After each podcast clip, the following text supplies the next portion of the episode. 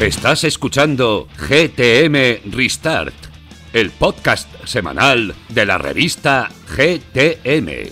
Descúbrenos en gamestribium.com y apóyanos con tu suscripción.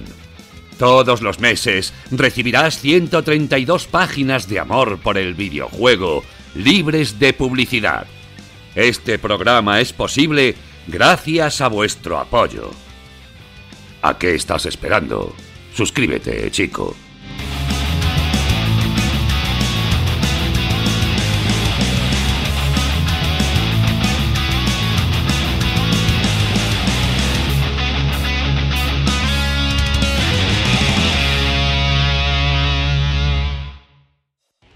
Muy buenas a todos y bienvenidos una temporada más a GTM Restart, tu podcast semanal de videojuegos Hemos vuelto de las vacaciones, aunque no nos hemos ido realmente porque siempre estamos ahí eh, pululando. Hemos estado, como sabéis, con la revista, hemos estado reorganizando todo nuestro canal de Twitch. Ahora nos podéis encontrar todas las mañanitas a las diez y media de lunes a jueves hablando un poquito de actualidad.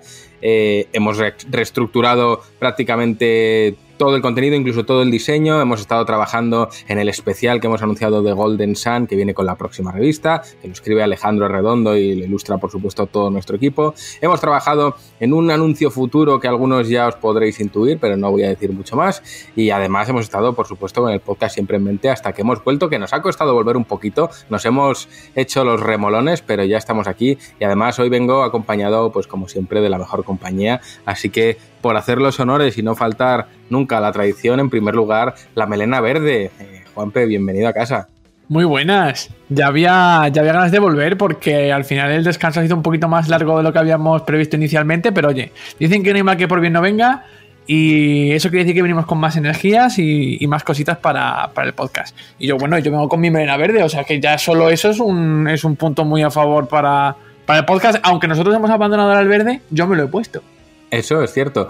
También está, como no, Rami. Rami, tú y yo ya hemos estado hoy por la mañana gañaneando por las cámaras, pero ahora estamos aquí, aquí en el podcast. Bueno, más de 7.000 escuchas ha sumado el último, ¿eh? que, hay que hay que felicitarte con la dirección del podcast.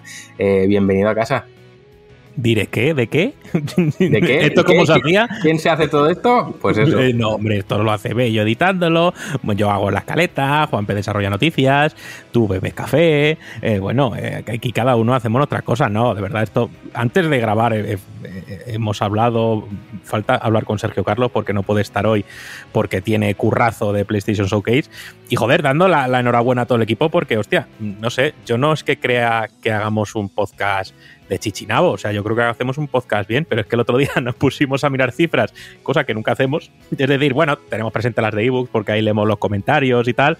Y el otro día digo, bueno, y en Spotify en Apple Podcast, y nos ponemos a sumar cifras y decimos, joder, que nos escucha más de 7.000 personas. O sea, ojo, cuidado. Así que nada, si nos estás escuchando, eh, muchas gracias, de verdad. Ya estamos aquí de vuelta para alegría y pesar de algunos.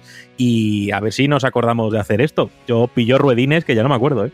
Yo tengo la sensación de que hay muchas cosas que me gustaría decir, pero como que no me acuerdo muy bien, entonces yo voy dando paso a la gente y digo, yo no sé ya ni qué iba a decir. Así que, por orden, tenemos un invitadito hoy y, además eh, viene con ganas y viene con un nombre que no sé quién está detrás de ese nick, pero bueno, bienvenido a casa, Cejitas. Hola, yo me paso de vez en cuando por aquí, pero creo que, me acuerdo. Soy José Álamo. No sé si, me, si os recuerda, os acordáis de Persona 5 y esas cosas, pues ese, soy yo, el pesado. José Álamos. Y nada, encantado de estar aquí de vuelta y a echar un ratito. Aquí está José Álamo, que no, no falla. Además, eh, hay que felicitarte por ese análisis de Tales of Arise que hemos publicado. Además, ¿ves? Esa es otra de las cosas que yo hoy tenía que haber dicho y no he dicho. Y es que estamos estrenando una serie de mini clips, mini análisis pequeñitos en Twitter, eh, dos minutitos y veinte, directos para consumir, eh, sin ir a ningún lado. Además, están en YouTube como repositorio, o sea que eso también lo dejo ahí y el último lo firma precisamente José Álamo con Tales of Arise, que le ha gustado, aunque no le gusta el tema de que se explora poco. Quien no falta tampoco, como no, porque sin él no habría podcast, por eso estrenamos una semana más tarde, porque Javi Bello no podía la semana pasada, pero hoy sí, Javi, bienvenido. Muy buenas a todos muchachos, aquí estamos de vuelta, nueva temporada, nuevos programas y nada, la verdad que con ganas de volver a grabar con todos vosotros y, vamos, eh, encantadísimo de que tanta gente esté disfrutando de estas chaladuras nuestras, así que aquí seguiremos una vez más cada semana para sacar esto adelante. Fíjate que yo debo ser el único que se alegra de que el verano quede atrás, de que se vaya el calor, de que retomemos los proyectos y de que, de que esté todo el mundo ahí, porque al final en verano se echa de menos a la gente y eso lo sabemos todos. Así que, bueno, vamos a repasar un poquito lo que nos deja Rami en la escaleta, porque además es una escaleta gorda, esto está nutrido, Rami. En el bloque actualidad vamos a hablar del trabajo de Retro Studios con Metroid Prime Trilogy, porque fue de todo menos bonito y tampoco fue muy cómodo para los trabajadores. Asimismo, ya sabemos que bueno, Nintendo les compró y dice ser que acabó con el crunch. Además, vamos a hablar de lo nuevo de Yoko Taro y Square Enix, que es Voice of Cards, The Ice, The Ice o Dragon Roars. Vaya titulares ya. Antes lo hablábamos fuera de micros, por favor, los, titulares pueden ser un poco más cortos ya de, videojuegos. Y por último, vamos a hablar de un grave fallo de seguridad en Titanfall 2 de Respawn Entertainment, que el propio Juanpe se ha hecho un máster de, de informática para entender y poder explicarnos bien qué es lo que ha pasado aquí con Titanfall 2. Además, tenemos a Sergio Carlos ahora mismo de corresponsal en Sony directamente porque esta noche va a ser el nuevo evento de PlayStation, el PlayStation Showcase y Sergio Carlos a posteriori nos va a traer sus impresiones sobre el evento. En el bloquecito de a fondo vamos a hablar, como ya podéis imaginar, de Tales of Arise, nos va a contar el buen José Álamo todo lo que le ha parecido el juego y vamos a entrevistar también a Alejandro de Weird Beluga, que son bueno, los ganadores del PlayStation Talents de 2019 y acaban de publicar Clip the Snail, que es un shooter de doble stick que está gustando mucho. En retro, yo aquí me ciño a la tradición y me han dejado un guion curioso y es bastante largo, de hecho, así que vamos allá. Era un día maravilloso en la vida de Poyodanta Swami Plumbaupada, eh, el nuevo nombre de nuestro querido hombre pollo desde que se unió a los Hare Krishna de su barrio, y esta nueva búsqueda de la conciencia y desarrollo interior le hizo también convertirse al veganismo, ya que en episodios pasados tuvo experiencias desagradables con maléficas corporaciones aniquila pollos. Todo parecía ir perfecto desde que había abrazado la paz con el universo, se sentía plenamente realizado. Una mañana, al ir a recoger su pedido de tofu con sabor a fabada favorito, escuchó ruidos de sirenas y disparos en la lejanía y dice una voz misteriosa, ¿cómo está el mundo lleno de odio y violencia? Y entonces pensó, aquellos atronadores sonidos que cada vez eran más presentes en los tímpanos de nuestro ahora pacífico amigo, se unió el chirriar de los neumáticos contra el asfalto y el rugir de un motor V8 de lo más estremecedor. No consiguió dar la vuelta a su afeitado cráneo para contemplar lo que estaba sucediendo cuando el impacto salvaje de un capó contra sus posaderas lo convirtió en un amasijo de ave pacífica y tofu con sabor a fabada desparramada por el suelo. Lo último que se escuchó en la lejanía fue un grito de holgorio, Buranga, vuelve reto esta semana y es ni más ni menos que Grand Theft Auto. ahí queda. Y cerraremos, por supuesto, contestando a todas las preguntas de los socios. Hemos vuelto, tenemos preguntas para dar y regalar y estamos sorteando una copia de Beyond Mankind en Steam gracias a Britain Wild Studios que nos cede esa clave. Cerraremos contándoos a qué estamos jugando y con la despedida habitual. Así que bueno, este es el menú de regreso, el menú de hemos vuelto al ruedo.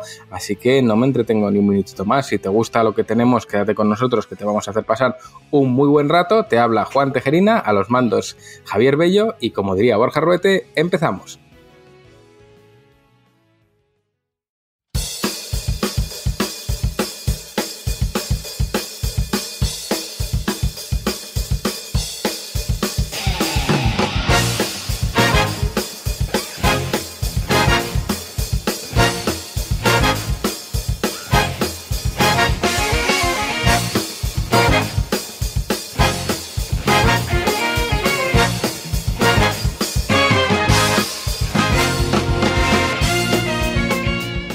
Metroid está en boca de todos y no es para menos, viene ese Metroid Dread, del que por cierto llevamos un portadón de Juve, así que si no lo has visto, corre para gamestribune.com porque la portada, por lo menos verla ya merece la pena. Y en cualquier caso, hoy o aquí es noticia porque Nintendo acabó con el crunch en Retro Studios, que son los creadores ni más ni menos que Metroid Prime, pero mejor nos lo cuenta Juanpe y así luego lo debatimos.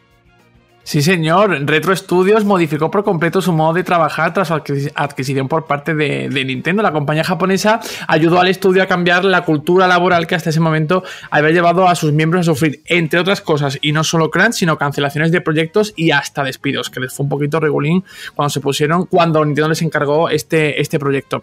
Mike eh, que es diseñador senior de Retro Studios, ha revelado en una reciente entrevista para el podcast de Kiwi Talks que recogen eh, Nintendo Live y que que conocemos gracias a nuestros eh, compañeros de, de Medistation, cómo de duros fueron esos años para, para el equipo. Un periodo, eh, atentos a lo que voy a contar ahora, en el cual Wiccan eh, y el resto de su equipo llegaron a invertir entre 80 y 100 horas semanales en los últimos nueve meses de desarrollo de Metroid Prime para que pudiese salir a tiempo. Afortunadamente, todo esto terminó cambiando gracias a la intervención de Nintendo, sobre la cual Wiccan ha querido aclarar que no fue la responsable de las intensas jornadas de trabajo a las que tuvieron que recurrir durante el desarrollo de este Metroid, Metroid Prime que hemos eh, mencionado. Según el creativo, fue más bien al contrario. Los de Kyoto reorganizaron toda la estructura empresarial para poder desarrollar una cultura de trabajo más flexible. Nintendo, eh, recordemos, adquirió en 2002 acciones de Retro Studios por valor de un millón de dólares, lo que la convirtió eh, así en accionista mayoritaria del estudio, el cual forma ahora pues parte de su, de su alineación de estudios first party. Así que eh, nada, nada más y nada menos. Qué curioso, ¿no? Qué curioso que eh, una empresa que ha sido comprada, que al final ha recibido una inyección de dinero por parte del comprador, pues hayan estado echando entre 80 y 100 horas semanales para tener un proyecto a tiempo que es un proyecto encargado por Nintendo. ¿Qué quiero decir con esto? Que al final la fecha la pone el cliente, en este caso Nintendo. Eh, yo no digo que Nintendo obviamente sean los culpables de ese crunch que se me antoja salvaje, 100 horas semanales, yo creo que es más del doble de la jornada laboral. O sea, me resulta muy llamativo, pero lo que más llamativo me resulta es, a ver, eh, sí, vale, te has organizado mal y tienes que echar 100 horas semanales, yo qué sé qué, pero esa fecha mmm, está convenida entre Nintendo y, en este caso Retro Studios. Nintendo veía que eso era posible, mmm, lo veía Retro Studios, Retro Studios quería demostrar algo para ser adquirido. Yo entiendo que ahí había un interés, yo no sé, no voy a señalar a Nintendo porque no creo que fuese Nintendo, pero entiendo que desde Retro Studios se estaba apretando las tuercas a todo el equipo porque querían algo, algo más que el juego. Y al final ese algo se pudo materializar en, en una intención de compra y en una, y en una compra ejecutada. Pero me resulta absolutamente abrumador y, y, bueno, no sé, reconocerlo así tan abiertamente y al final todo salió bien, ¿no? Al final nos compraron y todos felices y llegó Nintendo y nos puso los horarios bien.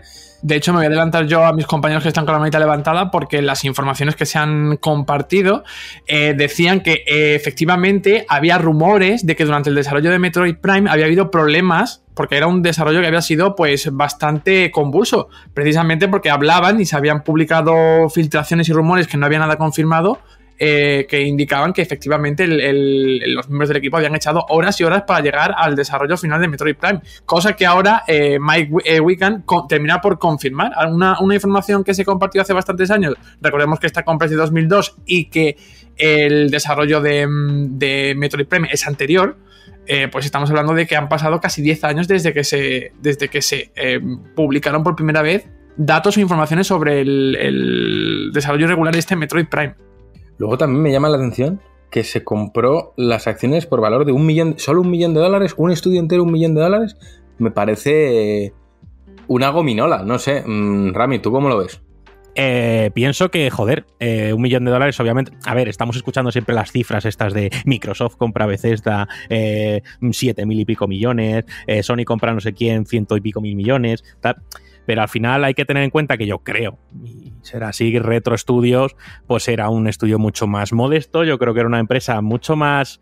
Uh, no como podría ser GTM, pero una empresa más bien pequeña empresa o mediana empresa, no sé si llegaría, y que al final, pues, eh, esta oportunidad de trabajar para Nintendo como tal, pues creo que era como esa oportunidad de oro, era como ese ticket dorado de Willy Wonka que te, te, permite entrar en la fábrica de los sueños y dijeron, es que vamos a asumir los tiempos que haga falta, vamos a asumir eh, las horas que haga falta con tal de sacar un buen trabajo y de que esto signifique algo, que al final significó, que, que, Nintendo podría haber dicho, hombre, igual este tipo, no sé si era consciente de, los tiempos de trabajo o no, aunque bueno, viendo los plazos de entrega de, de, del juego, pues dices, hostia, eh, o son unos genios que a lo mejor pensaron eso y por eso les compraron, o a lo mejor lo sean también, o, o no sé. Pero, pero bueno, al final todo pasó, Nintendo tuvo en consideración eh, el trabajo que hicieron, yo creo que del esfuerzo no eran conscientes, sinceramente, y porque es algo, tú cuando nosotros asumimos algún proyecto que hacemos a otras empresas y tal, no le decimos, oh, pues es que estuvimos no sé cuántas horas eh, pues poniendo etiquetas en unas bolsas. No. lo haces porque quieres conseguir el trabajo y no quieres fallar y quieres eh, mm, cumplir las fechas perfectamente que a las que te has comprometido. Y entonces, pues bueno, al final a, producto terminado, pues parece ser que les valió. Yo el otro día lo decíamos aquí en la oficina y decíamos, coño, y si llega un día en que yo creo que Retro Studio no es del tamaño de Mercury Steam, yo creo que Mercury es bastante más grande, pero al menos ahora.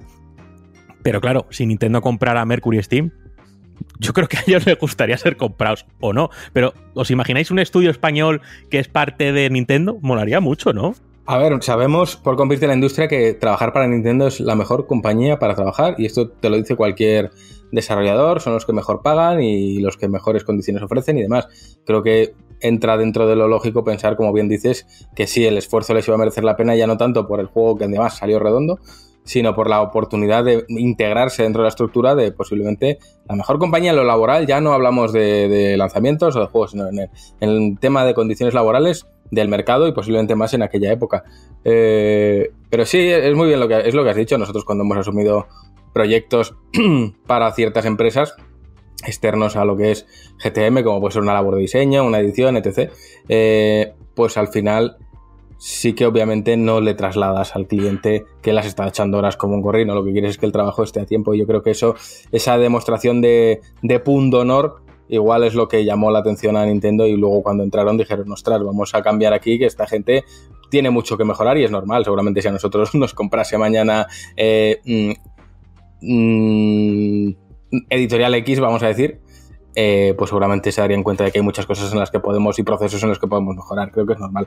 Pero bueno, en cualquier caso, a mí me sorprende un millón de dólares. Es que me parece poquísimo. Yo pensaba, digo, yo por un millón de euros no vendo GTM, fíjate. ¿eh? Y, además lo digo eh, mm, con total certeza. tengo a Juanpi y a Javi. Mm, por orden, va Javi.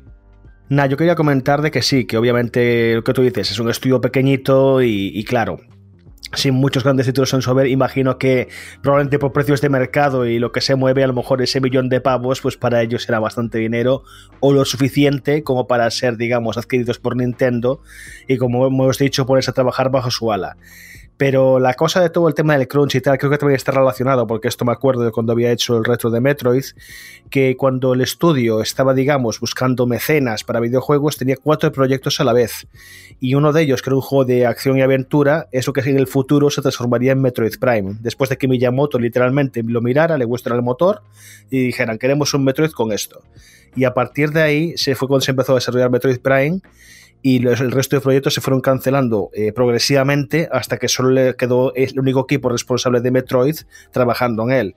Y el resto del equipo fue, hubo despidos masivos y crunch a cañón porque Nintendo obviamente sí que les puso una fecha de entrega e imagino que como era una gran oportunidad pues se desvieron por ella.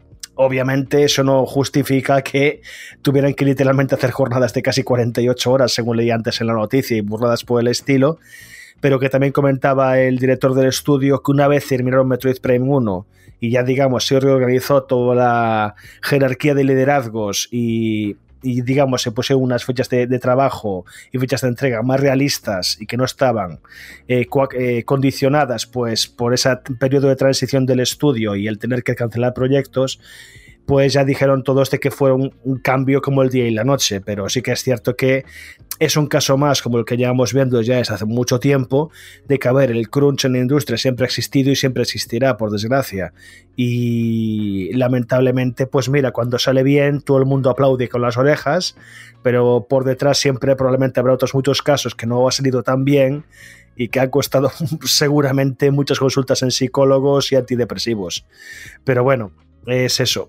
No, a ver, yo eh, justo estaba pensando en lo que estaba comentando Javi ahora y lo que habéis comentado vosotros antes. Eh, ya no es el hecho de, eh, porque lo dice muy bien el, director creativo de, de, Retro Studios, ¿no? Que asegura que la, culpa, que no fue cosa de Nintendo, el hecho de que tuviesen que recurrir al crunch para poder trabajar en Metroid Prime, sino yo creo que más bien fue una, como hemos comentado, una oportunidad que se les abrió el cielo de hecho, mismamente lo estaba diciendo Javi, tenían varios proyectos en marcha y todos los todos fueron cayendo uno tras otro para poder eh, llevar a cabo Metroid. Es decir, les, eh, eran un estudio muy, muy pequeñito y para poder llevar algo de una envergadura como lo que estaba demandándoles Nintendo, dijeron, pues tenemos que ir cerrando em, proyectos para podernos dedicar a, Metroid.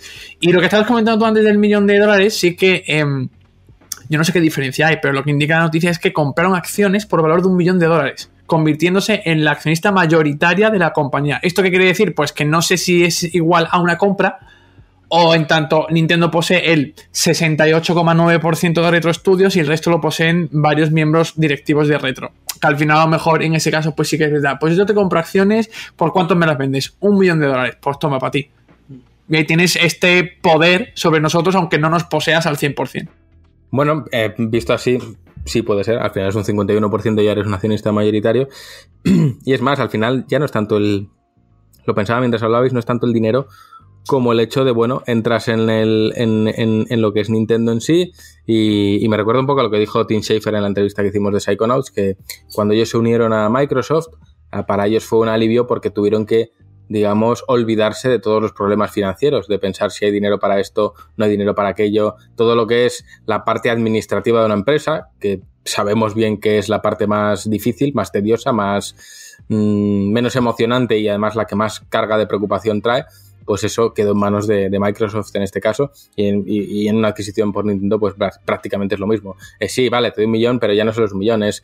ahora tienes un contrato con Nintendo, perteneces a Nintendo, tus nóminas ya las sostiene una empresa mucho más grande que es Nintendo, en fin, la tranquilidad que te tiene que aportar creo que es importante. Pero bueno, en cualquier caso, curiosa noticia y si os parece vamos a saltar al siguiente que la protagoniza el bueno de Yoko Taro y creo que este hombre siempre que es noticia a la gente le interesa mucho. En cualquier caso, eh, nuevo juego Voice of Cards, The Isle Dragon Roars. De, es que el título hasta en inglés me suena muy raro. Pero bueno, eh, ¿de, qué va esto, Juanpe? Ahí te falta por ahí un off, ¿verdad? De Isle of Dragon Roars como poco. Pero sí. Ah, bueno, eso sí, eso puede ser, pero es que en el titular, el off, no, no lo veo. No, no, que te quiero decir, el título del juego es así, es Voice of Cards de Isle Dragon Roars, pero que te quiero decir yo que a lo mejor te pegaba un Voice of Cards de Isle of Dragon Roars, no sé, algo así que, que te diese un poquito más de sonoridad. Pero en cualquier caso, es el nuevo, el nuevo juego que ha anunciado Square Enix, que es un RPG, eh, vamos a definirlo así como una especie de RPG de mesa basado en el uso de cartas, y cuyo desarrollo está encabezado por, por Yokotaro, que es su director creativo. Y del que aseguran, ojo, eh, que será un título que potenciará la imaginación de los jugadores y abrirá sus mentes a una forma distinta de narrativa. La compañía japonesa, a decir verdad, no ha ofrecido demasiada información al respecto, aunque se ha desvelado los nombres de los responsables que van a estar tras ese proyecto. Ya hemos mencionado a, Yokotaro, que es la cabeza visible del, proyecto, y junto al padre de Nier estarán también Yosuke Saito como productor, que ha trabajado también en sagas como Nier, la propia Nier y Dragon Quest, el compositor Keiichi Okabe, que ha participado, entre otras muchas, en Tekken, Soul Calibur y Super Smash Bros., y el diseñador de personajes Kimihiko Fujisaka, que es conocido, entre otras cosas, por Terra Battle, The Last Story y también la propia Drakengard de, de Yokotaro. Si bien no se, ha compartido, no se han compartido más datos de este, de este título, no hay fecha de lanzamiento estimada, tampoco hay plataformas para las que estará disponible, Yokotaro se ha lanzado a, Twitter para disipar un poco las dudas que han podido saltar o que están quemando por dentro a todos los fans y seguidores de este, de este creativo. Así, el japonés ha asegurado que, para empezar, no se trata de un título que esté relacionado con la saga Drakengard y tampoco, que tampoco se trata de un juego social. Bueno, pues ya tenemos nuevo juego de Yoko Taro. Yo creo que no es algo que alguien, nadie esperase en general. Y creo que se sale un poco ¿no? de lo que suele hacer este hombre, porque al final yo creo que se le asocia eh, a la capacidad de contar ciertas historias o de cómo contarlas. Y por lo que parece esto es algo totalmente nuevo, que se sale por completo de lo que ha hecho hasta ahora. Todo sea que luego sea mentira y lo enlace y tal, que también es muy propio de él. Pero bueno, mm, veo que Cejitas tiene la manita levantada, así que todo tuyo. Sí, bueno, la, eh, yo creo que esto sigue un poco la estela del Sino No Alice y de, bueno, el Nier último, el no me sale, Reincarnation, que son los últimos juegos de, de móviles que ha sacado Yokotaro y el, el, Nier de Square Enix, por supuesto. Pero eh, a mí me genera ya ciertas dudas porque en Japón son, si dicen que son juegos de cartas y creo que este está enfocado a ser digital, eh, aunque diga que no es un juego social, que es lo que solemos ver como un tipo de, gacha o de free to play, yo creo que sí van a ir por ese lado en el sentido de que igual nos proponen una aventura, quiero creer que estilo de, de Went, de The Witcher, pero centrada para un solo jugador, igual pone algo de, de conexión con otros jugadores para el PvP o algo así, pero eh, conociendo un poco cómo funcionan en Japón, yo diría que seguramente sea un juego para móviles, ojalá me equivoque. y sí habría que esperar un poco más de, del tipo de narrativa que nos tiene acostumbrado Yokotaro, porque en Sino no Alice, a pesar de que tenía ciertos problemillas de, bueno, de, que tienen todos los gachas en general, eh, sí aportaba pues esa, esa, narrativa tan especial con que nos aportar pues el, bueno de Taro. Bueno, pues el bueno de Taro. Yo creo que aquí no hay ningún fan muy explícito de los juegos del bueno de Yokotaro. Ah, Javi, cuéntanos. No, bueno, comentar, eh, a ver, de momento obviamente hay prácticamente nada de información, pero que este teaser y que ya empieza ya haya empezado a levantar revuelo, eh, señala que bueno, que Yoko Taro, como otros muchos diseñadores que de repente pegan la campanada, está ahora pues en la cresta de su ola. Entonces, casi cualquier cosa que anuncie, o casi cualquier comentario, se va a mirar con lupa y se va a tratar de hacer mil especulaciones y mil cábalas sobre de qué puede ser esto a continuación. Que ya haya dejado claro que no tiene relación con Drakengard o que no pretende ser un juego social, pues bueno, igual a lo mejor es que le estaban bombardeando con ese tipo de preguntas y el tío se quería quitar ese peso de encima, por así decirlo. Pero sí que es cierto que Taro, a pesar de que Drakengard, Nier, y, tenía una, digamos, una base de culto de fans, no pegó el pelotazo hasta que fue Nier Automata. De repente, Nier Automata, todo el mundo se enamoró de él y empezó a visitar otras obras de Taro, yendo básicamente hacia atrás, como rebobinando, y pues ha ganado bastantes fans, pero igualmente, pues creo que está en ese, en ese momento de embriagadez, no voy a decir de poder, pero sí que de fama, que bueno, que va a aprovechar todo lo que pueda, como cuando un actor de Hollywood o una actriz de Hollywood pega el pelotazo y de repente lo ves cinco años seguidos en todas las películas. Entonces, pues tiene que, sabe que tiene que aprovechar este momento para sacar todo lo que pueda mientras dure, porque tarde o temprano incluso todos los grandes pasan de moda. Entonces, pues bueno, a ver con qué nos sorprende. Yo creo que voy a estar un poco con José en este sentido. Si les funcionó allí, porque aquí en Occidente no tengo ni idea. En realidad no tengo ni idea si han funcionado bien los juegos de móviles que sacó de Nier, pero sé que en Japón los juegos de móviles tienen un mercado abrumador. Así que no sería de extrañar que sacara, pues eso, un juego de, corte narrativo y, con cartas para el público japonés y que si funciona, pues le meten un parche de traducción y, para Occidente. Pero que bueno, no, no, creo que tengamos suficiente información como para poder suponer que esto puede ser un juego grande para dispositivos de sobremesa. Yo creo que va a tirar más por el portátil. José, cuéntanos.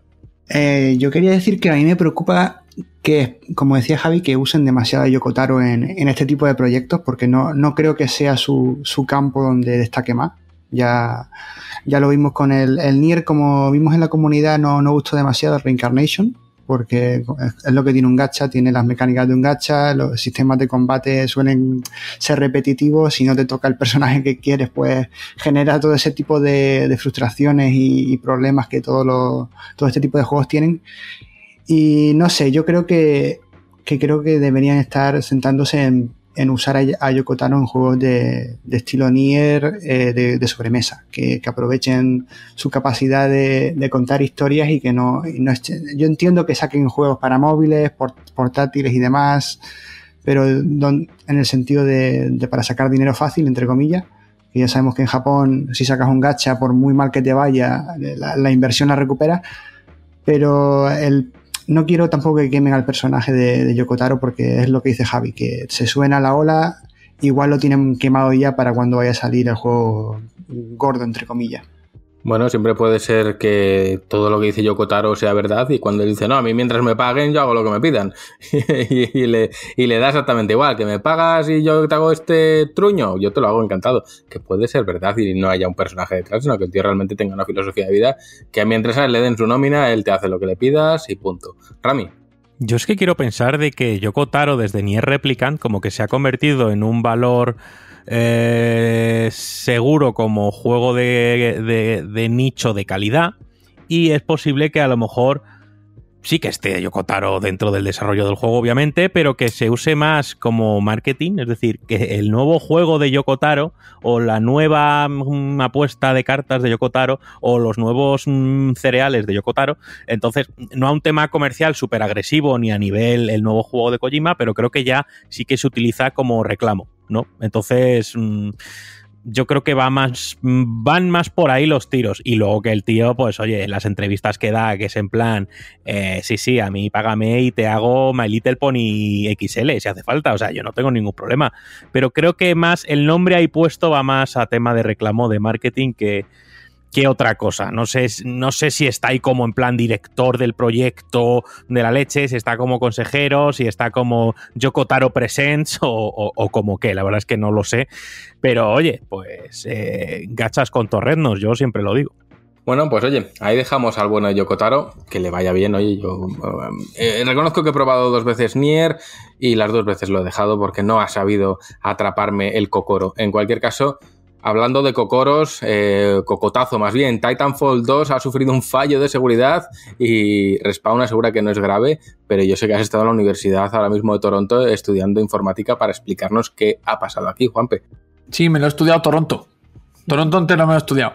Eh, sí, y, voy, a, voy a empezar la, noticia indicando que puede ser que eh, nuestro conocimiento no sea completo sobre este tema, que pues erremos en alguna explicación y pido disculpas de, de antemano por si eh, no he sido capaz de explicar correctamente lo que ocurre con, con, Titanfall 2.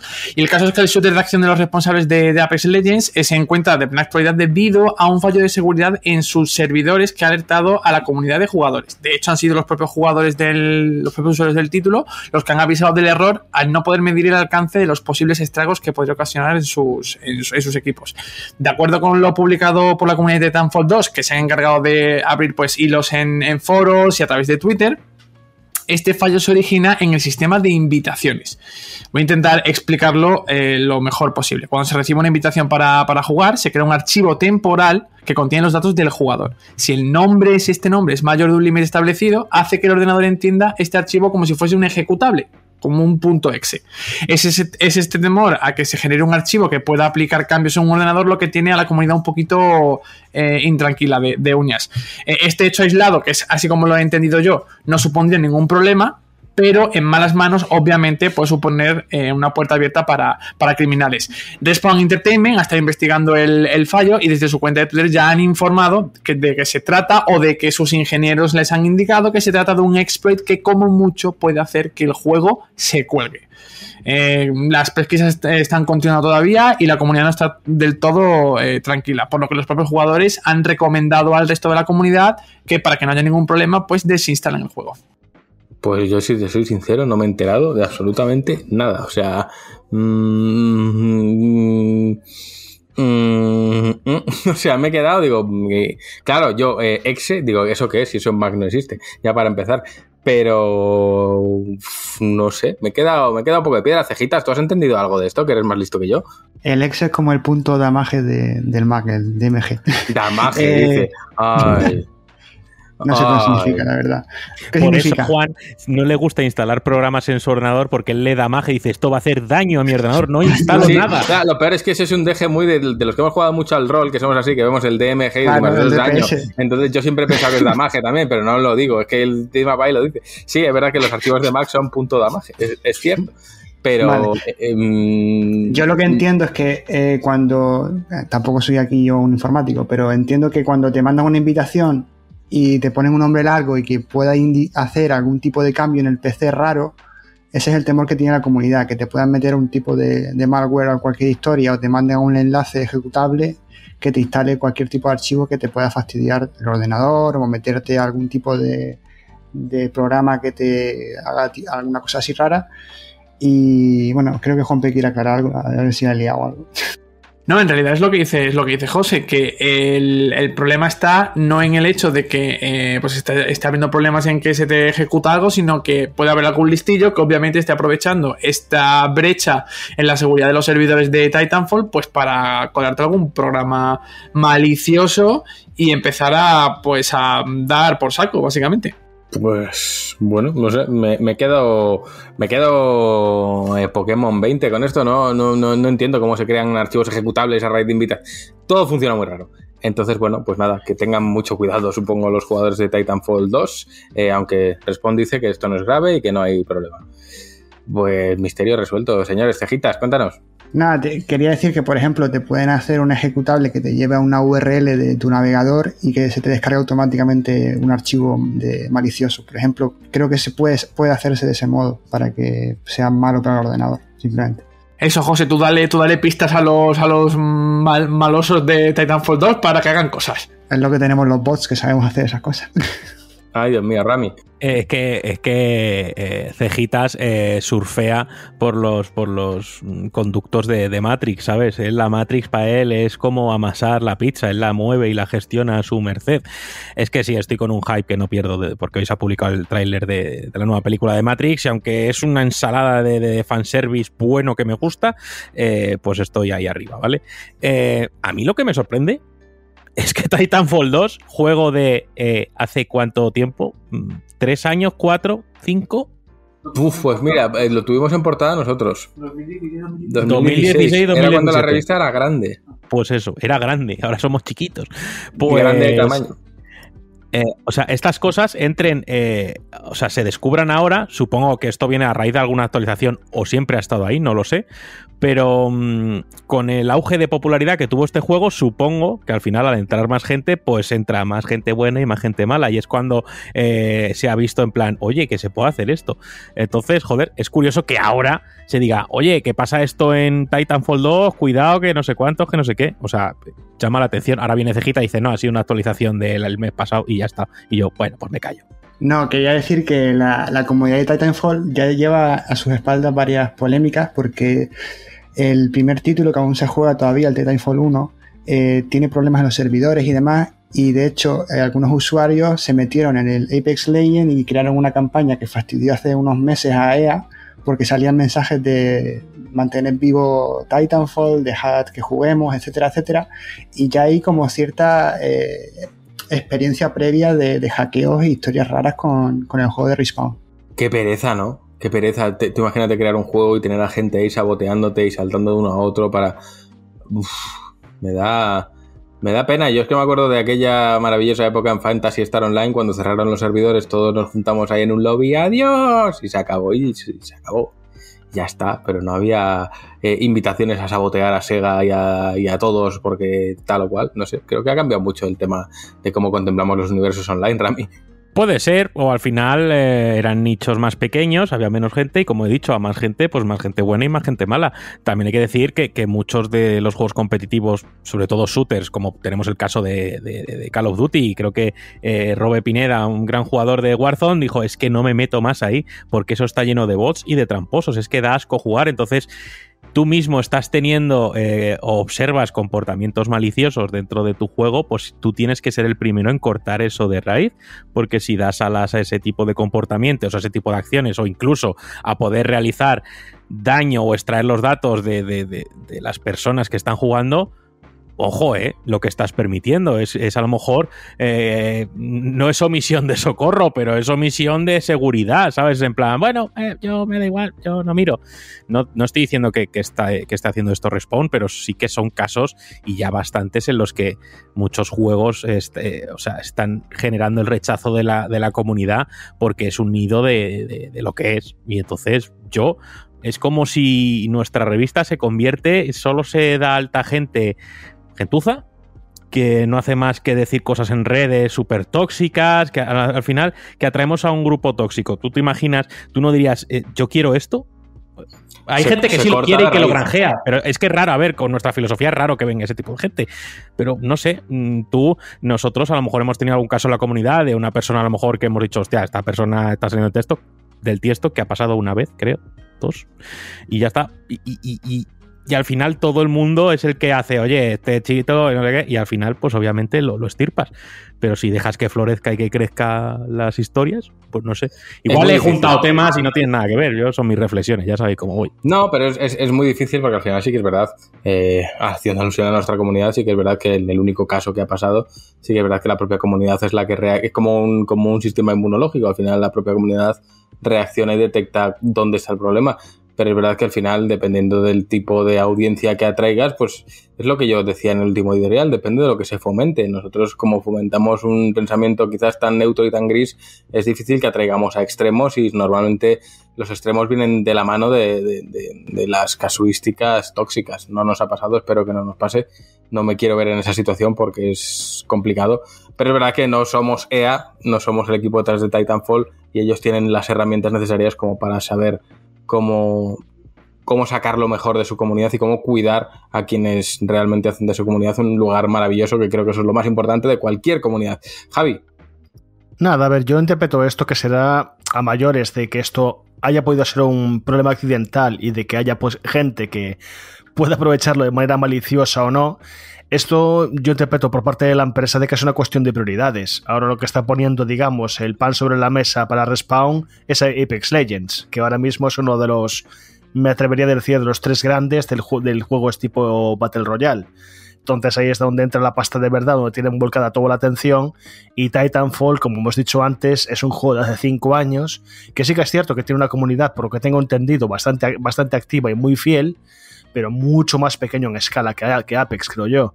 Entonces, eh, seguramente, pues sí meterán un parche, pero también, como estamos diciendo, muchas veces este tipo de problemáticas las detecta la comunidad, porque es la gente que está jugando todo el puto día. Tú, por muchos playtestings que hagas y chequeos periódicos que hagas, no puedes detectar tanto todo eh, y, arreglarlo de manera inmediata. De ahí, que, de ahí que, bueno, que los fans, y gracias a toda la inmediatez que, hay hoy en día, en, eh, tanto por Twitter, a lo mejor en Reddit o en otras comunidades online, que enseguida pegan un toque a la empresa y, eh, oye, arréglame esto o tal. Y cuando hay problemas importantes como este, yo entiendo que si esto no está arreglado ya, muy probablemente en breve lo estará porque, como ya comentó José antes, esto puede ser un problema grave, de que te metan malware en el equipo cañón o, cualquier otra cosa peor, vez de todo saber porque yo no tengo ni pajolera idea de estos temas. Pero que bueno, eh, simplemente es eso, que lo vuelvo a decir. Yo creo que es cuestión de prioridades para Respawn y que meterán un parche y tirarán para adelante, no van a hacer más abuelo que esto. José. Nada, yo por cerrar, si queréis, simplemente quería decir que eso, que, el principal problema que había en su momento era que, la comunidad es pequeña y se habían metido muchos bots y, o hackers y Respawn pues estaba con, el Apex y, nada, y no le hacían mucho caso a las quejas y surgió todo ese tema de, de los problemas de, que la gente se iba a lápiz a, quejarse y demás. Y nada, por dar una pequeña nota positiva y cuando arreglen esto un poco, pues decir que la campaña del Titanfall 2 es de, de las mejores single player que yo he llegado a jugar en su momento y, ya la he recomendado varias veces en la comunidad y la gente lo ha jugado. Así que nada, que esperemos que lo solucionen pronto y que si alguien se quiere animar, creo que está en Game Pass todavía y, y está muy baratito. Por si alguien lo quiere probar el single player, está muy bien. Bueno, pues con esa recomendación cerramos el bloquecito de actualidad. Si os parece, os vamos a dejar con el melocotonazo del retorno antes de dar paso a Sergio Carlos, que está ya ahí micrófono en mano corresponsal desde las oficinas de Sony. En cualquier caso, el melocotonazo es de Kids Are Back, los chicos vuelven y el grupito es Twister Sister. Así que nada, dentro melocotonazo y volvemos con Sergio Carlos.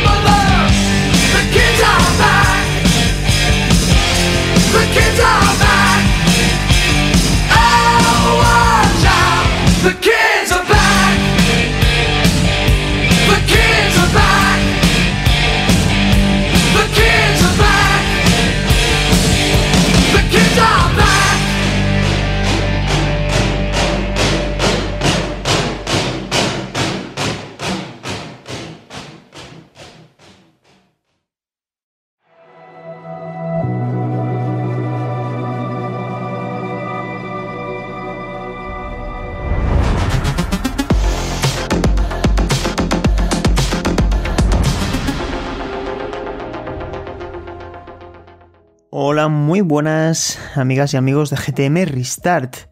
Comenzamos este bloque dedicado al PlayStation Showcase, que podríamos denominar el evento más importante a nivel informativo de esta semana y me atrevería a decir que también del mes y, uno de los más trascendentes de este verano. Ya no tanto por el resultado, sino porque PlayStation es una de las marcas más importantes del sector. Eh, son los dominadores del mercado junto con, con Nintendo ahora mismo. Ahí están las cifras. Y la expectación era máxima. Y, también están las cifras, que lo corroboran a juzgar por los tráileres de los juegos que se mostraron en la noche de, este jueves, 9 de septiembre, y que como suele ser habitual en este tipo de eventos, pues dejó opiniones para todos los gustos. En este episodio de GTM Restart vamos a repasar por un lado toda la información, todo lo que dio de sí ese evento, tampoco vamos a pararnos juego a juego, porque si no esto podría ser demasiado largo, pero sí que vamos a hacer una especie de, highlights, ¿no? Con lo, mejor que dio de sí el evento, 40 minutos de duración, todo centrado en el futuro inmediato de PlayStation 5, con algún que otro título intergeneracional que ya conocíamos, pero centrando esta vez el tiro, sí, sobre todo en la nueva generación de consolas de PlayStation, de la compañía japonesa. Y, demostrando también pues que tienen una fortaleza muy muy grande. Em, yo la primera conclusión que, a la que llego antes de, antes de comenzar es, es una conclusión doble. por un lado, considero que Sony ha dejado claro a los usuarios de PlayStation que vienen de PlayStation 4 que tienen que dar el salto tarde o temprano a PlayStation 5. Me baso para argumentar esto en la cantidad de secuelas y de títulos que siguen respirando la filosofía PlayStation esa seña de identidad que tanto le ha servido a Sony desde, desde el pasado 2013. Yo creo que esta tendencia la inició, en realidad la inició Uncharted eh, eh, unos años antes, pero creo que, que, con esa transición de The Last of Us a la generación de PS4 es cuando se estableció una manera de hacer las cosas que se va a seguir manteniendo en muchos de los títulos exclusivos de PlayStation 5. Y por tanto creo que el evento fue muy efectivo para la compañía japonesa, para Sony y sobre todo fue muy claro y muy directo para con sus usuarios. No hay stock, no hay consolas, pero sí que va a haber juegos. Y, creo que la primera conclusión es esa. Em, las cosas siguen en calma. Em, hay una continuidad. Y hay una garantía de que el equipo de Jim Ryan, en este caso, y sobre todo Herman Haltz, que es el equivalente a Phil Spencer, en el líder de PlayStation Studios, Ah, pues quiere mantener las cosas como han funcionado, ¿no? Y, están haciendo, están asumiendo pocos riesgos, pero de eso podemos hablar en otro, en otro momento. y la segunda conclusión a la que llego es que hace falta paciencia. Muchos de los juegos que mostraron en el PlayStation Showcase no tienen fecha. Em, o la han dado para el año 2023 o directamente nos han mostrado CGI y eso es algo que no suele gustar a mucha gente, con lógica, con lógica. Así que esas son las dos premisas iniciales a las que llego. Eh, un evento muy efectivo, con muchas cosas, y un evento que sobre todo eh, garantiza que el usuario de PlayStation va a estar bastante nutrido, bastante bien acompañado de las licencias que ya conoce, ojo, ojo a este punto, que ya conoce, y otras que también están por venir y alguna que otra sorpresa que nos llevamos.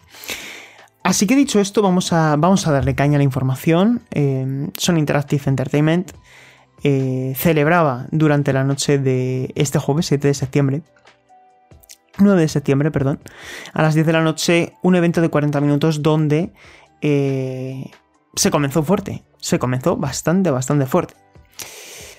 Un remake de Star Wars Knights of the Old Republic que creo que esto no nos lo vimos venir y ha ilusionado bastante a la gente que jugó a Kotor en su, en su momento, ¿no? El título lo hace Aspir, eh, está producido por, Ryan Treadwell, que luego concedió, eh, participó en la mesa redonda que, celebró Sony después del PlayStation Showcase, donde también participaron Cory Barlog, director de God of War, y Eric Williams, director de, de God of War Ragnarok, que esa es también una de las informaciones más interesantes que conocimos de la, de la entrevista posterior, y es que Eric Williams es en este caso el director principal del título, del título de Sony Santa Mónica. Yo creo que empezó bien el evento con Star Wars Knights of the Old Republic y a partir de ahí tuvimos una sucesión de anuncios. Creo que el ritmo de la conferencia fue bastante bueno. En lo que a afluencia de, títulos se refiere, tuvimos más de, más de una quincena de anuncios. Y, y bueno, eh, otra cosa que sí que se puede discutir, evidentemente, es si el peso o el calado de esos anuncios estuvo a la altura de.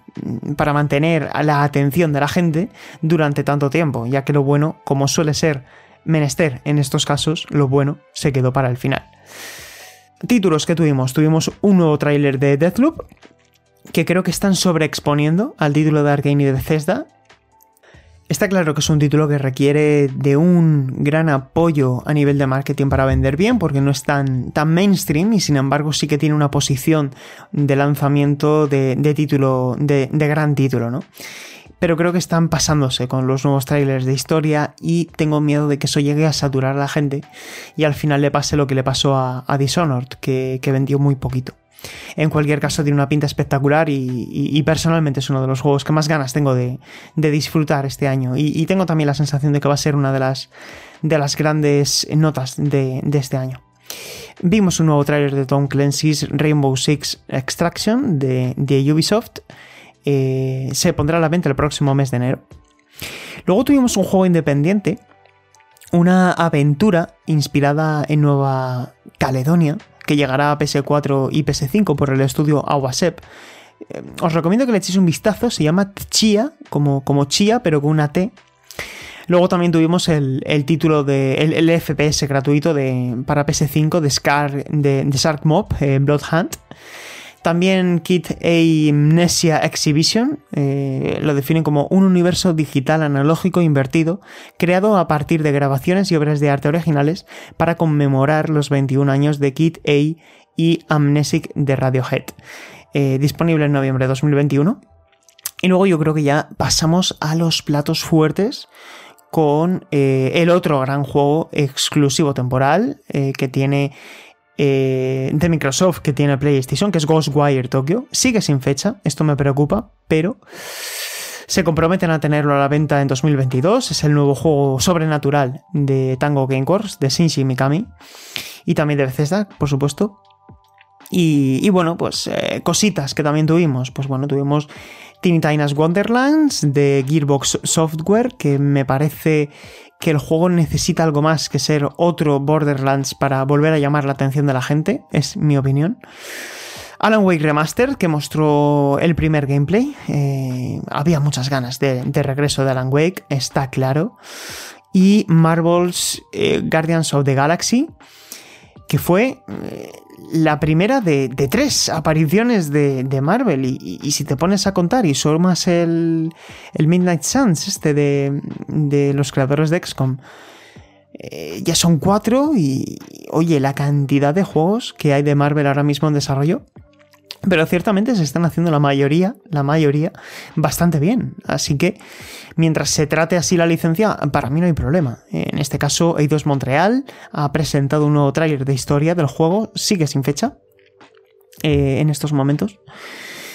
Y luego eh, me voy a parar con el primer juego que vimos, o uno de los primeros, no sé si fue exactamente el primero, pero este Project If de Shift Court, un estudio surcoreano, al igual que el juego de, Pearl Abyss Dog V que vimos en la Gamescom, eh, me parece bastante interesante que la industria surcoreana, la industria asiática, eh, pues poco a poco vaya abriéndose camino en el mercado occidental, porque creo que es gente que tiene muchas ideas, que a lo mejor no son proyectos con mucha originalidad, sino que son elementos eh, que toman prestados de otros videojuegos ya existentes, y en este caso Projective, pues eh, no deja de ser uno de esos. Se anunció a finales de 2019, por cierto, pero ahora lo hemos visto de nuevo, se ha presentado en sociedad mucho más sólido, un juego de pura nueva generación para PlayStation 5, del que personalmente identifico elementos de Nier Automata.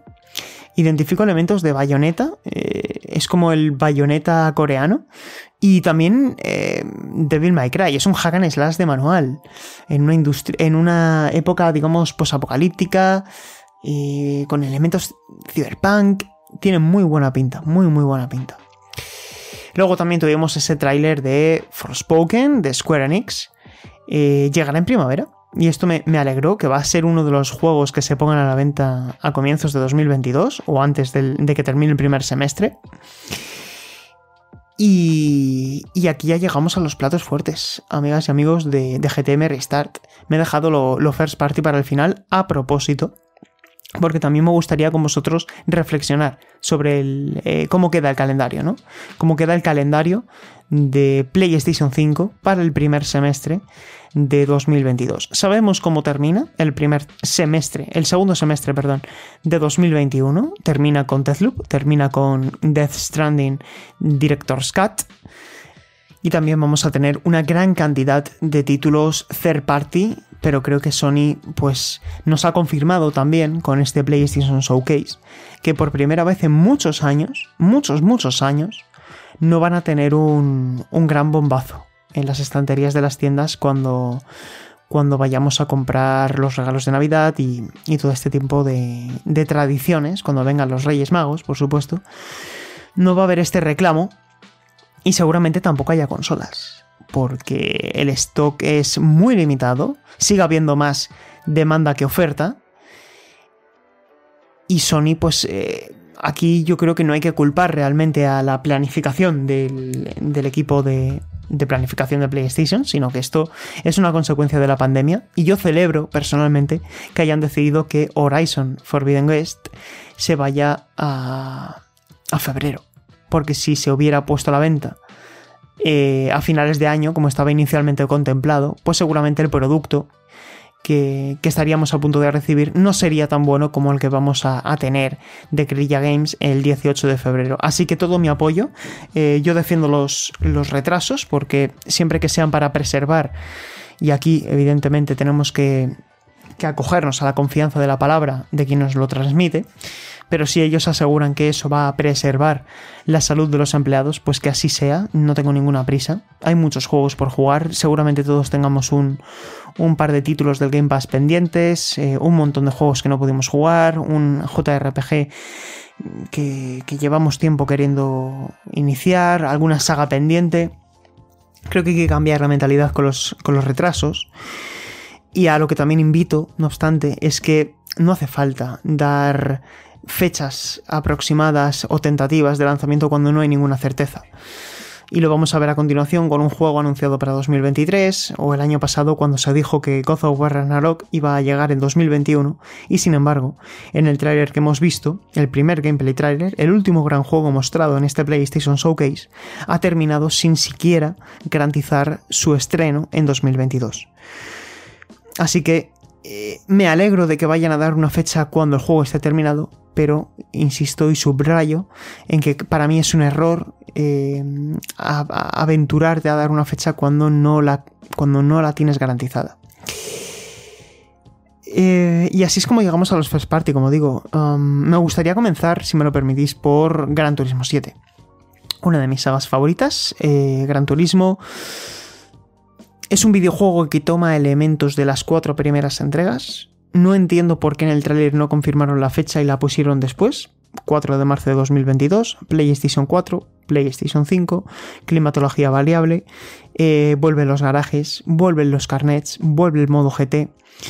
Recuperamos todo lo bueno de Gran Turismo Sport, como el modo Escapes, como el modo multijugador, y sobre todo se recupera todo aquello que hizo grande de Gran Turismo 1 a Gran Turismo 4 y sobre todo Gran Turismo 4. Un RPG de coches, donde te compras coches de segunda mano, eh, luego te compras coches nuevos cuando puedes permitírtelo, viajas por todo el mundo, superas eventos, te sacas tus carnets, compites, disfrutas y contemplas y disfrutas, insisto, del mundo del automovilismo. Este juego es una carta de amor a la saga Ahora falta comprobar si esa carta de amor eh, está bien escrita y si, y si nos llega la patata, ¿no? Uncharted colección Legado de los Ladrones. A mí esto me pilló descolocado. Os lo tengo que reconocer. Eh, lo hace Naughty Dog. La versión de PC la hace. La, la, hace Iron Galaxy, que es también un estudio bastante experto en la tarea de, del porting de videojuegos. Y se va a poner a la venta en 2022. Eh, quiero recordar que dijeron a comienzos de año, por lo tanto tenemos que sumar otro más para, para el principio del curso. ¿Y qué incluye? Pues si por un lado tuvimos la Uncharted Dennis and Drake Collection, que incluía las tres primeras entregas, ahora tenemos una colección que han denominado Legado de los Ladrones, que se compone de Uncharted 4, El desenlace del ladrón, uno de los mejores videojuegos de la pasada generación de consolas, y Uncharted El legado perdido, que es mi tercer Uncharted favorito y que aprovecho ya para recomendar porque está francamente bien. Va a salir en PS5 y va a salir en PC. Esto no es una sorpresa, en realidad, porque hace unos meses, en la declaración de resultados financieros de Sony Interactive Entertainment a sus inversores, en una de las diapositivas aparecía la estrategia de PC que iban a reforzar dicha estrategia. Ahora conocemos que parte de esa eh, estrategia pasaba por la compra de Nixes, que es un estudio encargado de ports de, PT, de PC, perdón, eh, que se encargaron de, en su momento de hacer eh, Marvel's Avengers para PC o juegos de Tomb Raider. Han trabajado con Crystal Dynamics, entre muchísimos otros. Y luego, por otro lado, también aparecía el logo de Uncharted 4. Y no se había anunciado formalmente que Uncharted 4 fuera a llegar a PC. Ahora sabemos que no fue un error a la hora de hacer esa diapositiva, sino que fue eh, pues que se anticipó que, trascendiera eso públicamente, ¿no? Ese anuncio, que ahora ya sí que se ha hecho formal. Em, voy a parar aquí porque es que este producto me parece que tiene una, una justificación comercial compleja. ¿Vale? Em, por cierto, la versión de PC va a llegar ligeramente después de la de PS5. No va a ser un lanzamiento simultáneo. Lo estoy viendo aquí en directo. La cuestión. Em, a mí me hubiera gustado que Uncharted 4, que es un juego que se sigue viendo espectacularmente bien, espectacularmente bien, pues directamente recibiera un parche y que ese parche actualizas el juego a 60 FPS en PS5, como ha pasado con muchísimos otros juegos, incluyendo The Last of Us, Days Gone, God of War, Ghost of Tsushima, Horizon Zero Dawn, que al final todos acaban teniendo el parche a 60 FPS. Y aquí, sin embargo, ¿cuál va a ser el incentivo para volver a pasar por caja? Eh, al margen de que tengas los dos juegos en uno, lo cual está bastante bien, pero eh, ¿Se va a ver mejor? Vale, pero es que en PS4 Pro ya pudimos jugar a Uncharted 4 en resolución 4K. Quiero decir, al margen de los 60 FPS, que es algo que yo creo que debería ofrecerse de manera gratuita a los poseedores de Uncharted 4, no entiendo muy bien cuál es la justificación de este producto, más allá de cubrir un hueco en el calendario, ¿no? Porque por ahora ya hemos dicho varios. Hemos dicho Horizon Forbidden West el 18 de febrero, Uncharted a comienzos de año, Forspoken en primavera y tenemos también Gran Turismo el 4 de marzo. Pero claro, este título va a estar por ahí también. Eh, supongo que será febrero, marzo también, o, abril. Me encajaría para abril. Pero no sé, a mí personalmente no me han encandilado por ahora. No me han encandilado con este título. Eh, por cierto, antes no dije GTA V y GTA Online que llega en marzo a PlayStation 5, también a Xbox Series X, aunque ellos no lo comunicaron ahí, luego Rockstar en la comunicación a medios eh, confirmó que ese lanzamiento va a ser simultáneo en ambas plataformas. Me hizo mucha gracia el tráiler también, porque el tráiler lo centraron como una especie de remasterización de la campaña para Play 5, sin tiempos de carga, etc. Y dicen, y también GTA Online. y me, me hizo gracia porque es como, y también GTA Online no. ¿Cómo que y también GTA Online? Si realmente esto se está publicando porque queréis eh, trasladar GTA Online a la nueva generación, que me parece estupendo, ¿eh? Es una máquina de hacer dinero este título. Así que ya sabéis, no compréis GTA V y así estaremos más cerca de, GTA 6. No compréis Skyrim, no compréis Mario Kart 8 y así estaremos más cerca de sus respectivas nuevas iteraciones. Eh, llegamos a uno de los bombazos. A mí aquí se me, se me puso la gallina de piel cuando viese Marvel's Wolverine. Vi el, logo de Insomnia Games y dije, dije por línea interna en, en Mary. eh, viene el trepamuros, no sé qué. Bueno, yo no sé qué estaba diciendo. Seguramente muchas palabras inconexas y sin sentido. Muchos memes en mi cabeza en ese momento. Eh, y, sobre todo, pues se confirmaba que Insomnia Games estaba trabajando ya en otro proyecto después de mm, Ratchet and Clank y, y Miles Morales, ¿no? Y en 2018 ese Marvel's Spider-Man. Y nos encontramos con este adelanto que no tiene fecha. Es un juego que está siendo desarrollado solamente para PlayStation 5, lo cual celebro. Ya está bien de intergeneracionalidad, quiero decir. eh, no, pero ya no por nada, eh, sino por, el, eh, por cómo poder lastrar un juego de 2023 en una consola de 2013. Oye, eh, estamos vamos a tener tres años de ciclo intergeneracional. Creo que no está nada mal. Creo que no está nada mal. Que en 2022 God of War, Horizon y Gran Turismo vayan a llegar a PlayStation 4, creo que no está nada mal, teniendo en cuenta que no hay consolas PS5. Otra cosa es lo del aumento de precio de 10 euros, que me parece completamente injustificable también, y de hecho de eso va el abriendo página del número 70 de GTM. Pero yo celebro que este juego vaya a ser exclusivo, al igual que Marvel's Spider-Man 2, el- la siguiente sorpresa. ¿Qué podemos decir de Marvel's Wolverine? Que está dirigido por Brian Horton, el director creativo de, Miles Morales, y Cameron Christian, el director del juego principal, que se encargaron, como digo, de Miles Morales. Datos interesantes que, os- que quizás se os hayan podido pasar por alto. Fue Insomnia Games quien se dirigió a em, Sony y a Marvel a decirles, más allá del trepamuros, queremos trabajar con Wolverine. Y ellos dijeron, pues tomad a Wolverine. A ver, daos cuenta que a Sony, en agosto de 2019, se hizo pública la compra de Insomnia Games después de muchísimos años, desde el 98 llevaban trabajando con PlayStation. Después de un montón de años de noviazgo, Insomnia Games pasaba a formar parte de PlayStation por 229 millones de dólares. O sea, eh, estamos hablando del precio que se paga hoy día por un futbolista de alto nivel, ¿no? Bueno, de hecho creo que está ligeramente por encima de lo que se pagó por, por Neymar, por el, el Paris Saint Germain de, de Francia, etc. 229 millones de dólares. Es como, esto está rentabilizadísimo. Son gente que, que se duplica por dos, trabajan a una velocidad de vértigo y no comprometen la calidad un ápice. Y reconocen que son muy fans de, de Wolverine y que están entusiasmados. Así que todo mi apoyo. El juego que salga cuando tenga que salir. Presumiblemente no saldrá en 2023 porque en 2023 tendremos Marvel's Spider-Man 2.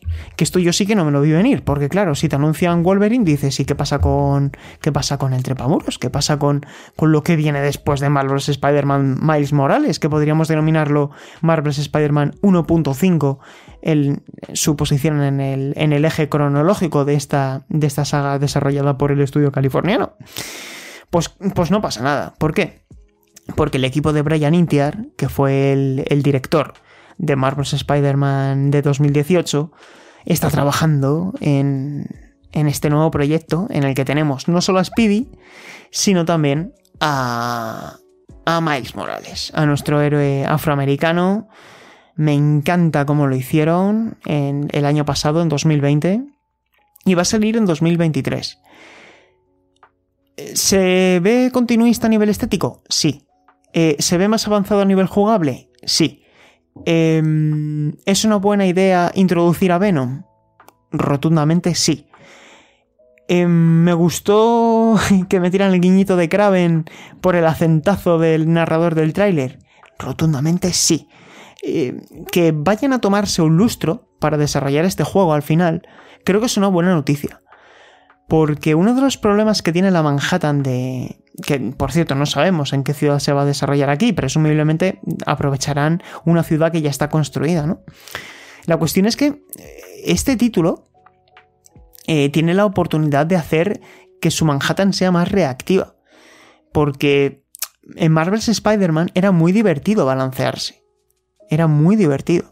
Pero la relación que teníamos con el mundo era muy limitada. Muy, muy, muy limitada. No podíamos hacer prácticamente nada más allá de trepar, balancearnos y toda la espectacularidad audiovisual y el disfrute que teníamos en pantalla. Que no es poco, ¿eh? Pero quiero decir que a nivel de interacción con el mundo se puede hacer algo más que dirigirte de icono a icono. Y eso es algo que creo que tienen que ser lo suficientemente autocríticos para identificarlo y ofrecer un producto mejorado. Así que todo mi ánimo al equipo de Brian Intier, porque creo que tienen entre manos una propiedad intelectual capaz de, vender consolas. O sea, esto sí que es un vende consolas. Este Marvel's Spider-Man 2, mm, que a juzgar por los vídeos más vistos, que fueron God of War y este, pues está claro cuáles son los juegos que más llaman la atención al, público, ¿no? Porque es que este juego también vende consolas a los Marvelitas. Eh, y aquí lo digo con todo el cariño del mundo. Me refiero a gente aficionada a Marvel que no es necesariamente aficionada al mundo de las videoconsolas. Y los superhéroes en general, ¿eh? O sea que muy bien, muy bien. Me gustó mucho este, este anuncio. Y luego, por último, tenemos God of War. Que es un juego que también, pues me, me parece que es un título extremadamente continuista respecto a lo que vimos en el primer God of War. Que a todos los que nos gustó el primer God of War lo vamos a gozar muchísimo, porque además identifico pues un cierto acercamiento de nuevo al primer God of War, al más hack and slash, con las armas que hemos visto, y estoy muy ilusionado, ¿vale? Lo digo desde el principio para que no se malinterprete lo que voy a decir ahora mismo. Pero yo esperaba un poquito más. No sé si os da esa sensación. Esperaba un poquito más en lo que a evolución de juego, no, no gráficos. Porque gráficos no podemos jugar, juzgar los gráficos por un trailer en 1080p. No lo podemos hacer. Están en desarrollo, al igual que Gran Turismo 7. No, no, no, no creo que sea una aproximación exacta del resultado final. Pero si juzgamos lo que hemos visto por ahora, a mí God of War me parece que es un juego que se nota que es intergeneracional, o sea, sí que me creo que vaya a tener una versión en PS4 además de PS5. A nivel gráfico me parece más avanzado Guerrilla, por ejemplo, el juego de Guerrilla Horizon Forbidden West, que no estuvo en el evento. Y este God of War, pues es seguramente uno de los juegos que más ganas tengo de jugar en 2022, no os quepa ninguna duda pero tengo la sensación de que se podría haber mostrado algo más, que estoy seguro de que lo va a haber y que Cory Barlog están haciendo todo lo posible para que como videojuego cumpla las expectativas y, vuelvan a diseñar un mundo tan inteligente, tan bien hecho, con personajes tan bien escritos y donde la relación paterno-filial tenga algo que decir, ¿no? Eh, hay mucha mitología, va a ser el último juego en esta mitología, han dicho y tengo muchísimas ganas de, jugarlo. De verdad, tengo muchísimas ganas de jugar este God of War. Espero que sea el gran juego de las próximas navidades de, de PlayStation 5, más algo más, ¿no? Porque si no tendríamos muy poquito para el segundo semestre. Así que tengo la esperanza de que el año que viene, si Dios quiere, y, tenemos salud, y hay un E3, y si Sony pues quiere o no participar en el E3, hagan una conferencia donde digan, vamos a tener God of War a final de año y vamos a tener este otro juego que no os habíais visto venir y, y que va a estar. Así que todo mi apoyo también a Sony Santa Mónica, me caen muy bien. Creo que son un estudio muy inteligente, que identifica muy, muy, muy, muy bien cómo sacar todo el provecho a sus licencias. Pero también tengo ganas de ver qué es lo otro que está haciendo Sony Santa Mónica, ¿no? Fuera de su zona de confort y ver a Sony Santa Mónica lejos de, de God of War, lejos de Kratos. Tengo ganas de verlo también. Entonces, toda la información está vista. Mm, valoraciones. Valoraciones estrictamente personales, por supuesto. Un buen evento, un evento notable, de los mejores que hemos tenido este año, para mí el mejor junto con la conferencia de Microsoft en el E3 2021. El catálogo de juegos First Party de PS5 va a ser espectacular. Daos cuenta que no hemos visto nada sobre lo próximo de Sucker Punch, nada de lo próximo de, Dreams, del equipo de Dreams, de, ay, eh, de Media Molecule. No hemos visto el, juego que está desarrollando Team Asobi, que va a ser un juego para toda la familia. Y nos falta por ver qué está haciendo Naughty Dog. Que esa es otra, porque Naughty Dog no está de vacaciones indefinidas. Personalmente no me llama la atención el modo multijugador de The Last of Us, por no decir que me da exactamente igual. Sí que quiero una nueva saga de Naughty Dog. Y sé que cuando eso se muestre, a partir de 2022, el 23, es que va a coger una carrerilla PS5 que de verdad tiene, tiene muy buena pinta lo que están armando. Tiene muy, muy, muy buena pinta el catálogo. Así que quien tenga una PS5 yo creo que la conclusión que puede sacar de este evento es que ha hecho una buena compra, que le esperan años de mucho disfrute, con muchos juegos exclusivos del sello PlayStation. Esto es un arma de doble filo porque yo veo poco riesgo, veo poco veo poca creatividad en el sentido de que toda esa frescura que se sintió en la primera etapa de PlayStation 4, aquí pues mira, y me voy a pasar en hechos, ¿eh? podréis rebatirme, podréis discrepar conmigo, pero yo voy a hablar de hechos. Gran Turismo 7. Em, Marvel's Spider-Man 2. Horizon 2. God of War 2. Quiero decir, esto eh, lo puedes mantener durante un tiempo. Vamos a tener también Ghost of Tsushima 2, o como lo quieran llamar, pero ¿entendéis lo que os quiero decir? Estamos. se está recurriendo mucho a las secuelas. Se está jugando sobre seguro porque los videojuegos son cada vez más caros de producir, ya lo han advertido, vamos a tener cada vez más títulos de más de 100 y 200 millones de dólares. Y para garantizar eh, un porcentaje de seguridad mayor, hay que minimizar los riesgos y hay que dar lo que la gente está pidiendo. Así que aquí lanzo mi propuesta y creo que es lo que se está haciendo. Mientras se siguen desarrollando estos juegos de 5, 6 o 7 años de, desarrollo, a mí me encantaría que Sony Santa Mónica nos lance un juego más chiquitito, un doble A, ese juego narrativo que se rumorea que están desarrollando, que se lance en un periodo de dos años, que, digamos se cree una industria más saludable donde Sony Santa Mónica, Insomnia Games, bueno, Insomnia Games son extraterrestres, ellos pueden con todo. Naughty Dog, mmm, Media Molecule, no sé, todos los estudios que tiene PlayStation puedan trabajar en títulos con una afluencia de 2-3 años, que tampoco hace falta. Todos sabemos quiénes son los Juggernauts de, de, PlayStation Studios. Son Santa Mónica, son Insomnia Games y son Naughty Dog. Pero creo que también es importante que esos estudios también puedan dar rienda suelta a su creatividad y puedan seguir creciendo como estudio y al final la industria avance a nivel creativo también. Dejando esa reflexión a un lado, creo que es importante que la crisis de semiconductores mm, evolucione favorablemente. Toshiba ya ha avisado de que puede extenderse hasta finales de 2023. Eso no quiere decir que hasta, final, hasta finales de 2022, perdón, o bien entrado 2023. Esto no quiere decir que no vaya a haber consolas para entonces, quiere decir que va a haber mm, menos de las que nos gustaría. O sea, el hecho de que vaya, bajemos a una tienda de nuestra ciudad a ver si está la consola que queremos comprar, como podemos hacer ahora con una PS4, una Xbox One, una Nintendo Switch, eso, e, eso vamos a tardar mucho en verlo. Y claro, si no se implantan las consolas, si no crece la base instalada de consolas, no os quepa duda que juegos de 100, 200 o más millones de dólares, uno, van a tardar más en salir para que cuando se pongan a la venta haya un parque instalado de consolas más, más eh, aumentado, en el caso de los juegos exclusivos de PS5, y dos, que muchos proyectos terminen teniendo versión de PS4, a saber cómo será ese rendimiento, porque quiero ver yo la climatología cambiante en Gran Turismo 7, em, muchos juegos internacionales, porque es que al final esto hay que rentabilizarlo de alguna manera. Así que que salga bien todo, a mí este PlayStation Showcase me ha gustado mucho, no os voy a mentir. Si no me hubiera gustado, os lo hubiera dicho. Y a mí sí me gustó. Terminé destrozado, me acosté alucinando con Gran Turismo 7 y terminé muy contento. Así que eso es lo que os voy a decir. ¿Vendieron humo? Claro. Eh, ¿Hubo mucho trailer CGI? Sí.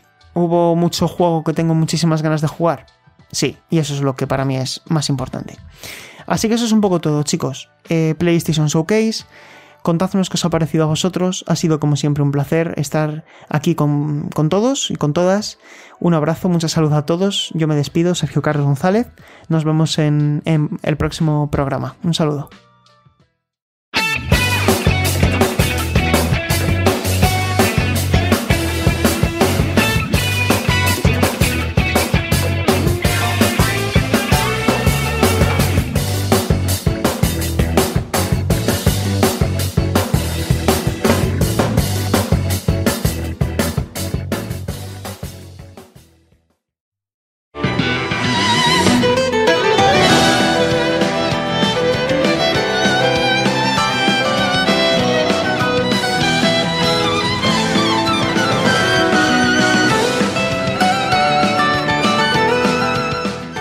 Dejamos atrás al bueno de Sergio Carlos para centrarnos en el bueno de José Álamo, que ha analizado, ha jugado en profundidad a Tales of Arise. Ya sabéis, sobre todo los lectores de la revista, que es un gran fan de la franquicia, se la conoce al dedillo.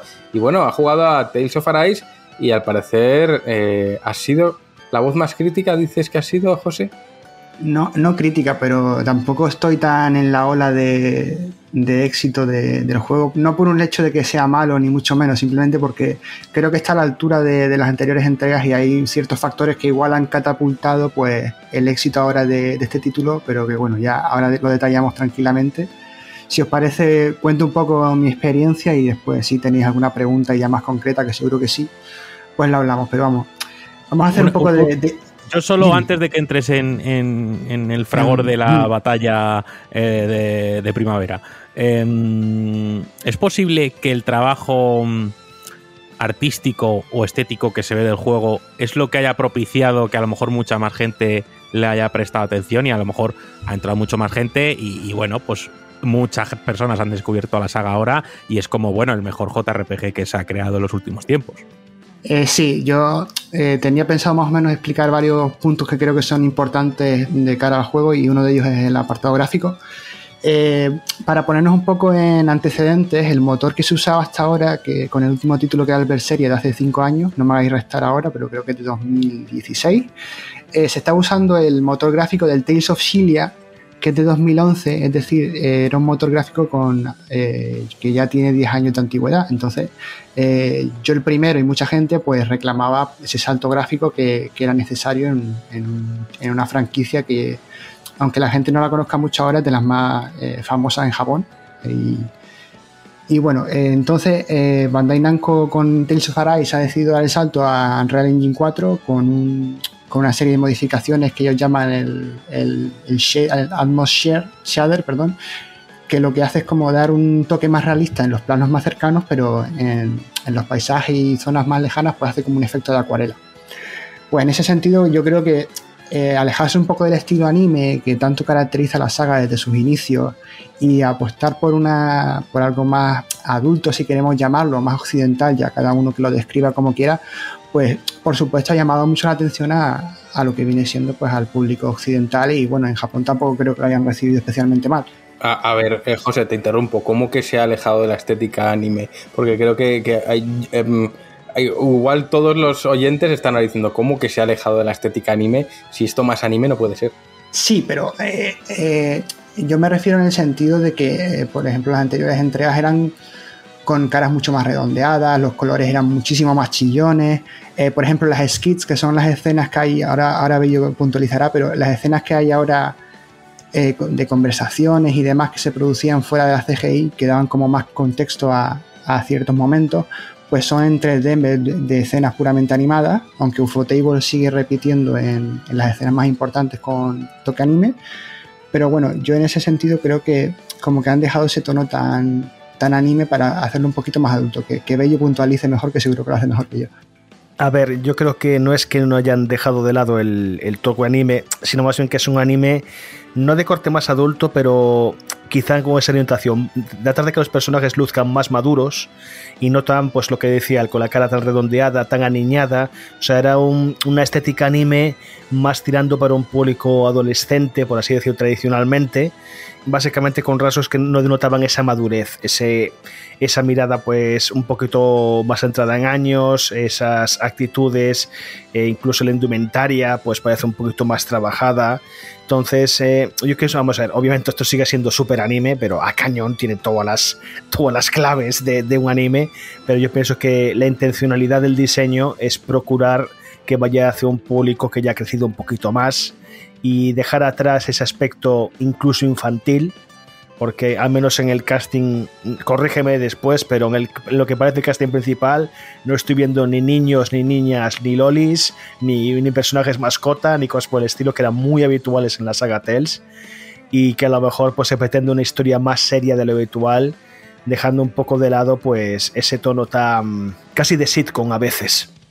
Sí, eh, yo sé que es complicado describirlo así para. Tampoco hay, puede sonar faltón y mucho menos en la, intención de hacerlo.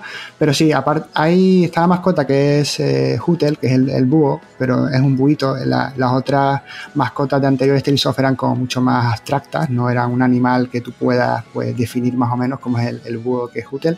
Y luego lo, más parecido a una Loli, entre comillas, es la, la chica que es Ringwell, la, la chica más pequeña pero sí, es lo que tú comentas, que quieren dar un toque más adulto, vamos a llamarlo así, y yo creo que eso eh, resulta mucho más atractivo para el público generalista, especialmente en Occidente.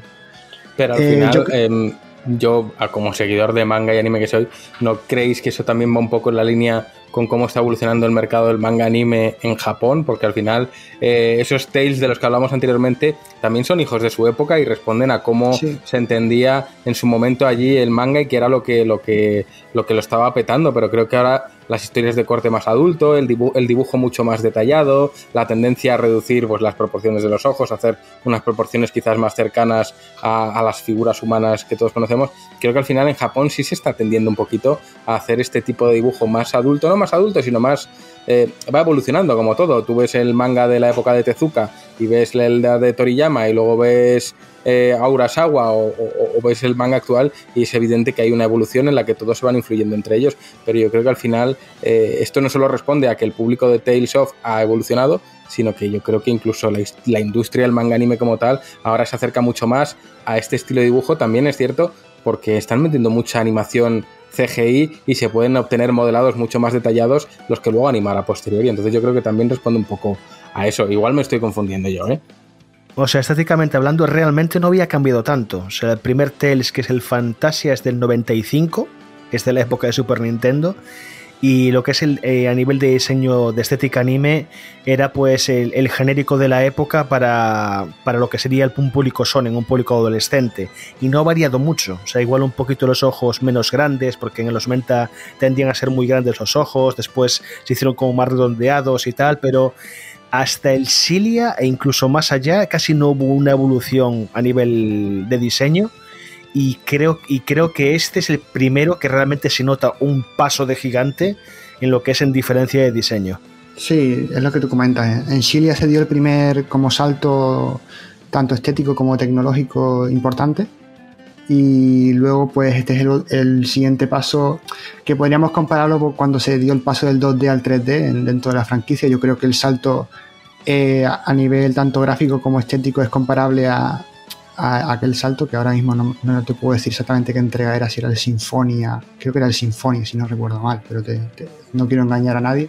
Pero bueno, que en este caso es un cambio importante que yo creo que lo hacen pensando más bien en, hacer, en llegar a todo tipo de público, creo que lo van a conseguir en ese sentido pero tampoco, tampoco me molesta. O sea, al principio eh, me sentía un poco raro porque estamos muy acostumbrados a ese estilo, los fans más, más acérrimos, por decirlo de alguna manera, pero, pero te, acaba, te acaba llenando, no, no, es, no es un problema, todo lo contrario. Se ve mejor que nunca y tiene, tiene un gran aspecto gráfico. Aunque bueno, hay un poco de popping por aquí y por allá. Se nota que todavía es intergeneracional porque sale también en, en Xbox One y en PlayStation 4 y por ejemplo hay tiempo de carga entre, entre mapas porque son zonas que ahora explicaré un poco más el tema de la exploración para aclararlo un poco pero, pero hay tiempos de carga un poco raros ahí. Yo creo que todavía le falta pues eh, dar ese salto que, a Japón siempre a los juegos japoneses normalmente le, cuesta un poquito más a nivel tecnológico. Y bueno yo ahora quiero centrarme un poco en, en el tema del juego en sí y en el desarrollo de la historia y de, las mecánicas, porque sí es cierto que lo que el mayor problema que he tenido yo con el juego es que va de menos a más y no en el sentido de que es un, el típico JRPG lento que te cuesta entrar, no. Eh, yo el problema que he tenido es que el juego se mete mucha prisa al principio. Entonces, eh, los personajes tienen que, para ponernos un poco de, contexto, están, estamos en el mundo de Dana, que ha sido invadido por, por el mundo vecino, que es el de Rena y me han, prohibido decir renano, así que no lo pienso decir. O me la con la mano. Eso es. Eh, entonces, eh, pues han pasado 300 años desde, la invasión y están los, danianos todos esclavizados y de repente hay una chica eh, de Rena que se cruza con nuestro protagonista y deciden escaparse juntos para, pues para derrocar a los, a los, a los renanos, porque tengo que decirlo, y, pues la chica resulta, como siempre, como todo shonen, tiene un poder especial que es la espada llameante. que a través de un núcleo que le permite pues eso, combatir a los señores que estaban controlando el planeta de Dana. Y bueno, el chico como para no perder todos los tópicos japoneses pues tiene amnesia. Y bajo esa premisa pues eh, las primeras horas, que yo diría que son las 10 primeras horas, pues eh, van de aquí para allá dando saltos, es todo demasiado precipitado. Además tienen, yo creo que lo han hecho queriendo, pero a la vez es un arma de doble filo, que las dos primeras zonas del juego son como las más osas a nivel visual, tampoco quiero entrar en mucho spoiler, pero bueno, son muy monotemáticas y yo creo que entre que la narrativa a veces se precipita demasiado, como que le hubiera sentado bien tomarse cierto descanso en vez de ir corriendo para aquí para allá. También hay ciertas escenas que están coladas un poco raras y no sé, no sé qué pretendían hacer con metiendo a ciertas escenas con ciertos personajes que después puede dar un poco igual. Pero bueno, luego llega lo que vendría siendo la, hora 15 aproximadamente, que empiezan a entrar en nuevas zonas con mucho más, color, se empiezan a tocar temas mucho más importantes, porque al principio es todo como muy blanco y oscuro, eh, estos son malos porque han venido por nosotros y vamos a quitarlos de en medio. Eh, la Shione, que es la chica de Rena, y luego Alfen, que es el chico de Dana, pues se llevan mal porque evidentemente si tu civilización ha estado eh, siendo oprimida durante 300 años, pues no vas a ser amigo del primer eh, eh renano que te encuentres. Y luego se van, según se van uniendo personajes, pues hay ese, ese tipo de conflictos que no ayudan a que los personajes se desarrollen, porque siempre se están peleando, se dicen algo y pues yo no quiero hablar contigo, tal y cual. Y con respecto a otros Tales of, pues eso, eh, esa química entre personajes cuesta en llegar, acaba llegando pues cuando llegaba a cierto punto del juego se dan cuenta de que porque te hayan conquistado desde otro planeta, no todos los habitantes del otro planeta tienen que ser malos por sí. Puede haber gente buena y se entra en esos claros oscuros que tanto nos gustan y que muy bien lo hacen bastante bien, tocando ciertos temas pues de cómo puede ser la convivencia y la famosa coexistencia de la que hablo muchas veces en el artículo de, del GTM número 69 puede ser, si no me confundo, que es el último. Eh, y después, pues al final, los personajes acaban ganándose el cariño de, los personajes. Pero yo realmente, si soy totalmente honesto, cuando era cuando estaba las 10 primeras horas, yo estaba muy preocupado. Estaba, pensando que igual el juego tenía ciertos recortes de, de presupuesto, que no habían llegado a tiempo pero lo cierto es que simplemente pues se habían tomado su tiempo para, sentar esa base de, conflicto y después pues comenzar a, cuestionar lo que pensaban sus propios personajes y desarrollar un poco más la trama. Eh, llegados a este punto, después el sistema de combate, mm, sinceramente creo que es de los mejores de toda la franquicia. Eh, sin lugar a dudas, yo tenía la duda de que si llegaría al nivel del Tales of Crisis F, que es el que entre los fans es el más mm, querido y el que más, el que más ha gustado. Pero aquí eh, yo estaba preocupado porque en la demo, cuando jugamos, eh, mucha gente decía que era caótico. Bueno, se toman su tiempo para explicarlo, no creo que, que pueda suponer mucho problema para la gente yendo poco a poco. Y después eh, también estaba preocupado porque el, el, número de artes, que las artes aquí, para que nos entendamos, son las habilidades especiales de los personajes, pues estaba limitado a tres para el suelo y tres para el aire, con un botón de salto para eh, intercambiar entre ellas y por supuesto también hay eh, acciones intermedias para hacerlo un poco más suave. Pero llegado a cierto punto pues también se te desbloquea la opción de, con el L2 tener otras tres artes abajo y otras tres arriba que te deja con 12 artes y yo creo que es un, equilibrio bastante bueno y ahí donde el juego despega. Justamente cuando yo comento que también a nivel narrativo el juego también se toma su, su, salida más importante o empieza a destacar más. Eh, yo creo que lo, intentaron medir de esa forma, como hacer un punto intermedio donde el juego empezara a, destacar más. Y es ahí pues donde ya se nota. Eh, ¿Cómo lo han hecho para este sistema de combate? Pues han replicado, el, por ejemplo, mecánicas que vimos en el Tales of Gracie. De hecho, el director es el, mismo de los sistemas, el mismo que el director de combate de, de Gracie. Y te adjudican como una serie de rombos que se van recargando con el paso del tiempo del combate y pues te deja utilizar artes. Por, lo tanto, no puedes spamear artes porque si las spameas, consumes todos los rombos y además se hacen menos efectivas con el tiempo. Así que favorece mucho pues eso, la combinación ágil de cualquier acción RPG, pero con el toque característico de los Tales of que siempre ha estado ahí. Y para mí, pues es una continuación tanto eh, que mejora lo visto hasta ahora, pero que sigue manteniendo la esencia porque por ejemplo en, el Berseria que fue la anterior entrega sí, sí experimentaron bastante más, la verdad. Aquí es continuista, pero eh, yo creo que es el tope de, la franquicia. Y luego llegamos a, para ya cerrar un poco, que tampoco quiero pegarme aquí la chapa del año, eh, al tema de la exploración, que, que a Juan en el vídeo dice que le gustó eso de que era solo avanzar, avanzar y avanzar. A mí, a mí me encantó. O sea, yo cuando veía el vídeo digo, todo bien en este juego. No, o sea, yo no disfruto explorando, eh, mi tiempo es escaso y no me hace falta recorrerme la última piedra para encontrar una poción. Eh, cuando decía avanzar, avanzar, dije, me gusta, pasillo bueno, eh, y ahí es cuando se despertó mi interés en el juego. Vale, yo, yo te lo quiero puntualizar un poco porque, claro, en un vídeo de, do- de dos minutos tampoco esto se puede hacer, explicar a todo detalle. Eh, Tales of desde Shilia, eh, que Javi creo que eso no, lo- no le- no le gustaba demasiado, eh, intenta ofrecer pues eh, unos mapas como muy estilo de Final Fantasy X para que nos pensemos más o menos con zonas un poco más abiertas de pasillos y, y otras mucho más, un poco más extensas, pero tampoco sin volvernos demasiado locos, pero que sí Cada vez me permite- gusta más. Sí, vale. Eh, pero tampoco permite una exploración excesiva. ¿Hay zonas secretas o zonas secretas o secundarias? Por supuesto. Ahí te dan armas y un montón de historias, por supuesto. Pero eh, yo lo que le demando en ese sentido no es que. A mí no me molesta que sea avanzar y avanzar. Yo he tirado para adelante tranquilamente, me, he sacado más de la mitad de las secundarias. Hay búsqueda de búhos, pues yo he encontrado 30 de 38 y todavía me falta encontrar esos 8 que me faltan, los encontraré. Pero hay exploración pero si te quieres ahorrar la exploración, eh, puedes ir tirando para adelante tranquilamente. Yo eso lo decía más en el sentido de que eh, tan, si queremos hacer el JRPG definitivo, entre comillas, hay que dar un poco más de variedad. No puede ser normal que yo me encuentre en un mapa y mis mayores motivaciones sean encontrar un cofre, encontrar la fruta que haya y pelearme con los enemigos. Cuando debería ser seguir con la historia y ya está, no estar buscando un cofre. Bueno, pero yo me refiero más en el sentido de ofrecer variedad a la hora de explorar. Por ejemplo, eh, aunque pueda parecer una tontería, vamos a poner el ejemplo de Persona 5 Royal que te ponía de gancho. O, lo- o los- o las mazmorras que, que dotaban un poco más de. tenían sus mecánicas propias. Aquí la mecánica más rara que te puedes encontrar es: ups, eh, hay una puerta cerrada, vamos a encontrar la llave. Y da, y da tres vueltas por el castillo hasta encontrar la llave. Entonces, eh, eso es lo que yo le demando, que, que profundice un poco más en sus mecánicas de exploración que si tú quieres avanzar y avanzar, lo hagas tranquilamente, pero que también te ofrezca, pues, a la hora de avanzar, que no sea todo, pues, un pasillo, que te ofrezca, pues, ciertos puzzles de vez en cuando, ¿por qué no? Que era algo de la saga que existía en los títulos anteriores, aquí no hay puzzles, eh, y un poquito más de variedad en ese sentido, que si quieres pedir un JRPG definitivo, que no sea, pues, tampoco, por ejemplo, en el intermission del, del Final Fantasy VII Remake, eh, Yuffie tenía una unas secciones de plataformeo. Pues, ¿Por qué no pones unas secciones de plataformeo que no sea pues subir una enredadera? Porque eso es lo que haces en Tales of Arise.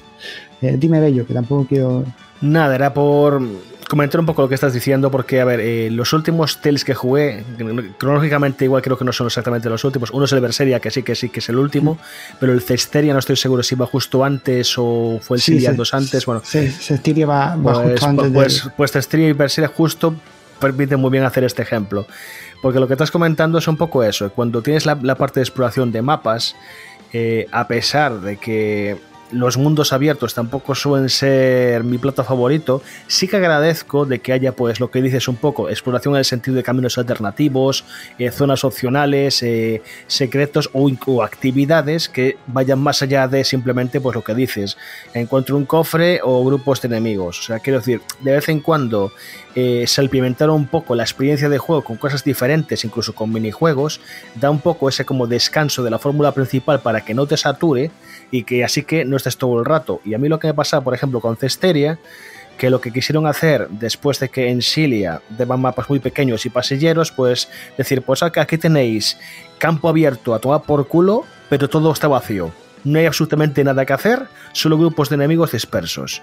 Y en Berseria volvieron atrás y dijeron, pues aquí tenéis otra vez pasillos con un par de bifurcaciones hacia un cofre y grupos de enemigos en medio. Y eso eran todos los putos mapas de Berseria.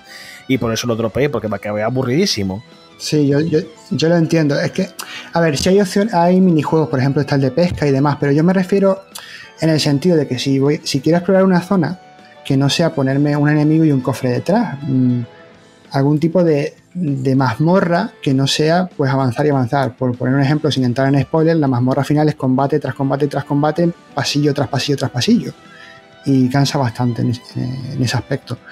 Eh, por eso yo insisto que eh, hay, muchos hay muchos juegos que tampoco sin cambiar excesivamente su forma de explorar, como mencioné el remake, está la, lo tengo más fresco lo de Yuffie, pues eso, las secciones de plataformeo, lo de lanzar el, el boomerang que tiene para abrir una puerta, pues son formas de hacerte cambiar un poco el chip y de no hacerte siempre estar pues bueno, pues aquí solo tengo que hacer esto. Me doy tres vueltas, encuentro los cofres, encojo la, hierba que me haga falta y mato al enemigo tocho que hay, porque sé que hay uno.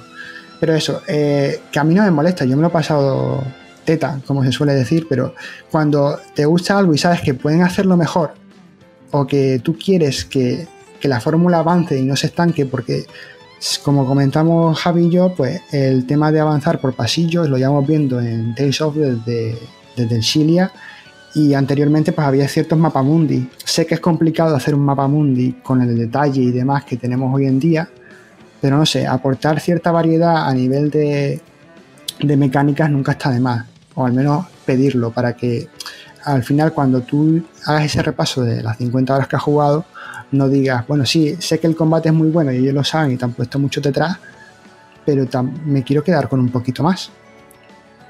Pero bueno, eh, yo creo que esas son mis sensaciones eh, principales sobre el juego. Y aquí quiero llegar que veo cierta exaltación de, lo bueno que es este Tales of y honestamente no me parece tan lejos de los anteriores, más allá del salto gráfico que yo entiendo que te llame la atención un salto gráfico de ese nivel, pero si comparara a Rise con Berseria tampoco son juegos tan distintos y, no, lo veo que ahora Rise tenga un 87 de media en Metacritic comparándolo con, por ejemplo, el Final Fantasy VII Remake que también tiene un 87.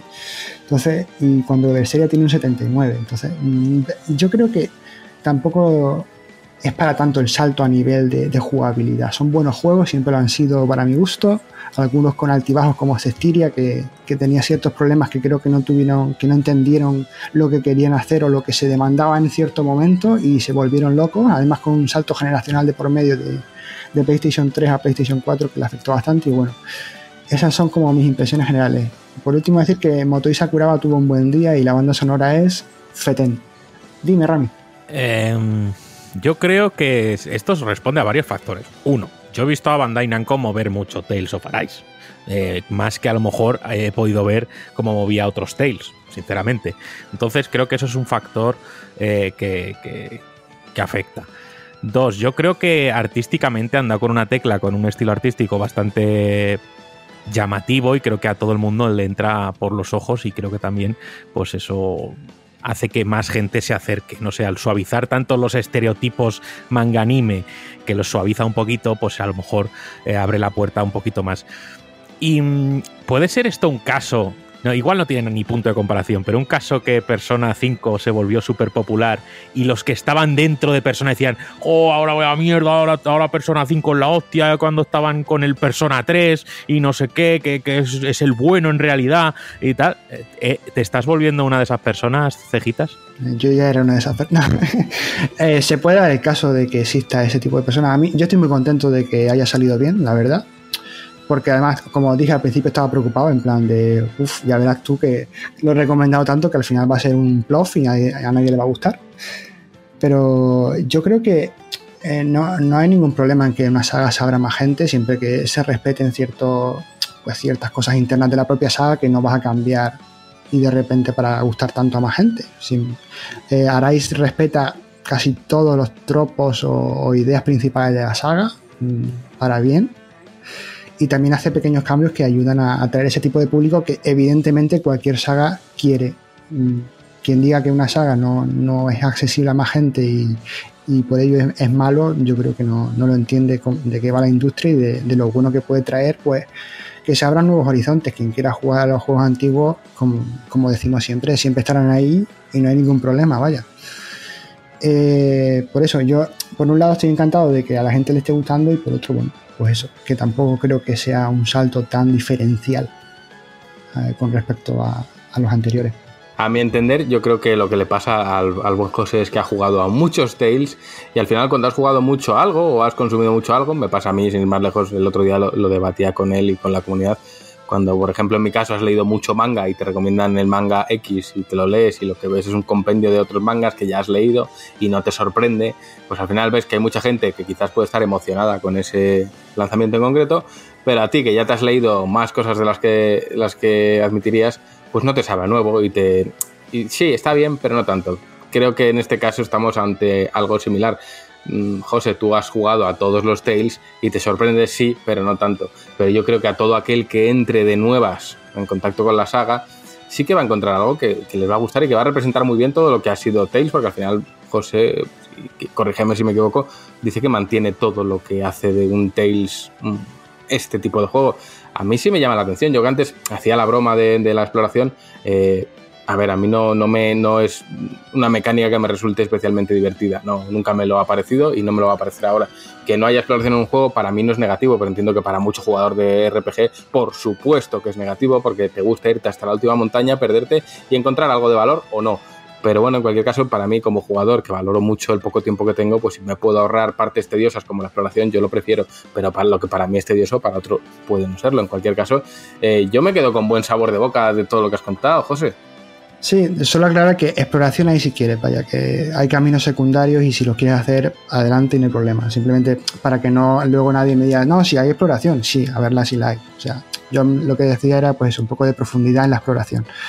Eh, y sí, en general también puede ser eso, porque eh, este título tampoco quiero decir nada especialmente tal, pero sí repite ciertas ideas, tiene muchos conceptos que ya hemos visto y en muchos Tales of y yo creo que por ahí también, pues eso, los personajes son buenos, tampoco creo que sean los mejores de la franquicia y eso. Yo eh, entiendo que a la gente viniendo desde cero, como tú dices, pues le pueda sorprender más y, encantado, la verdad. Pero eh, yo creo que se le puede exigir un poco más y creo que, como fan tengo la obligación personal de, de, exigirle un poquito más, porque si no somos exigentes con las cosas que queremos, yo creo que, que no podemos serlo con otras cosas, vaya. Eh, totalmente, totalmente de acuerdo. Aquí creo que estamos todos de acuerdo. No sé, todos lo hemos sido en nuestros respectivos eh, juegos queridos. Todos al final hemos no pecado, pero sí hemos sido más exigentes porque debemos serlo. Estaba pensando antes de cerrar que decíamos que el diseño se había occidentalizado para atraer al público de Occidente, pero Rami bien ha puesto sobre la palestra ese caso de persona donde el diseño occidentalizado no está. Creo que es un diseño que tira a lo japonés a más no poder. Y creo que precisamente por eso ha tenido el boom que ha tenido. Y podríamos hablar de Yakuza o Judgment, que también son japoneses a más no poder y no quieren ser otra cosa. Y precisamente por eso han tenido éxito. No sé si ahora mismo Tails está en posición de decir, pues me voy a occidentalizar, o todo lo contrario, el mercado ya está abierto a lo japonés y hubiese funcionado así. Yo no sé, creo que es que me gusta mucho la nueva dirección artística, no la veo más occidentalizada, pero sí la veo más tirada, eh, podríamos decir, eh, de Shonen ha cambiado a Seinen. No sé si en el argumento ha cambiado a Seinen, José. yo diría que, no, yo creo que el argumento sigue manteniendo el estilo Shonen. Quizá mm, profundiza un poco más en, en temas vitales de los personajes, en sobre cómo piensan. Los personajes están un poco más maltratados a nivel psicológico por todo lo que acarrea una guerra y una dictadura, por llamarlo así. Pero sigue manteniendo los, mismos tropos en muchos sentidos. Tales of, que Javi me lo confirme también a los, a los oyentes, pero siempre ha tenido una estructura más o menos similar a cuanto, en cuanto a temática. Eh, con intentó oscurecerse un poco más, aquí sigue un poquito por ese camino también pero yo creo que eh, a veces los videojuegos, en la industria del videojuego, es, acertar con la tecla en el momento exacto. Eh, quizá el salto al Unreal, cómo se ha promocionado el juego, como ha dicho Rami, porque mm, creo que apostar por una demo en un RPG es tirar una moneda al aire también, como digo, y, acertar. Creo que lo han hecho muy bien y, creo que parte del mérito es saber eh, leer un poco lo que demanda el mercado, y lo que estaba pidiendo la gente. Ya lo vi, creo que estás tú jugando, por ejemplo, Juan, al Scarlet Nexus, que creo que sigue también un estilo muy parecido en ese sentido y te lo saco para que hables un poco de él también. Y, creo que, están acertando en, interpretar lo que demanda tanto su público nacional como occidental con ciertas decisiones a nivel tanto de, diseño mecánica, además, como de, de estética, vaya. Mira, de Scarlet Nexus hablamos luego porque hablaremos en el que estamos jugando, pero solo tengo que decir que no entiendo la portada, no refleja para nada lo bonito y maravilloso que me está pareciendo el juego. La portada lo, me parece... las portadas, lo de las portadas eh, está siendo grave. Está pensada para que lo compre alguien que no sepa lo que está comprando, porque si no, no, no, no entiendo esa portada. Sí, yo, yo hablé con, con cierta gente sobre este tema y las portadas, Tales of, si, eh, no lo sé si Javi se cortará, tiene las portadas normalmente están ilustradas por, por artistas, por sus artistas, pero en esta ocasión también han cambiado la portada y, y lo han puesto pues eh, de un estilo en 3D con esos personajes que yo decía que no me gustaba la portada occidental. Y yo creo que también es que es una, es una serie de factores que si los juntas vas entendiendo un poco cómo han conseguido cambiar toda la estrategia de marketing para apoyar eh, pues esos cambios que ha tenido el juego. Totalmente, no sé, luego hablamos de Scarlet porque es un juego que me gusta mucho y del que quiero hablar, pero cada cosa en su lugar, si os parece vamos dando carpetazo ya a estas buenísimas impresiones, el que quiera leer el análisis al completo en la próxima revista, si no me equivoco Juanpe, son seis paginitas las que se lleva el título, además tenéis en nuestro canal de YouTube ese vídeo avance de, esta, de este análisis que ha montado el bueno de Jabucho de mano con José, y si os parece Rami, te toca ponerte el gorrito de entrevistador porque te vas directito con Alex o Alejandro de Weird Beluga a hablar de ese clip de Snail que sé que te ha gustado mucho. Así que nada, un pequeño corte y volvemos con Alejandro.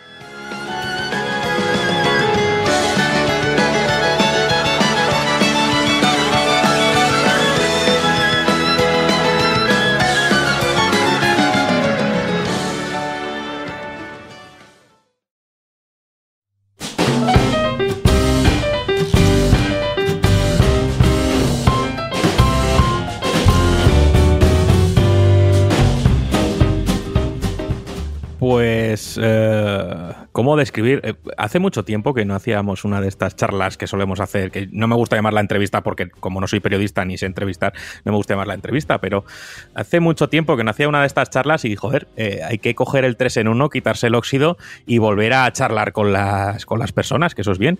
Así que, bueno, mmm, lo de hoy tiene un poco cariz de, de cuento, ¿no? ¿Cuántos cuentos o fábulas hemos escuchado eh, que tiene un protagonista un caracol? Un caracol es un ser frágil que siempre donde está, allí está su casa, porque lleva la casa a cuestas, y que además es lento, ¿no? Eh, pero llega un estudio madrileño, ganador de los PlayStation Talents de 2019, y dice, pues mira, vamos a hacer un calamar que no va a ser indefenso. O sea, va ser, va a dejar de ser una víctima o un predado a ser un depredador armado hasta la, hasta la concha, como dijo Jabucho en el vídeo. va a dejar de ser lento, va a, ser, va a moverse y va, va, a ser rápido. Y eh, va a perder su casa como tal, porque encima va a ser un paria, un exiliado de su propia raza. Y ahí es donde te sitúa Cliff de Snail, esa es su premisa. Eh, responsable, o sea, de los responsables, Weir Beluga. Y tenemos hoy aquí a Alejandro, que se ha venido a, a, pasar a echar una charlita con nosotros, cosa que le agradezco muchísimo. ¿Qué tal, Alejandro? ¿Cómo estás? Hola, buenas. Gracias a ti por invitarme, la verdad. Encantado de estar aquí. Nada, yo, como te he dicho fuera de micros, la verdad es que el juego lo he disfrutado mucho. Me parece una propuesta muy redonda en todos los sentidos. Eh, sí que destaco pues, la dirección artística, los entornos, eh, me gusta la historia que habéis creado y, y, y, demás, los personajes, pero creo que es un producto que en todos los aspectos acaba siendo redondo y, y dices, joder, es que esta gente, si les das un presupuesto de, yo qué sé, de 10 millones de euros, ¿qué, qué te hacen? ¿Sabes? O sea, tú te ríes solo pensándolo, ¿no? En plan. Ojalá, ojalá la verdad, ¿eh? la podéis liar muy, muy, muy fuerte. Eh, bueno, eh, ya te he dicho que vuestro juego me ha encantado. Yo os lo recomiendo a todo el mundo que lo quiera probar y si no puede verse un, un, vídeo de nuestras primeras impresiones en nuestro canal de YouTube. Y, y nada, Alejandro, yo me gustaría preguntarte cómo surgió la idea, esta idea de hacer un juego con un caracol. Pues en principio la primera la primera idea inicial fue de una Game Jam que fueron tres de los cinco que somos en el estudio, en el que la, la, temática era algo así como ¿qué significa el hogar para ti? Y decidieron hacer un caracol que lleva su casa a cuestas, que la tiene que defender de las babosas, que al final son unas envidiosas y quieren, quieren su sí, concha. Todo el mundo sabe que, una, que, un caracol es una babosa con concha, eso es así. Obviamente, claro. claro. Así que a partir de ahí, nosotros que éramos compañeros de universidad, nos lo enseñaron a la semana siguiente y dijimos, joder, cómo mola, la verdad. Y empezamos a desarrollarlo en plan más serio, de hacer niveles y también porque queríamos hacer algún proyecto propio. Y al final, un poco a base de aprender nosotros mismos y desarrollarnos como profesionales, pues así nació lo que es el juego más serio. Luego ya los talents fue como una especie de meta que nos pusimos. Porque al final hay que decir, y lo he dicho al principio, que ganasteis eh, los PlayStation Talents de, de 2019 y, es más, ya os he visto hasta haciendo ahí anuncios en, en, Twitter y demás con ellos. Es que no sé, ¿qué queréis que os diga? No, no, no me imagino lo que debe ser para vosotros eh, ya no solo ganar el galardón, sino ver publicado vuestro juego, eh, distribuido como si fuera un, un, juego que compita mano a mano con cualquier otro. No sé, ¿qué, qué, qué supuso para vosotros con esa experiencia que os gustó en una Game Jam como experimento? Que supuso ver el día ya de la, ya primero de ganar el premio y segundo de, de verlo lanzado, tío. A ver, yo me acuerdo que cuando íbamos avanzando en los talents, que primero es semifinalistas, luego finalistas y luego ya vas a la gala y tal, cada vez que pasábamos de fase lo celebrábamos como si hubiéramos ganado aquí la, una batalla decisiva, la verdad. O sea, nos, nos hacía mucha ilusión. Y molaba bastante porque veías que tu juego lo iba reconociendo más gente, a la gente le iba gustando, comentarios positivos y demás. Y luego allá obviamente ganar los premios fue una pasada y la colaboración futura que hicimos con Coach ahora para ya lanzarlo ha sido incluso más pasada aún.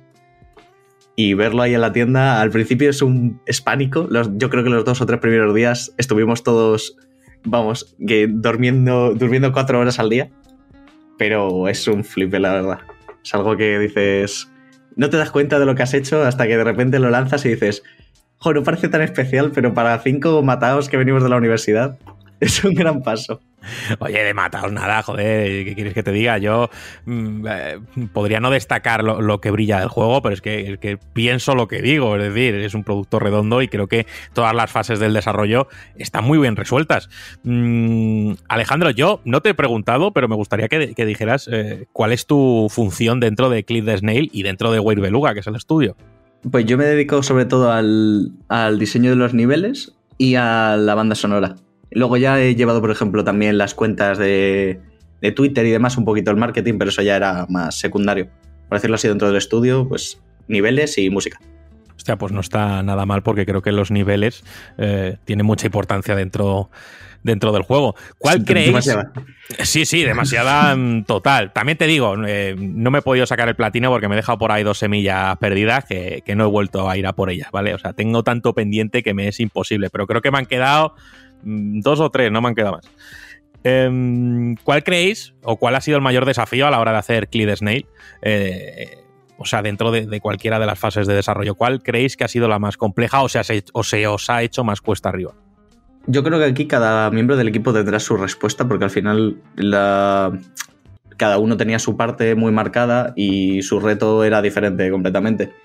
Yo, por ejemplo, al final, yo creo que todos hemos sido un poco autodidactas y ese ha sido el mayor reto para todos, el tener que aprender cosas desde cero y aplicarlas bien, porque sobre todo eso yo creo que es lo que más difícil ha resultado, el, la incertidumbre de decir, lo estoy haciendo bien, no sé si lo estoy haciendo bien, esto es muy difícil, esto es muy fácil, sobre todo a mí me ha pasado eso y luego se ha reflejado en que la gente se ha quejado de la dificultad en algunos puntos y de, por ejemplo, que decías antes de la, del arte, que te ha gustado mucho, había gente que se quejaba de que la visibilidad era muy mala y demás. Al final siempre tienes esas dudas y yo creo que ha sido lo más difícil, la incertidumbre de decir, lo estoy haciendo bien. No sé bueno, si respecto a eso, a ver, eh, a ver, ¿qué te puedo decir? Pues los enemigos, sí que te puedo decir que en el primer nivel o mapa, al final como es oscuro y, y creo que queréis transmitir esa, eh, ese ambiente lúgubre y tal, pues a lo mejor las, las babosas sí que se ocultan un poco mejor, pero yo lo asociaba más a, a, dificultad, es decir, oye, pues son animales, también utilizan el entorno para camuflarse, ¿qué quieres que te diga? Yo lo he percibido así, no lo he percibido como un problema de visibilidad o como una falta ahí de, de, de tal, o sea que fíjate si puedes darse la vuelta a la tortilla, ¿sabes? O sí, sea sí, que... totalmente, si es que leías una review y pensaba una cosa totalmente diferente a la anterior que habías leído, o sea, era, era una locura, la verdad. Y, y, y decirte que, bueno, pues al tema de los, de los niveles sí que obviamente tengo mis favoritos y, mi, y los que a lo mejor me gustan un, poco menos, no es que no me gusten, sino que, que, a mí me ha sorprendido, pues, ¿qué queréis que os diga? El, el diseño de la base me ha gustado mucho, eh, el diseño de, de, la base de los caracoles también, eh, sobre todo eh, la parte final también me ha gustado mucho.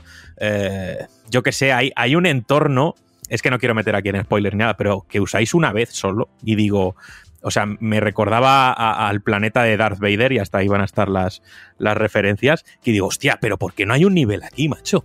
Ya, ya, la verdad, ¿por qué no hay un nivel ahí? Pues problemas.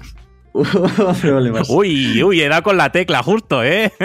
claro, eso, eso, fue una de las cosas que al final se quedó en el tintero por, por tiempo y presupuesto, sobre todo. Que eso es una pena, la verdad, pero bueno. No, porque es una lástima que muchas veces, joder, eh, cuando nos llega un producto final decimos, joder, qué pena que no hubieran hecho esto, qué pena que no hubieran hecho lo otro, y, muchas veces en la mente del desarrollador o desarrolladora o del equipo dice, no, no, si, si es, ¿qué te crees? Que no lo hemos pensado. Otra cosa es que nos llegara el dinero o tuviéramos tiempo o tal, pero al final muchas veces cuando, y sobre todo para concienciar a la gente, cuando no encontréis algo en un videojuego no significa que a lo mejor no se hayan dado cuenta, ¿eh? sino que no ha podido meterse por, por alguna de esas, de esas cuestiones. ¿Cómo fue? ¿Cómo fue porque la idea de que el caracol siempre lleva la, casa a cuestas y demás ya venía de la Game Jam, como me has comentado. Pero ¿cómo fue desarrollar todo el universo, todo ese lore eh, respecto a ese futuro distópico, podríamos decir, y, la relación de todos los animales como comunidades totalmente separadas, como era antes y demás? Y ¿Cómo surgió todo eso? Pues yo me acuerdo que al principio le estuvimos dando muchas vueltas a, la historia, y una cosa tenían en común y era que los humanos no existían ya. El mundo posapocalíptico en el que los humanos se habían extinguido por algún motivo y solo quedaban los bichitos que se habían organizado en sociedades. Eso lo, teníamos bastante claro. Luego todo el tema de que se centrara mucho más la historia en, en este tema como racista que tienen entre diferentes animales y la base de Alastor que al final es un punto común entre todos los parias de, diferentes ciudadelas no me acuerdo muy bien exactamente cómo surgió. Yo creo que fue al final una idea de nuestro diseñador narrativo, que es, que es Ricardo, que se dedicó mucho a darle vueltas a esto y cómo darle un sentido a la historia y en qué centrarnos más o menos. Y al final fue el que, el que lo sacó, ¿no? Centrar la historia en, en tu relación con los personajes y en, en que todos han sido como tú y les han echado y vivir sus historias y recapacitar sobre ellas. Me hace mucha gracia porque es que al final sí que ves todo eso que estás comentando, es decir, ves la relación, pues obviamente caracoles y babosas pues se odian, eh, los topillos con los erizos pues también tienen sus diferencias, eh, no sé, o sea, creo que hay mucho de humanidad dentro de ese mundo de, animales y, al final hay que estar, hay que estar al loro para, darse cuenta de todos esos detallitos. Sí que me di cuenta también, y esto a lo mejor es, cosa del director narrativo, pero los caracoles tenían todos como nombres de filósofos o matemáticos clásicos, ¿puede ser? Sí, sí, sí, de, matemáticos, porque Euclid en realidad se llama Euclides, que viene también de otra broma de la Game Jam. Y, la gracia era. Es que me acuerdo que el, que te recibe en la ciudad de, de, los caracoles se llamaba Mani, porque era el que había puesto las trampas y, y era Mani Manitas. Pero luego dijimos, ¿Sabes qué estaría muy gracioso? Que todos en la ciudadela se llamaran como matemáticos famosos. Así que al final está el mejor amigo que es Pitágoras. Y están por ahí Euler y Gauss, que son los ancianos que te echan de la ciudadela. que nos, nos resultó gracioso. Y al final se quedaron así. A mí me pareció como guiño, me pareció muy, muy, muy gracioso e intenté en las otras ciudadelas buscar la cohesión de los nombres. A lo mejor no he sido lo suficientemente avispado y no me da cuenta, pero, pero me ha gustado, me ha gustado mucho el guiño que, que te diga. ¿Qué, qué, influencias habéis recibido en un género a lo mejor tan particular como es el top-down shooter? Eh, ¿Qué referencias habéis eh, recogido para realizar Crazy the Snake? Pues en, en, cuanto a gameplay, sobre todo los juegos de Housemark. Yo creo en su momento como Dead Nation, eh, Alienation, eh, Next Machina creo que fue el último que llegamos a jugar antes de ya empezar el juego. Y mm, un poquito también de los Souls que nos gustan a todos en el equipo, en algunos aspectos del, gameplay o de la exploración. Y en cuanto a arte, yo creo que Diablo, World of Warcraft, estos juegos que son así muy isométricos de RPG sobre todo, a Diego, que es nuestro artista, le gustan también un montón. Y se ha inspirado un montón en ellos. Eh, ahora que dices eso de Dark Souls, tenía aquí como un, apunte preparado. Aunque bueno, eh, al final las preguntas no tienen mucha cohesión, ¿vale? Estamos aquí charlando y demás. Al final yo tengo delante a una persona que ha hecho algo que yo he disfrutado, así que yo le voy a preguntar por todas las inquietudes que yo tenga. Es decir, me ha hecho gracia ese rollo Dark Souls porque obviamente hay, hay, hay movimiento croqueta, que es como lo llaman los jugadores de Dark Souls, es decir, se puede rodar en el juego. Y lo que me llamó mucho la atención Y, y- y yo al final estas cosas no las veo como carencias. Ahora me dices, sí, sí, no lo metimos pues porque no había dinero. Ya me, me- me- me meto la lengua en el culo. Pero me llamó la atención que no hubiera, sí que hay mejora de vida, pero no hay mejora de estamina. Supongo que tampoco querréis hacer un, un caracol que fuera dando croquetas alrededor de todas partes y al final esa gestión de las tres veces que puedes rodar mm, eh, mientras juegas está inteligentemente puesto para que sea más difícil y no puedas rodar infinitamente, ¿verdad? Sí, no queríamos, en principio la decisión fue un poco así porque no queríamos tampoco que fueras rodando a todas partes porque no es una mecánica que se utilice como en Dark Souls, que tienes los frames de invulnerabilidad, entonces es mucho más importante para esquivar, sino que era un elemento de posicionamiento. Entonces tú estás eh, peleando con dos enemigos, que esto de que vas hacia atrás para que no se te acerquen y demás, y te sale uno por detrás para que puedas reposicionarte rápidamente y volver a alejarte. Fue un elemento así, entonces no queríamos tampoco que abusaras demasiado de ello y al final lo pusimos el límite en 2. También influye eh, que no pudimos meter mejoras de estamina por temas técnicos a la hora de desarrollar y por tema de tiempo y manejar el, el nivel. No nos, no nos quedaba espacio ni tiempo para desarrollar más cosas. se, nos, fue un poquito y queríamos centrarnos mucho más en las armas, sobre todo. Entonces dejamos la mejora de vida, que es lo, lo más básico y lo más fácil, y ya está.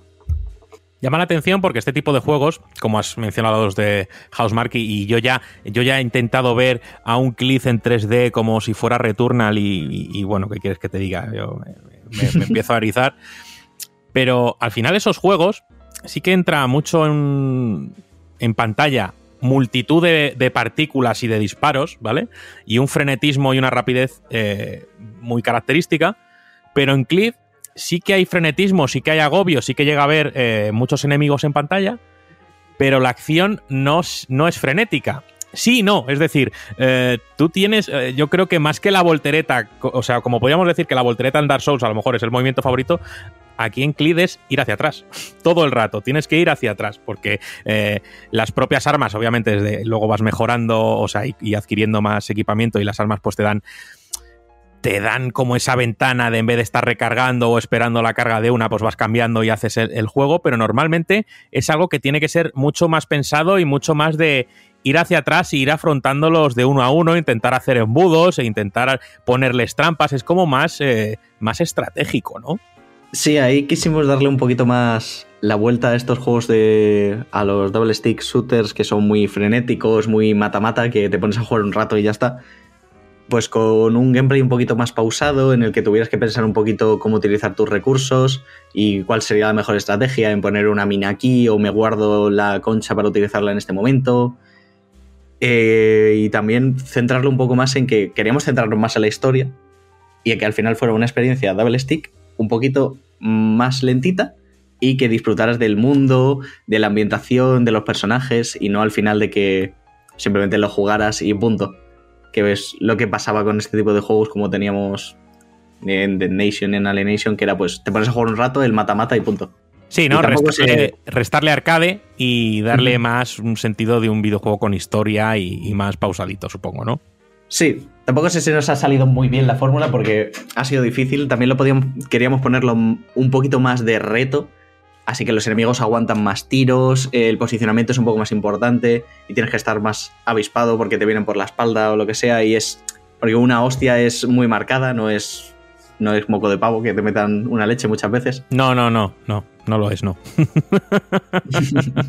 Yo creo que sí está bien equilibrado, ¿eh? O sea, eh, sí que es que hay momentos de frenetismo que aunque no sea eh, por una acción rápida como tal, pero sí que tienes muchos elementos en pantalla y yo creo que el frenetismo viene más a tu cabeza en plan diciendo, hostia, a ver, que tengo ahí no sé cuántos tipos de enemigos distintos, que estos llevan escudo, que estos llevan tal, que estos llevan no sé cuánto, vale, pues primero a por estos, esto me los llevo.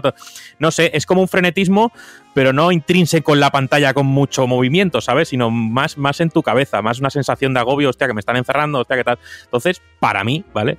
Eh, creo que está muy bien equilibrado y es una manera muy inteligente de hacerlo. Vas a, vas a creer que, he venido aquí a hacerte la pelota, pero es que no sé, yo, yo, yo estoy encantado con el juego, ¿eh? Pero Así te lo digo. está, eh, está genial, la verdad. un, poquito, un poquito de ánimo. Luego el, so- el sobre con los 500 euros, te doy luego la dirección donde me los mandas, ¿vale? Vale, te mando un FedEx. Eso es. Me has hablado que también te has hecho cargo de la, de la música. Eh, esos riffs son tuyos, supongo, ¿no? Eh, creo que lo único que no hay mío en el juego de, de música es la, la intro cinemática esta que tenemos cuando empiezas una nueva partida. Que sale lo de Extermina la plaga o algo así, creo que es. Esa, esa es la única canción que no es mía, así que todo lo demás sí. Si es que yo, yo sabía que alguno de vosotros estaba, estaba haciendo esa música, porque es que no sé por qué, pero tenía ese sentimiento. Eh, tengo que decir que, que me gusta, sí que a lo mejor hay momentos en los que a lo mejor entra de una manera que, mm, no sé, me gustaría que fuera un pelín más suave o que no fuera tan inesperado, pero esto ya es a, tema mío personal. Pero me gusta, me gusta esa influencia muchas veces porque a lo mejor la gente puede sentir pues, que es una música pasimoniosa, que a lo mejor es muy tranquila, que no tal. Pero a mí me gusta, creo que va con el entorno, que tiene ahí, mm, salvando distancias, pues su gustito a Santolaya un poco, ¿sabes? Solo guitarra, muy pausado, muy que transmite desolación. Y bueno, y ya que tengo aquí al que se, se ha encargado de la música, pues también decírselo, oye, que, que, que felicidades también. Oh, pues muchas gracias, la verdad. La música al final es, es lo que dices, intentamos hacer como que cada nivel tuviera su tonito especial en cuanto a música y que fuera muy diferente a las demás. Que eso es a, a- a alguna- a algunas personas no les ha gustado demasiado, el rollo de que no tenga una cohesión toda la banda sonora, sino que eh, cada nivel tenga instrumentos diferentes y un ritmo diferente, ambientaciones al final totalmente distintas, pues requieren una música totalmente distinta, pero no... Vamos, estoy contento con la música, la verdad es que han quedado unas buenas canciones. Y ahora, bueno, entrar un poquito más en, en materia. Mm, vosotros ganasteis el, PlayStation Talents, eso lo que conlleva es que al final, eh, pues el programa Talents de, PlayStation os echa, os echa una mano a, publicar vuestro juego a tema de pues, asesoramiento, a tema de marketing y demás. Eh, ¿Cómo ha sido eh, la relación con, con Talents? Obviamente, yo no vengo aquí a que me, me- que salseos ni que me digas, pues, obviamente que no vas a echar mierda sobre el propio tejado, si es que eso yo lo sé. Yo lo que más que nada me quiero dirigir es a que, bueno, pues mira, nos han ayudado en muchas estas cosas. También estaría bien que en estas, pues para el futuro, para futuros ganadores, pues también tuvieran en cuenta esto. No sé, eh, para ir mejorando un poco entre todos el programa y que al final eh, sea mejor para quien venga. La verdad es que al principio fue un apoyo sobre todo al, para prof- profesionalizarnos a nosotros mismos. Porque viendo que teníamos ya el apoyo de PlayStation fue como todo mucho más serio. Así dijimos, joder, merece, la- merece la pena esto darle, darle caña a ver si podemos de verdad seguir haciendo videojuegos, que es lo que queremos. Entonces, sobre todo, el programa te ayuda a eso, a decirte, oye, estás desarrollando un juego de verdad. Te dan ayuda en marketing, en producción, en, en temas de desarrollo también te resuelven algunas dudas y, y eventos sobre todo era lo más importante, pero este año pues no ha podido ser, estos dos años pasados. Ya. Algún evento online ha habido, pero no tiene para nada la misma repercusión que ir a, a una feria. Así que en eso sobre todo te ayudan mucho y las oficinas también son, son un detalle. La verdad que ir a unas oficinas a trabajar es un coñazo cuando llevas haciéndolo 20 años, pero cuando es la primera vez que vas te hace mucha ilusión. Bueno, es un coñazo cuando llevas 20 años haciéndolo para otra persona y que es tú a lo mejor tu método de supervivencia, es decir, tengo que ir hasta oficina si quiero comer, pero oye, cuando es para hacer algo tuyo, pues no sé, oye, es otro rollo, yo te lo digo desde mi experiencia, que al final somos una editorial, hacemos una revista y a mí ir al curro, pues hombre, muchas veces me suponía un coñazo, pero venir aquí, pues no te creas, ¿sabes? Cambia, cambia un poco la perspectiva, así que es verdad. Sí, cambia mucho. La verdad es que ir a las oficinas a hacer tu juego eh, en vez de ir a hacer, yo qué sé, un Excel que te ha pedido tu jefe de las ventas de ese año, la verdad cambia bastante. ¿Tuvisteis miedo en algún momento de decir, hostia, hemos ganado PlayStation Talents, hostia, eh, vamos a sacar este juego, hostia, y si la liamos, y si no conseguimos sacarlo, y si tal? ¿Tu- ¿Tuvisteis ese miedo real? Uh, sí, sí, muchas veces. Sí, sí. Vamos, eh, la- es lo que te comentaba antes, la incertidumbre era constante, la verdad. Pero es que antes que equipo de desarrollo éramos amigos y lo hemos mantenido bastante bien eso. Quedábamos muchos fines de semana para olvidarnos un poco del juego y yo qué sé, tomar unas cervezas o lo que sea y ahí cuando ya estás un poco tal te sacaban los colores entre nos sacamos los colores entre nosotros, ¿sabes? En plan, no, pero esto que has hecho está genial, tío, que lo vamos a triunfar, sé que nos animamos entre nosotros, pero todos estábamos por dentro gritando. Tiritando, no vayamos a liarla, vamos a... eh, ¿Conoces a alguien que haga DNIs falsos? No, eh, pues no, la verdad, pero por si acaso. no está mal saberlo, ¿no? No, no. No, bueno, joder, al final eh, es afrontar un gran proyecto, es al final decir, oye, mira, ya estamos dejando de hacer esto por ocio y, y toca ponerse las pilas, porque, joder, nos ha llegado un reconocimiento por lo que estamos haciendo. Así que, pues oye, pues para adelante. Yo creo que al final vuestra situación de que fuerais todos colegas y que al final cuando estuvierais desarrollando y cuando estuvierais en vuestro ocio permanecíais juntos y estabais ahí pues de cervezotas o de, o de lo que sea. Y, joder, creo que también eso ha ayudado, a ser un bloque duro y, tirar hacia, hacia adelante. ¿Qué te gustaría a ti como parte del estudio y eh, fundador también y, toda la pesca, ¿qué te gustaría a ti eh, ver de, de Weir Beluga en 5, en 10 años? 10 años, va. Joder, pues la verdad, yo creo que lo principal es que nos hayamos establecido como estudio, que seamos el estudio más grande, que cubramos todos los perfiles que nos faltan. Ahí, sin ambición, ¿eh? sí, sí, sí, hombre, ya 10 años estamos hablando aquí. Sí, sí, no es poco, ¿eh? Ojo, esos son dos proyectos, casi tres, ¿eh? Sí, sí. Así que yo creo que sí, vernos consolidados y desarrollando juegos, que al final es lo que queríamos y lo, que queremos, que Clint nos permita seguir haciendo juegos, otro juego y otro juego, al final. ¿Cómo fue el día de, oye, eh, que hoy se publica, ya está publicado el juego? ¿Cómo ha sido todo ese tiempo hasta ahora, que ha sido hace poco, sinceramente, pero cómo, cómo ha sido todos estos días? Pues me acuerdo que cuando salió, o sea, salió en España, porque claro, los diferentes territorios salía a las 12, pero cuando salió aquí en, el horario de España, nos pusimos en, Discord a las 12, hicimos una cuenta atrás y fue como, bueno, sentir diferentes. Pues no mucho, la verdad. Y luego lo peor es cuando estás solo. Cuando me iba a dormir y decía, Dios mío, que ya está a la venta. Ahí, ahí te quedabas pensando hasta las 5 de la mañana, hasta que ya caías rendido. Pero fue mucho, mucho nerviosismo sobre todo, pero era como muy, muy pasivo, porque claro, el juego está en la tienda, pero no, no es algo que tenga repercusión inmediata. Hasta que ya empezaron a salir las reviews y, y demás. ¿Cuánto, o sea, eso es algo que es evidente, que al final todos miramos cada vez que sacamos un producto y hoy en día que todo el mundo puede opinar sobre todo lo que hacemos, al final vemos, porque queremos saber lo que le parece a la gente lo que hacemos y sobre todo tomar nota eh, y de una manera constructiva y demás. Eh, ¿Cómo ha sido el leer reviews? Eh, ¿Cómo ha sido la gestión de todo eso? ¿Os habéis vuelto muy locos pulsando el F5 a ver si entraba una? Yo creo que sí, o sea, no está mal admitirlo, ¿sabes? No pasa nada. No, no, no, yo, te lo admito, yo te lo admito y sí, sí. poner en Google Clint Snail Review últimas 24 horas y leer todo, eso lo he hecho, sí, sí. sobre todo los tres primeros días. Y en cuanto a cómo entraban al final las opiniones, depende un poco de cómo seas, pero yo, yo creo que a todos al principio nos costó decir, joder, cómo hemos hecho esto, porque, sobre todo las críticas, porque lo bueno, al final cinco, cinco comentarios buenos no pesan lo mismo que uno malo, por, sí, por mal que suene, la verdad, pero... Y sobre todo los tres primeros días estuvimos muy dándole al run run con las críticas y ya a partir de ahí las hemos analizado y hemos dicho, vale, vamos a cambiar esto, eh, vamos a incluir esto, esto hay que resolverlo, estos bugs que nos han reportado, ya todo mucho más analítico y menos sentimental.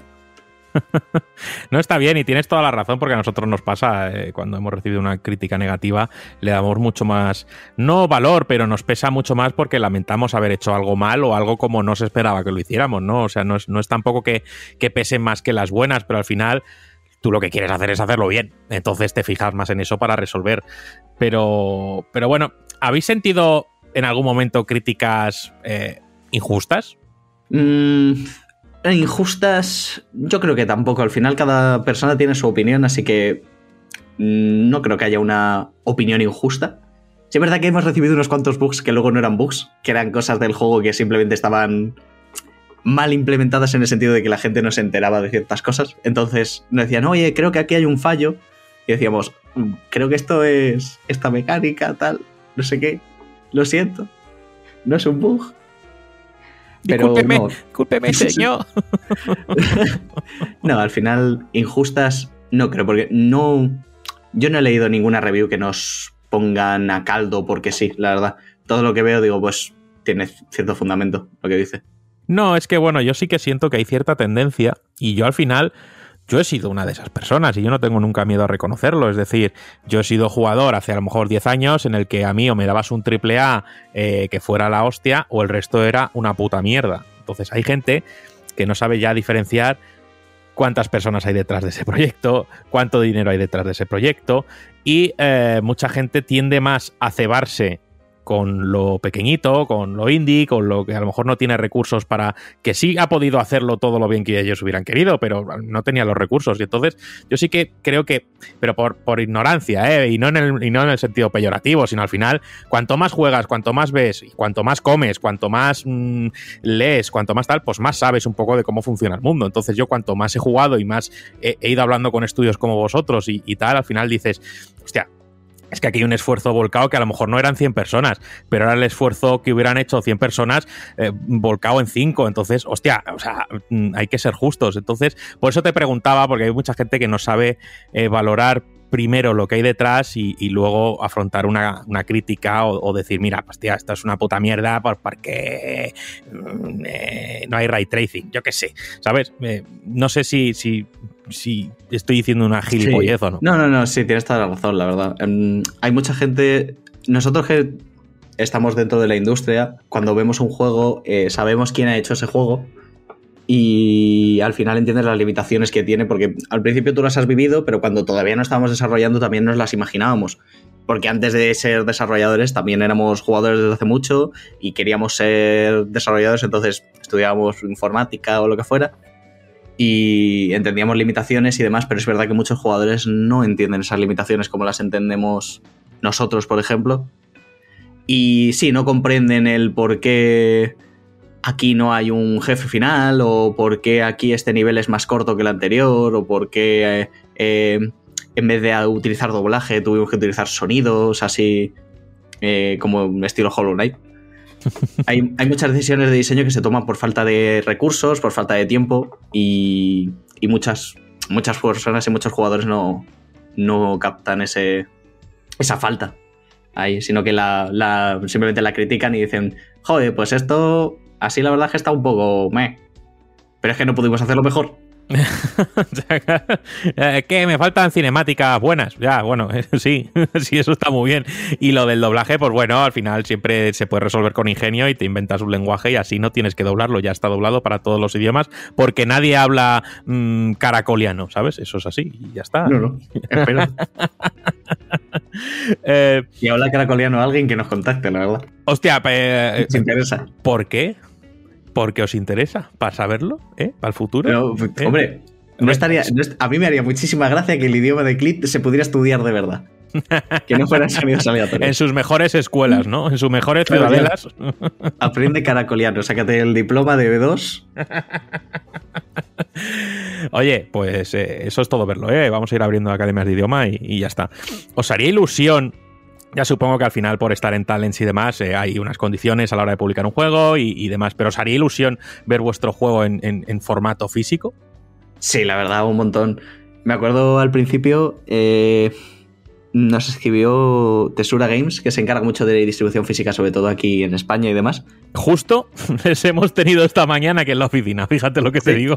Sí, sí, sí. Nos, nos escribieron un mensaje por Twitter y demás, y la verdad que ahí nos ilusionamos bastante. Y a nosotros nos encantaría tenerlo en físico, tenerlo en todas las plataformas posibles y demás. Y si se hace posible, ah, vamos, nosotros encantados. Me encantaría tener mi juego ahí en la estantería.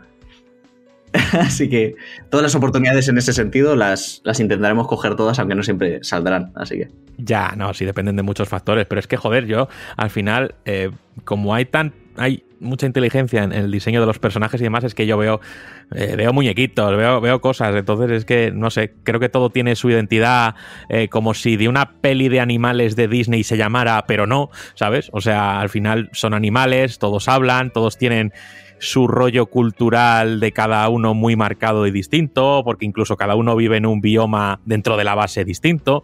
Y, y, y joder, ¿qué, ¿qué, quieres que te diga? Yo me, me pones un muñequito de Clid aquí, va a ponerme yo a la mesa con el formato físico y te digo eh, cuánto, dónde y cómo y por qué. ¿sabes? Eso es así. y supongo que vosotros tendréis muchas más ganas eh, todavía. Al final, vuestro proyecto, eh, como me has comentado, nació en una Game Jam, pero al final todos vosotros, o sea, tú y tus compañeros, estabais estudiando eh, en, ¿en dónde? Eh, estudia... No sé si mejor no decir la universidad, por si acaso. Mejor, mejor no decir mejor. la universidad. Bueno, estabais estudiando un grado de, de, de, de, desarrollo de videojuegos, supongo. Sí. Supongo que todos estaríais eh, cursando lo mismo, ¿verdad? Sí, estábamos en la misma clase. ¿Y mm, qué extraéis de lo que habéis aprendido dentro de la, de, de la universidad, máster, grado, lo que sea? Te lo digo. A ver, yo desde mi experiencia como cocinero, yo he estudiado un grado superior de restauración, luego he hecho un máster y demás. Sí que obtienes mucha información, pero luego a la hora de mojarte y aplicar y desarrollar, pues al final el callo es lo que cuenta y al final eh, es la experiencia, la experiencia como se suele decir es un grado. Sí que obviamente luego todo va eh, encajando muy bien con todos los conocimientos que te han metido en la cabeza y dices, ah, coño, pues esto tal, y entonces ya te desarrollas. ¿Crees que el, el, modelo actual de enseñanza de desarrollo de videojuegos se sale bastante preparado para desarrollar un videojuego o no?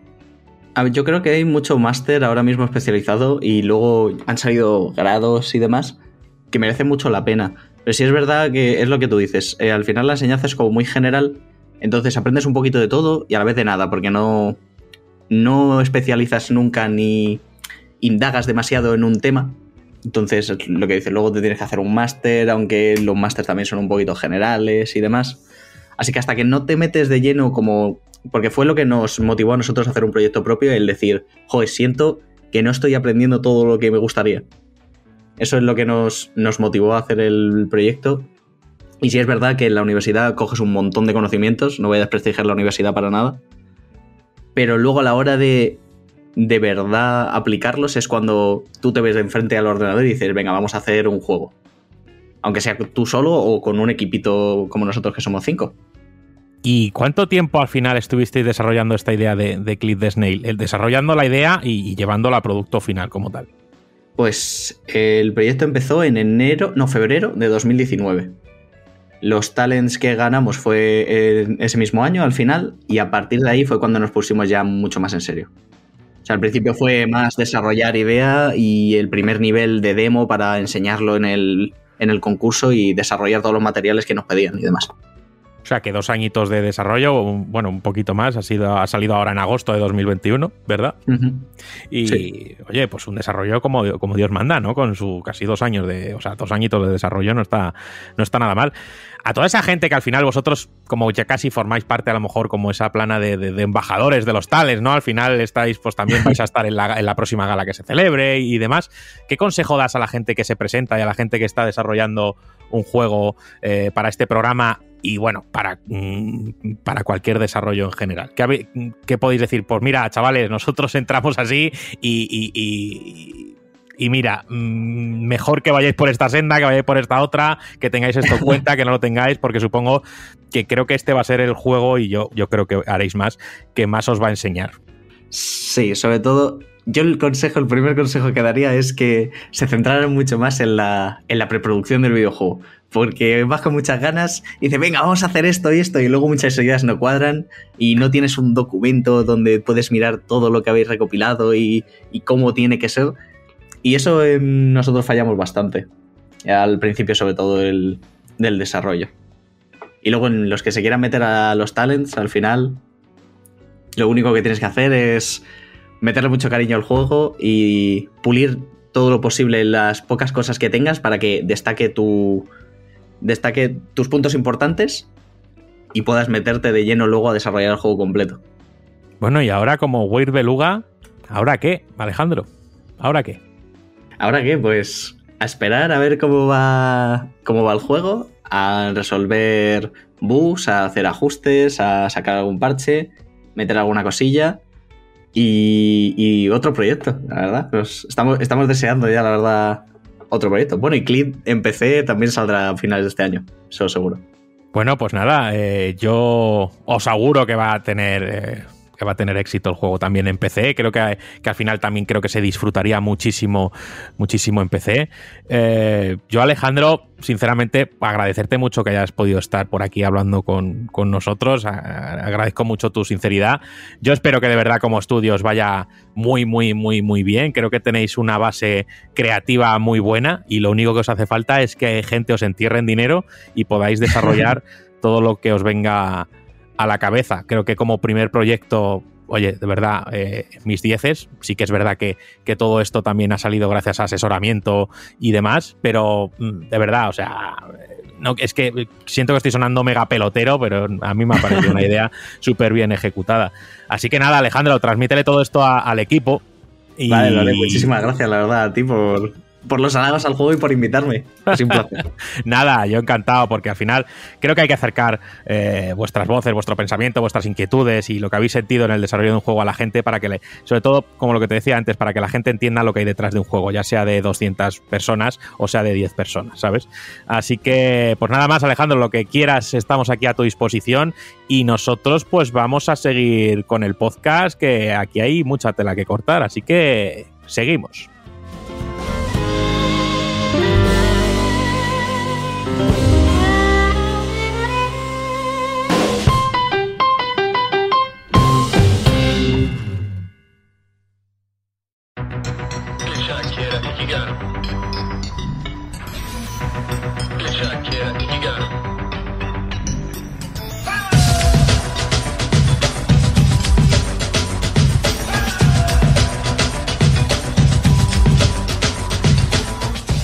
Muy buenas a todos y bienvenidos una temporada más a vuestra ración de nostalgia semanal. Después de un largo verano para recuperar fuerzas, hoy retomo la sección con uno de los pesos pesados de la industria. Una serie de juegos que no solo son archiconocidos, sino que además forman una de las franquicias más exitosas, tanto en el terreno comercial como el de la controversia. Si creciste como adolescente durante los 90, es bien seguro que como mínimo oyeras hablar de este icono del videojuego dedicado a sembrar el caos en la ciudad a base de violencia gratuita en un tono de humor de lo más negro. Los intentos de la prensa sensacionalista por demonizar el juego solo conseguirían hacerlo más popular entre los jóvenes, y pronto esta obra dedicada al vandalismo más radical se había convertido en uno de los títulos más importantes de la generación. Así pues, en el primer capítulo de esta nueva temporada, volvemos a 1997 para indagar en los orígenes de lo que empezó como un simple juego de policías y ladrones y cómo llegó a convertirse en una de las franquicias de más éxito e influencia de la historia del videojuego. Por tanto, apretar bien los puños, pisar el acelerador y tener cuidado de que no os desgasten. Porque hablamos de Gran Cifauto.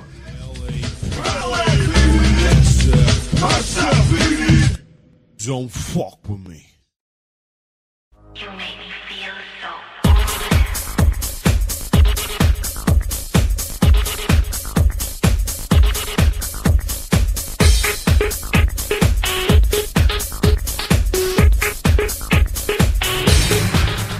Como todos los iconos de su tiempo, la concepción de Gran Theft Auto o simplemente GTA tiene unos orígenes bastante humildes y sencillos. Lanzado en octubre de 1997 para MS2 y posteriormente en Windows y la PlayStation de Sony, GTA nos presentaba un simulador del mundo criminal en ciudades basadas en las metrópolis de Estados Unidos. A lo largo de seis niveles asentados en diferentes megaurbes, nuestro objetivo consistía en llevar a cabo trabajos para los distintos grupos del crimen organizado, además de, por supuesto, sembrar el caos por la ciudad haciendo auténticas barbaridades, para que una vez consiguiéramos suficientes puntos saltáramos al siguiente nivel. Esta premisa era un apetitoso reclamo para todos los adolescentes y los jóvenes adultos aficionados al cine de acción de la época.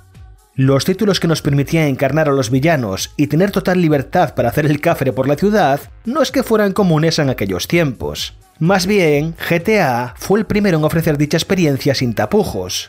Robar un coche y ponerse a conducir a todo gas en dirección contraria, pura rutina atropellar a un grupo de monjes Hare Krishna y que dicha acción sea un bonus oculto llamado Guranga, tronchante. Coger un lanzallamas y que nos desafíen a achicharrar a todos los pobres transeúntes que podamos en un tiempo límite, mmm, eso huele a victoria. Encontrar un tanque y convertir la ciudad en una zona de guerra, joder, no sabía que hubiera mi cumpleaños. Y todo esto no era más que la punta del iceberg. GTA nos permitía hacer las barbaridades que generalmente estaban reservadas para los villanos más viles y que por norma general sucedían alejadas de las cámaras. Esta libertad y la enorme variedad de actividades rocambolescas que teníamos a nuestro alcance fueron la piedra angular del éxito de GTA, cautivando incontables jugadores con su fórmula. Pero, ¿cómo empezó todo? ¿Cómo fue la concepción de este clásico? Pues para responder a esas preguntas tenemos que rebobinar hasta principios de los 90.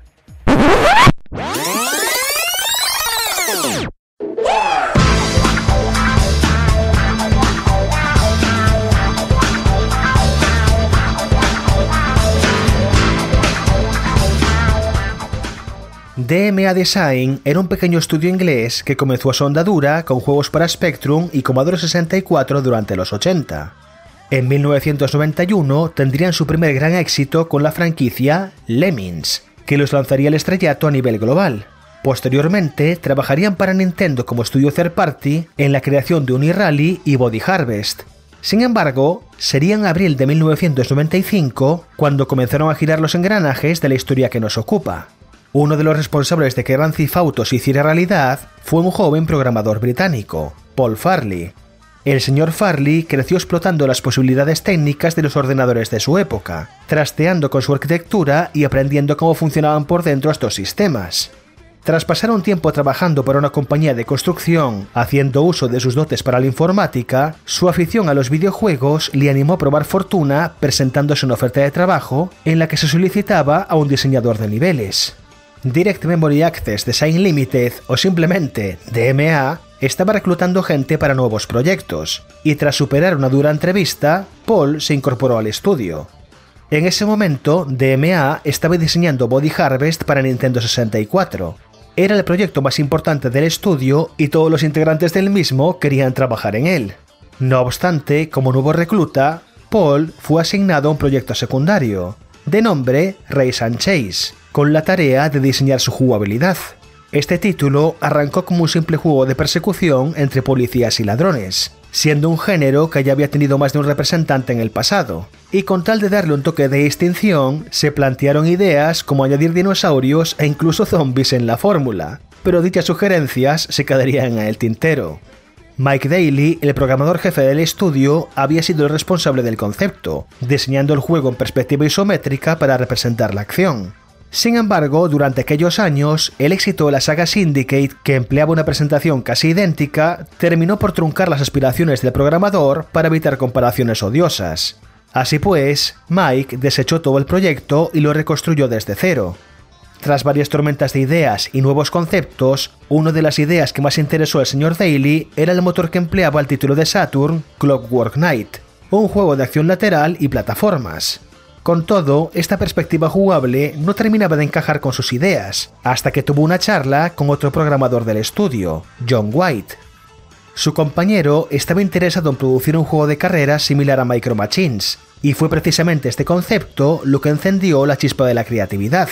Mike convirtió el futuro Grand Theft Auto en un juego de acción lateral en 2.5D, haciendo uso del motor gráfico de Clockwork Knight, por absurdo que suene, el señor Daly convirtió los fondos del juego en el suelo del escenario e hizo que los elementos en pantalla se pudieran mover libremente por esa superficie, creando la ilusión de una perspectiva aérea. De esta manera, teniendo por fin una base sobre la que trabajar, Paul Farley se puso en marcha para diseñar un juego con más profundidad que una simple persecución entre policías y ladrones. Tanto él como sus compañeros no estaban muy conformes con un concepto tan básico, y se les ocurrió que el jugador pudiera aceptar misiones acudiendo a las cabinas telefónicas. De inmediato, esto ofreció una gran libertad de movimiento y capacidad de exploración, circunstancia que le dio más de un quebradero de cabeza al equipo de programación, que de alguna manera se las apañó para que el juego no se colgase cada dos por tres. Paul y compañía se pusieron entonces a crear los mapas de los niveles del juego, basando los diseños en grandes ciudades estadounidenses. Así, Manhattan se convirtió en Liberty City, San Francisco en San Andreas y Miami en Vice City. Por aquel entonces, el acceso a Internet para recabar información estaba muy limitado, teniendo en el estudio un solo ordenador con esta capacidad, por lo que gran parte de la investigación para las tormentas de ideas se basó en las películas y la música del momento. Muchas propuestas nacieron de las series favoritas del estudio, como El Coche Fantástico o El Equipo A, además de películas como Speed. Su intención era plasmar una sátira de la sociedad americana, llevando al extremo los elementos de la cultura pop y el mundo criminal del cine. Pero incluso siendo un título con Peggy 18, algunas ideas tuvieron que eliminarse por lo salvajes que eran ya que por ejemplo una de las misiones eliminadas consistía ni más ni menos en ir quemando iglesias, algo que sin duda no habría calado nada bien entre los católicos americanos. No obstante, algunos elementos famosos nacerían a partir de casualidades. El mítico Guranga, al atropellar un grupo de Hare Krishnas, surgió a raíz de un bug, que hacía que los transeúntes comenzaran a seguirse entre ellos formando una fila. Y tras discurrir cómo sacarle partido, se les ocurrió que fueron una procesión de monjes y que atropellarlos a todos en línea fuera un bonus oculto. Y la mayoría de elementos icónicos del juego tienen historias similares. El equipo no tenía ningún filtro moral y su única intención era añadir cualquier cosa que consideraran divertida, dentro claro está, de los límites del juego. Aunque gráficamente el título ya estaba desfasado cuando salió, fue esta filosofía de diseño lo que le granjeó el éxito a GTA, convirtiéndolo en una de las obras más aclamadas de la época, ya que a pesar de las limitaciones gráficas, la presentación del juego lucía bastante bien, gracias al scroll parallax y a los cambios de zoom en la cámara cuando íbamos a pie, en coche o durante una persecución, de manera que siempre tuviéramos una visión bastante clara de la acción. El diseño de niveles era soberbio y cargado de detalles, cada mapa fue creado primero en 2D, trazando cada calle y cada recoveco de la ciudad píxel a píxel antes de trasladar el diseño al editor de mapas. Dado su interés en la arquitectura, Paul Farley fue el responsable de esta parte del desarrollo, añadiendo localizaciones y estructuras de las tres ciudades reales sobre las que se inspiraron para los mapas. Otro aspecto que ayudó a perfilar la identidad del juego fue su banda sonora. En lugar de crear una variedad de temas que acompañaran a las situaciones que ocurrieran en pantalla, Colin Anderson, responsable de la división de sonido, creó junto con su equipo una serie de emisoras de radio que sonarían cada vez que subiéramos a un coche, pudiendo ajustar el dial de la radio para encontrar nuestras antenas favoritas y disfrutar de la música que nosotros quisiéramos. Este añadido le dio muchísima personalidad a la obra, y muchas de estas emisoras se convertirían en clásicos para los fans y añadidos inmediatos en futuras entregas dada su popularidad. Cada emisora emitía programas y géneros musicales diferentes, haciendo que algo tan simple como dar una vuelta en coche escuchando la radio hiciera de estos trayectos al volante algo muy entretenido. Así, después de dedicarle unos 5 meses a todo este proceso de construcción y 6 meses más para el desarrollo de las misiones y el scripting, el estudio llevó el proyecto completo a su distribuidora BMG, cambiando el nombre original de Race and Chase y en su lugar presentarlo como Grand Theft Auto. Tras unos cuantos meses más puliendo la obra, eliminando bugs y playtesteando el juego a conciencia, GTA era lanzado para MS2 a finales de octubre de 1997, con ports para Windows y PlayStation poco después. Al principio también estaba planeado lanzar el juego en Saturn y en Nintendo 64, pero se terminó por desechar esta idea. La consola de Sega estaba en vías de extinción, y la Gran N había interferido muchísimo en el desarrollo de su proyecto previo, Body Harvest, terminando por provocar su cancelación y que el estudio cortara sus vínculos con la compañía de Kyoto debido a ello. Sin embargo, por curioso que parezca, sí que se llevaría a cabo un port para Game Boy Advance, produciendo una versión recortadísima para la portátil de Nintendo que pasaría sin pena ni gloria en el mercado. En cualquier caso, su lanzamiento en PC y en PlayStation sería un cantar muy diferente.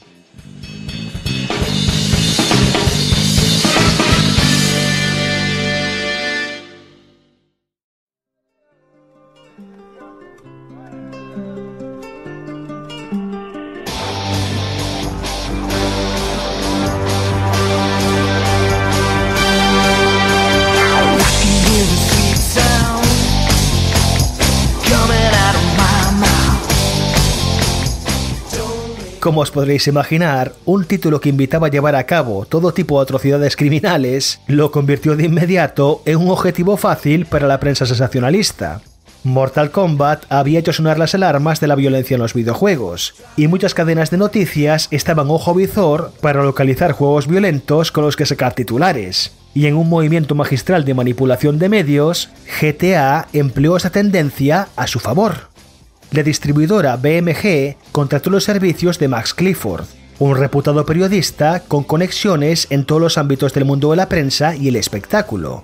Una vez le pusieron al tanto de su producto y todas las connotaciones violentas, el señor Clifford sugirió que la mejor publicidad sería iniciar una campaña de desprestigio contra el juego, empleando su naturaleza violenta para que todos los medios cargaran de frente contra este nuevo icono de los juegos violentos, informando con todo lujo de detalles sobre todas las terribles actividades criminales con las que incitaría a los más jóvenes a convertirse en agentes del mal. Lo más impactante de este plan es que esta campaña publicitaria en los medios de máxima audiencia arrancó meses antes de que el juego llegara a las tiendas. El 20 de mayo de 1997, cinco meses antes de la salida de GTA, Lord Campbell of Croy, uno de los miembros de la Cámara de los Lores, habló consternado sobre la llegada de un juego que incitaba las actividades delictivas con todo lujo de detalles. De inmediato, los grandes medios periodísticos desataron un frenesí mediático, donde señalaban el comportamiento enfermizo que este terrible juego implementaría en los niños, haciéndoles creer que está bien robar y asesinar, y por supuesto, pasándose por el forro el informar que el juego tiene PEGI 18. Las emisoras de radio y programas de televisión ponían fragmentos de las declaraciones de Lord Campbell en la Cámara de los Lores, junto con intervenciones de expertos en psicología criminal. Para echar más leña a la hoguera, los primeros pósters promocionales del juego listaban todos los crímenes que podíamos cometer. Asesinatos, robos, secuestros, tráfico de drogas, atracos a bancos y un largo etcétera. Obviamente, tal y como habían pronosticado, la manipulación mediática de Max Clifford y BMG consiguió que GTA estuviera en boca de todos, y que no hubiera un solo crío, adolescente o adulto sobre la faz de la Tierra que no estuviera deseoso de probar el juego. Como reza el dicho, la mala publicidad no existe, y GTA sirvió como clase magistral de cómo sacar partido a las controversias sensacionalistas. Pues incluso con toda la fanfarria mediática en su contra, los medios reconocían que GTA tenía todas las papeletas para triunfar comercialmente. Y sin duda, tenían razón. A pesar de que la crítica especializada no quedó impresionada por el juego, dado su pobre apartado gráfico, sí que reconocían que la libertad de exploración y el concepto de las emisoras de radio eran ideas notables, además de destacar para bien el nivel de detalle que tenían los mapas. Pero sin duda fue el boca a boca y la intensa campaña mediática que precedió al juego lo que lo lanzó al estrellato. GTA fue un éxito de ventas en el Reino Unido y no tardó en extender su éxito comercial por el resto del mundo, marcando el comienzo de una popular y prometedora franquicia sobre la que seguiré profundizando en el próximo programa.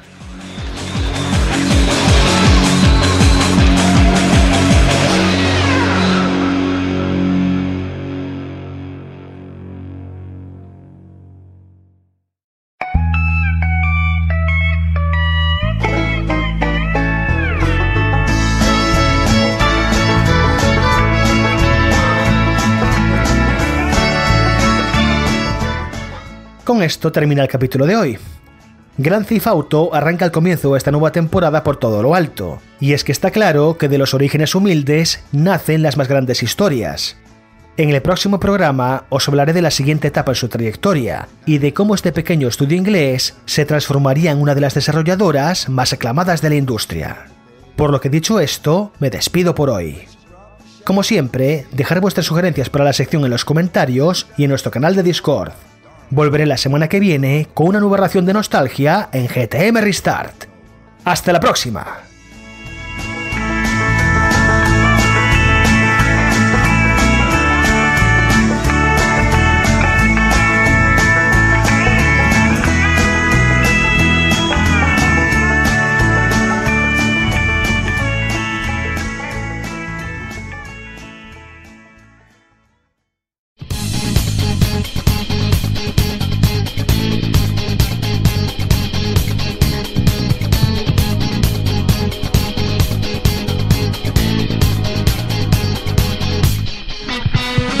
Dejamos atrás al pollo Krishna para llegar a la recta final del podcast con las preguntas de los socios. Os recuerdo que estamos sorteando un billón Mankind de cortesía de Britain Wild Studios y debe ser que la vuelta al cole ha sido la vuelta a la avalancha de preguntas, Rami, o, o- o me estoy yo equivocando.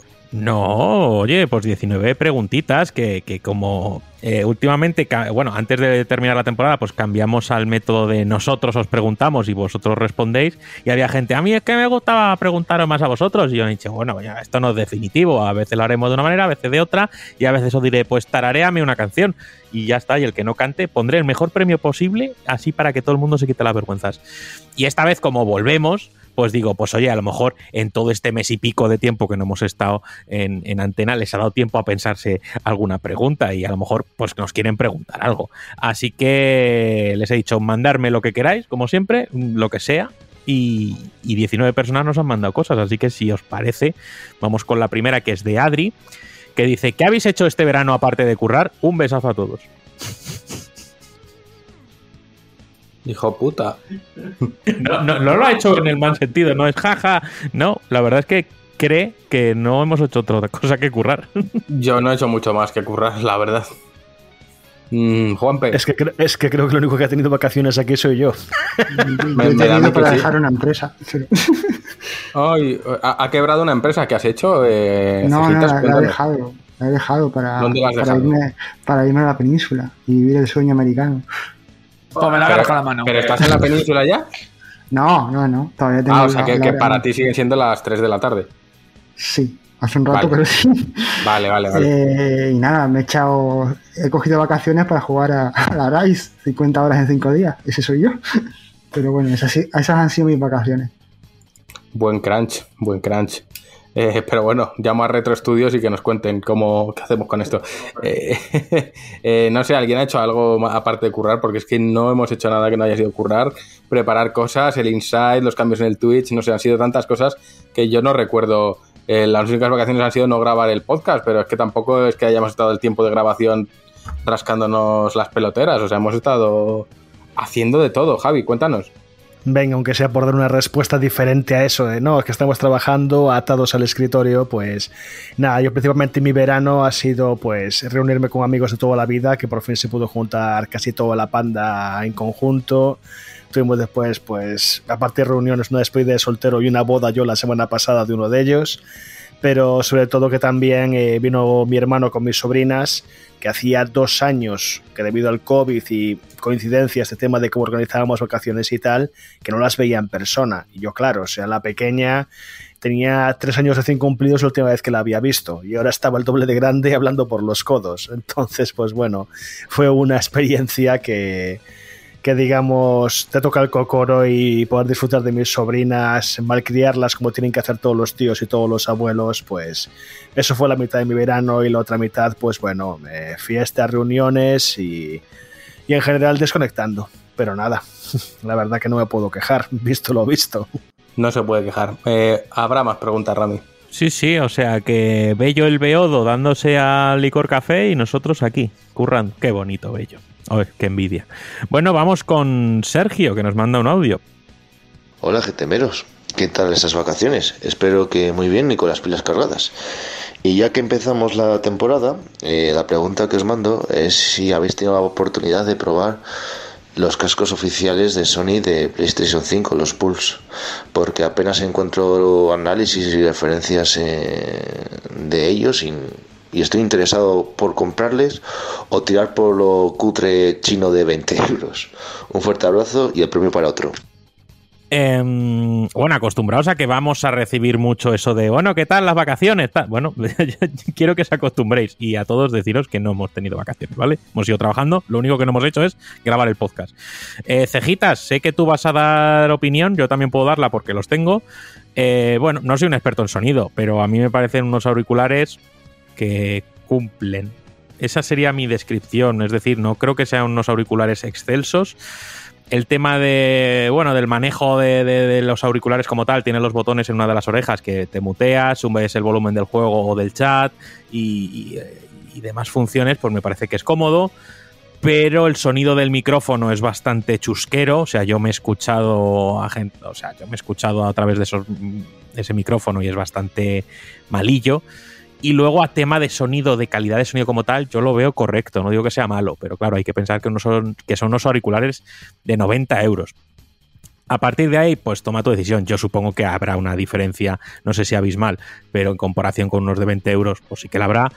Pero no sé, no, no, a mí no me ha cambiado la vida ponerme esos auriculares en las orejas, sinceramente. Entonces, cejitas, ¿tú qué dices? Yo lo, más o menos lo mismo que tú, eh, no soy un experto en, sonido, pero por ejemplo el tema del 3D sí lo noto, sí noto un poco, como por, sobre todo en, Return, en Returnal, que sé que te gusta bastante, se nota, pues bueno. Pero es que eso de... se nota en Returnal, es que yo no lo noto en ningún otro juego, es que no, yo me, yo eh, no a ver, había, tengo que decir, otro. tengo que decir otro? también, no y perdón, cejitas, sí. que le, le, estamos llamando todo el podcast cejitas, me encanta. No, no pasa nada.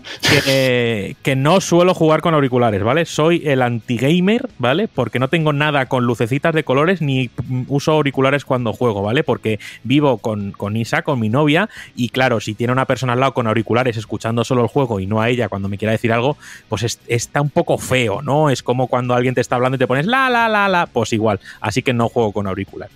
Y quería decirte o preguntarte también si notas que igual la, la duración de la batería es un poco escasa. No sé si llegará Sí, a 12 horas, con mucho, mucho, no mucho, sé mucho. si. Uf, 12 igual lo has alargado en exceso, ¿eh? Sí, Yo ¿no? Me he más pasado. por Ocho. 10, 10, eh, 8.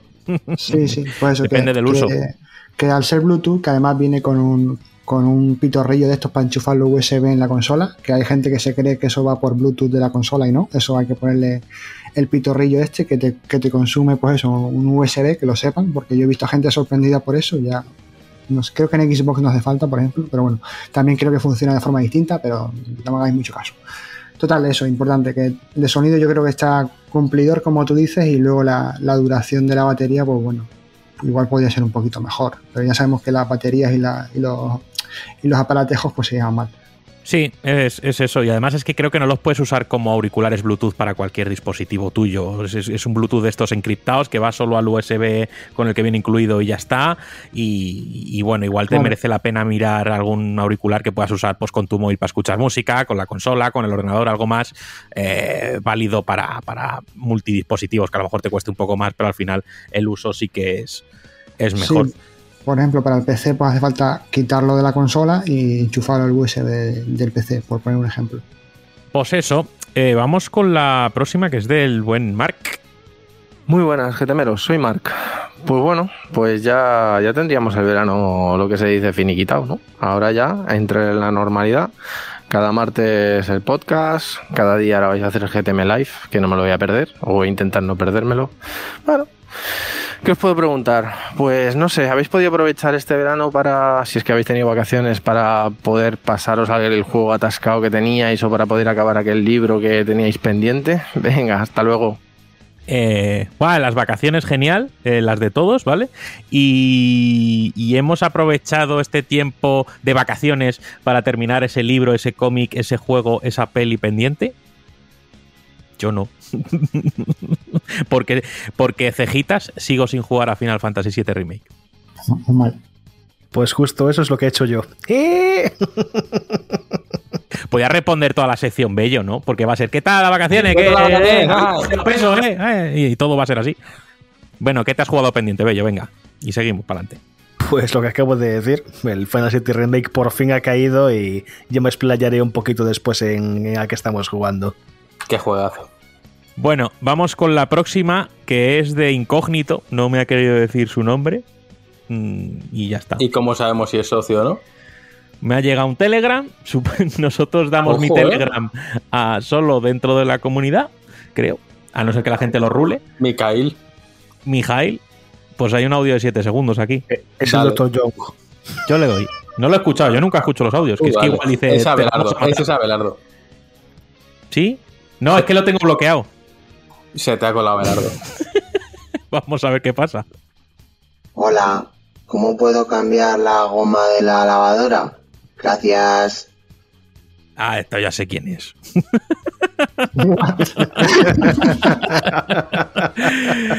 Se nos ha colado una Isa, eh, yo creo, ¿eh? Sí, vale, sí, estaba sí, diciendo es Isa, digo, no vaya a ser, no sea Isa. sí. Pues me la ha mandado por métodos privados. Sabe cosas de Hacker Master, ¿eh? Perfil de Mengano y de Fulano, pero Isa, ¿tienes otro teléfono que no me has dicho? Ah, Ah, está feo eso, ¿eh? Pues la hemos cazado. Creo que se la quería ir de incógnito y la hemos cazado. ahora que no sea Isa. Sea una señora señora preocupada. que le ha visto el mail de Elige tu portada o de que mandamos para preguntar el podcast a su hijo y ha dicho, ah, que le preguntemos lo que quieras, pues oye, que necesito cambiar la goma de la lavadora y que, que cómo. Pues no pero sé. Sonic, es, Sonic es fontanero ahora. ¿Qué dice este señor? Se ha quedado tarado de jugar No tantas sé, chinadas. los niños Fontaneda, le he escuchado. ¿Qué dices de la galleta Si, Fontaneda? si Sonic es fontanero, fontanero ahora, como ha visto la portada, pues igual se ha confundido con Mario. Nada, déjale, déjale. Que No está, atrás. no está bien. No está bien, no está. Y mira que, que creíamos que con Abelardo habíamos aprendido, pero igual. Sí, 50 horas de Tales Off y así se nos ha quedado. Claro, es que las vacaciones de Álamo, es que, ojo, intensas. ¿eh? Así se ha Agüita. quedado. Que, que- que gira el cuello como un búho, ¿sabes? Busca 38, le faltan 8 aún, ¿eh? bueno, Isa, te hemos pillado, hay que distorsionar más la voz, ¿vale? Eh, vamos con Josué.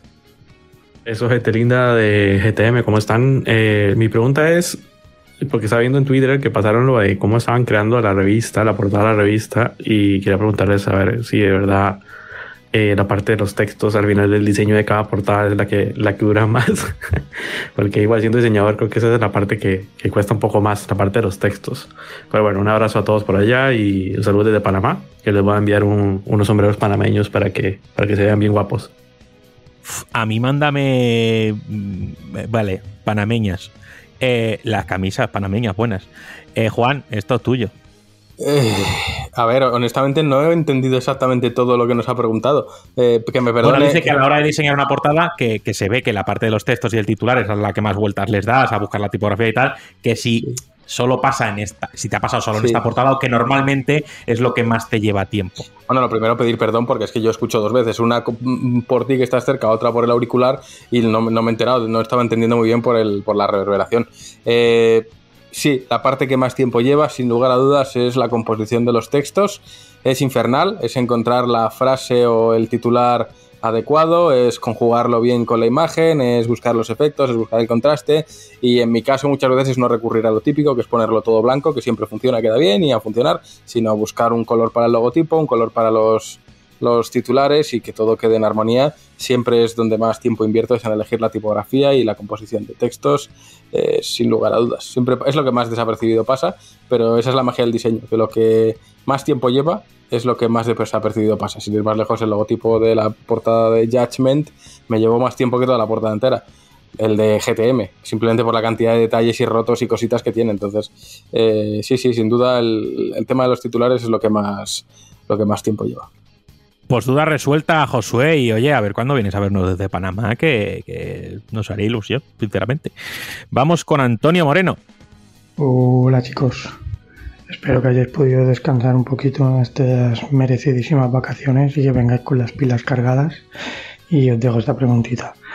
Eh, ¿Cuál de vosotros la tiene más larga? Eh, la lista de juegos pendientes, claro. Yo solo contando en físico creo que tengo como unos 20 juegos pendientes, sin contar todo lo digital y contenido de, de la PlayStation Plus. Venga, un saludo y a tope. A Juan se le ha caído el boli cuando estaba escuchando la pregunta y dicho, bueno, pues voy sacando la regla y iba a pedir a Cejitas y a Bello que, que hicieran lo mismo, pero delante de una webcam, que luego cualquiera miente. Pero luego hemos visto que no iba por ahí. Eh, yo no, yo creo que a tema de pendientes y sobre todo porque llamamos pendientes a los que tienes comprados, creo que aquí hay un claro ganador. O igual entre Cejitas y Juan se disputa y la cosa, ¿eh? Yo no tengo una lista de pendientes muy grande. No, porque he llegado al punto en el que digo, es que esto no está pendiente, no será jugado nunca, jamás. O sea, esto es una mierda, se me ha quedado hasta la, la Coca-Cola. Eh, no, es verdad, he llegado a, un punto en el que digo, es que estos juegos sé que no los voy a jugar nunca, ni siquiera están pendientes. O sea, es algo eh, pendientes como tal, igual tengo tres. El resto ya están resignados, ya se ha pasado la generación, se han caducado, no cuentan. Si fuese, si contasen, seguramente en ese armario habría más de 50 juegos que no, que no, que no. Entonces, Yo resumo cómo va esto. Yo me compré el Psychonauts 1 para jugarlo mientras llegaba el Arise y al día siguiente dice Juan, hola, tengo aquí tu código. Y yo, pues bueno, pues ahí se queda el Psychonauts hasta el siglo que viene. Eh, no, no podría contarlo, sinceramente. Si hago un repaso de los últimos meses, tengo sin abrir el Snap, el Monster Hunter, el Gravity Default eh, y otros tantos. O sea, yo creo que se pasa de las tres cifras. Sí, sí, no, sí, y no todos cortitos, ¿eh? Además. Sí, sí, además es que yo soy, soy un, genio, un, genio, Pero bueno, que sí, que son, son muchos. Yo creo que superan los ciento y pico pendientes. Y ahí seguirán durante. Pero no los das por perdidos, no dices, oye, esto sé que no lo voy a jugar. No, porque a veces me dan eura y yo qué sé, cojo uno que tengo ahí pendiente y digo, ah, si solo son 10 horas y me lo paso, pero. Eh, uf, es que es, es, muy complicado porque ya lo sabéis todos vosotros que igual dice, uh, este mes tengo cosas, cosas tiempo libre, pero de repente te llega un juego que tiene embargo eh, para dentro de un mes, pero dura 50 horas y dices, pues nada, pues esos son cinco juegos que no voy a jugar este mes. Pero no os pasa a todos los aquí presentes que cuando tenemos tiempo libre decimos, es que no voy a encender la consola, es que no me da la gana, es que me, me, leo el prospecto de las medicinas antes. Yo al menos hay veces que digo, no, tengo tiempo libre, la consola se va a quedar ahí un ratito, yo me voy a ver el césped crecer, lo que sea, pero es verdad que, que no, hay veces que pienso, es que me pongo a jugar y voy a sentir que estoy trabajando, aunque esté jugando lo que yo quiera, voy a sentir que estoy trabajando. El, problema es que luego me voy al Genshin a jugar, es que soy un desgraciado, soy un desgraciado. Sí. Le mete horas al- a un puto gacha, eh, un- una cantidad ingente de horas. Es que, claro, es que. Es, es como si se me veía el pachinko ahí, pues claro. Bueno, que aquí cada uno haga lo que quiera con su tiempo, que para eso está. Y bueno, pues eh, digamos que, eh, que, que cejitas la tiene más larga. La ceja no, porque no tiene una, pero la lista sí.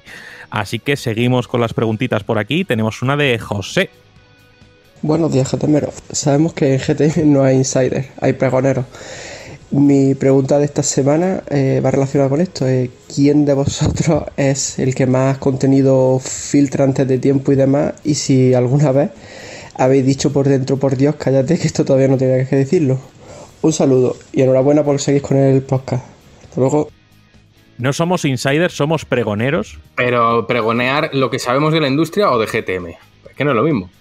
Me he quedado con la duda. Si es decir cosas que tenemos en la recámara, eh, si soltamos, sabemos perfectamente lo que podemos soltar y lo que no, lo- los, tres. Si es soltar cosas de la industria, jamás en la vida nunca hemos avanzado en nada que sepamos de antemano eh, y hemos esperado siempre hasta el anuncio para comentarlo. Pero si es cosas nuestras, me- yo creo que pregoneros somos los tres. Nos gusta mucho tantear al personal, ir mostrando cositas y siempre sabemos muy bien hasta dónde mostrar y hasta dónde no. Entonces, aunque parezca que está descontrolado, está bastante controlado lo que, lo que enseñamos, creo. Sí, no, y es que encima tampoco es que estemos eh, muy dentro de la industria, hablando por el otro lado, que bueno, es que hablamos con este, con aquel, con el de al lado. La verdad es que no estamos mega dentro, no porque no queramos, sino que al final somos tres personas, tenemos muchas cosas que hacer, muchas funciones y no nos da tiempo para estar de comidas ni de chacharetas por ahí. Entonces, no lo digo de manera peyorativa, pero que no nos da tiempo. Entonces, hombre, de cositas nos enteramos, pero ya está, las dejamos ahí y decimos, bueno, pues cuando se anuncie, pues a ver qué dice la gente, qué guay, ¿no? Y ya está. Eh, ¿Qué ganamos en decir, oye, que me he enterado que este juego va a salir a final el físico eh, un, 15 días antes? ¿Para qué? Eh, ¿Qué gano? ¿100 likes? Pues vale, pues ok. No pues vale quiero. para nada. No vale. Hay que respetar los planes de todas las compañías y, y saber cosas no significa tener que, que difundirlas, ni mucho menos, todo lo contrario. Pues eh, seguimos con las preguntiquis por aquí, que toca audio de un mítico. Huguito. Ha vuelto. He's back. Hola de nuevo, greñuscos. De vuelta inminente del X Madrid, el supercentro comercial en el que estuvo Rami hace unos días, quería preguntaros cuál ha sido vuestra mayor locura a nivel de gasto freaky, nerd, gamer, otaku y este tipo de categorías. Os lo digo porque yo acabo de gastarme unos 120 euros entre los Funkos de Wonder Woman, Overwatch, Tomb Raider y los Power Rangers, merchandising de Pokémon y los recreativos de allí. Lo bueno es que para cuando descubrí el agujero que tenía en la cuenta ya había cobrado el mes de agosto. y, ahora me persigue eh, el cobrador del frac. se ha vuelto loco. Se ha ido con la tarjeta calentita al centro comercial y se ha vuelto loco. Eh, es que quiero la respuesta de cejitas aquí, ¿eh? ¿Quieres que sea honesto de verdad? Sí, al 100%. Aquí no falseamos las verdades. Ha pasado tantas veces que no me acuerdo ya. Venga, di la última con Tales of Arise, va. Eh, pues tengo las dos coleccionistas compradas. eh, le voy a regalar otro a mi amiga, a mi mejor amiga. El- Elena se, se va a llevar otro por ahí. Será una de las coleccionistas seguramente. Y eso, pues habrán sido, yo qué sé, 300. Pero bueno, te os puedo contar varias. Un día que fui a un salón del manga por primera vez, el primer día que fui a un salón del manga, aquello fue la fiesta de, la Navidad. Eh, cuando descubrí que Amazon Japón te enviaba las revistas de Telesoft, pues 10 o 12 números cayeron. El de aduana estaría contento ese día. Y así pues hay, hay varias, hay, hay varias de esas. La revista de Tales of, o sea... Ya, ya no la hacen. O sea, había, una, había- había una GTM solo de Telesoft, pero hecha por la gente de Bandai. O sea, era un promo reportaje con póster y movida y entrevistas en japonés. No, leí perdona, está- estás comparando la GTM con un public No, reportaje. Me refiero, Perdona. me refiero a calidad. Calidad de papelito, de la portada, que te daba gusto No te lo crees ni tú, que era una revista cosida en A hilo ver. de 135 gramos. No te lo crees ni tú. Sabía que iba a saltar con los gramos. ¿no? Mira. No, pero era, era- era una buena revista en el sentido de que, o sea, te daba gusto comprarla. Sí, porque era de Tales y a ti te. eh, tal, No, pero. Eh, no, no el, quiero ser ver, falsón, el pero no- papel no- no higiénico era- de Tails era bueno. La textura fue no, no- fina. no- no era un papel malo, vamos, no era una revista de esas malas, de, de, los- de los sudoku, ¿sabes? Ponme un ejemplo de revista mala que yo sepa. ¿eh? no, no voy a hacerlo. Pero, pero eso, que era una revista de, de calidad que te costaba 10 euros. Vamos a ver. Ay, ay, Dios mío. Mira, ya, ya me he olvidado que, que nos ha preguntado Hugo. Que cuál ha sido nuestro mayor desfalco a nuestras tarjetas en un arranque de decir ¡Uh, me lo tengo que comprar! Me pasó con Sonic Forces. Qué desfalco, tío. que fuiste a preguntar, ¿hay coleccionista? Me dijeron, te pagamos a ti, dije, ¿seguro? Eh, no, no, no, no tengo ningún recuerdo ya. Los desfalcos los haces cuando eres joven y cobras tu primer sueldo, ¿no? Y dices, ala. Eh, en mi caso no recuerdo de decir, me he vuelto loco a comprar cosas y, y- y no. Pero algún viaje a la tarjeta sí que le da. Obviamente, si te compras una consola son 500 euros, ya le has pegado un viaje. Pero no tengo yo ningún recuerdo. Rami, ¿tú algún viajazo le has pegado a la tarjeta? Sí, por ejemplo, el último, la PlayStation 5, que me la compré solo por decir, yo es que tengo que jugar aquí Resident Evil 8. Que dices, es que no era ni un exclusivo de, de- de- de PlayStation 5 y de gilipollas. Y dije, es que me voy a ver sin ella, es que no va a haber, que sigue sin haber. Y, y- y me- y la conseguí. Y, Mira, bueno, es- hoy hablaba con una directiva de Sony que decía que no ha podido tener PlayStation 5 ni para ella. O sea que está, Ojo. está agotado, está agotado el tema, está agotado de verdad, no es mentira, es que está agotado. No, y el chico de Sony con el que hablé con Mario, de Sony, eh, de Game, me dice, eh, llevo meses sin ver Xbox en la tienda, Series X. O sea que, ojo, cuidado, la escasez is real. Y bueno, sí, el último viaje que le metí así compulsivamente, porque en realidad no hacía falta, pero bueno, no me arrepiento ni mucho menos, eh, fue la PlayStation 5. Mira Sí. el lado bueno, tienes, tienes la buena, que ahora han cambiado cosas internas y es peor. Sí, no, que ahora es la de Hacendado. Qué rápido Sí. salimos a decir esto es una mierda o no es una mierda o no sé qué. Porque al final lo de que se calienta a 5 grados más era mentira, ¿no? Es una chorrada. O sea, le, han puesto el disipador más pequeño y de, de aluminio creo que era, no sé qué historia, y, y creo que se calienta a 3 grados más. Que eso a una Pero que consola, creo- pues- es que creo que ni esos grados en Sí, realidad sí. luego se han comprobado que eran 3 grados. Pero bueno, que, era una- que es una No sé. chorrada, pero bueno. Sí, sí, que yo aquí no me paga Sony, ojalá, eh, pero no, pero, pero bueno, que, que enseguida todos somos muy expertos en disipadores y en materiales claro. informáticos. Sí, pero y, y bueno, eso, que la, la bromita de que tienes la mejor. Tengo la buena, ¿no? Como la Switch, que es la primera, que es la, la libre. Dejámoslo así. audio de. Audio de Canelita. Bueno. ¿Qué pasa familia? Qué alegría escucharos después del veranito. Quería felicitaros por esas mini reviews en vídeo que estáis sacando ahora con Jabucho en, en el Twitter, la verdad es que molan mucho.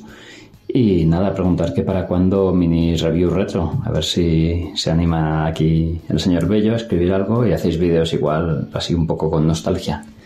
Y que tengo pendiente una visita a vuestro estudio, que siempre lo digo y nunca voy, así que nada, cuidaos chicos. Pues a ver si vienes y menos decirlo, que me tiene ya aburrido de decirme, "Eh, voy a ir ahí. Sí, vale, vete. Tengo que decir, en honor a la verdad, que creo que la última le dije, pues yo es que no voy a estar, creo que era un viernes así o un lunes y tal. Y oye, pues gracias por lo de los vídeos, pero de momento a nivel edición y rollo y tal, ya tenemos suficientemente exprimido a Jabucho con un vídeo a, a la semana, si no son más, depende de lo que toque. Y, y bueno, primero vamos a afianzar esto y luego ya veremos si exploramos nuevos Horizons eh, Forbidden West. Parece que me paga Sony, de verdad. ¿eh? o sea, doy puto Ah, asco. ¿no, ¿no te paga?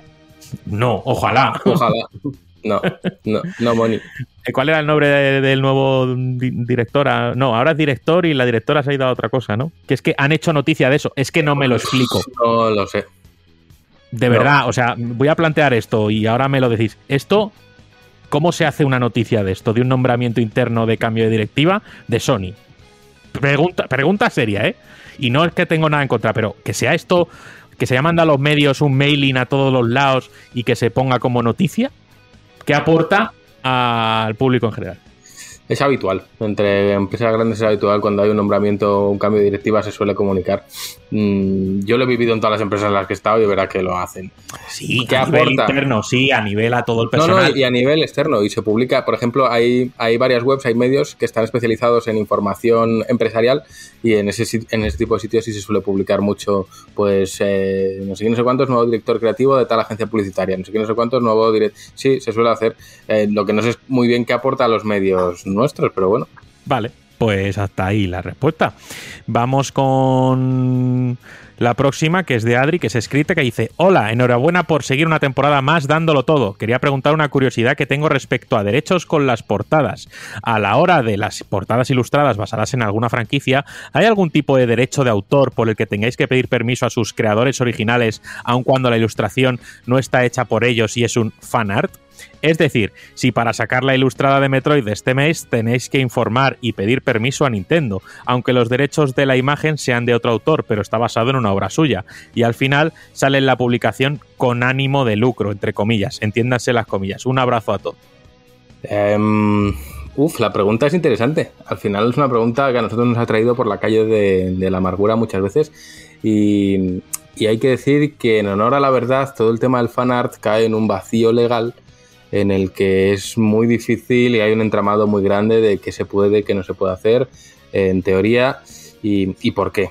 Me explico. Concretamente, los medios de comunicación sí que se pueden hacer representaciones pictóricas de el tema a tratar de la actualidad. Puedes tener una visión personal. Lo hemos visto, por ejemplo, en portadas de periódicos eh, caricaturizando políticos y demás, utilizando este tipo de imágenes, y se puede hacer. Un medio de comunicación lo puede hacer. No sería lo mismo si fuese, por ejemplo, un producto como puede ser mm, un juguete o incluso un póster. Yo no podría vender un póster eh, representando una propiedad intelectual que no es mía.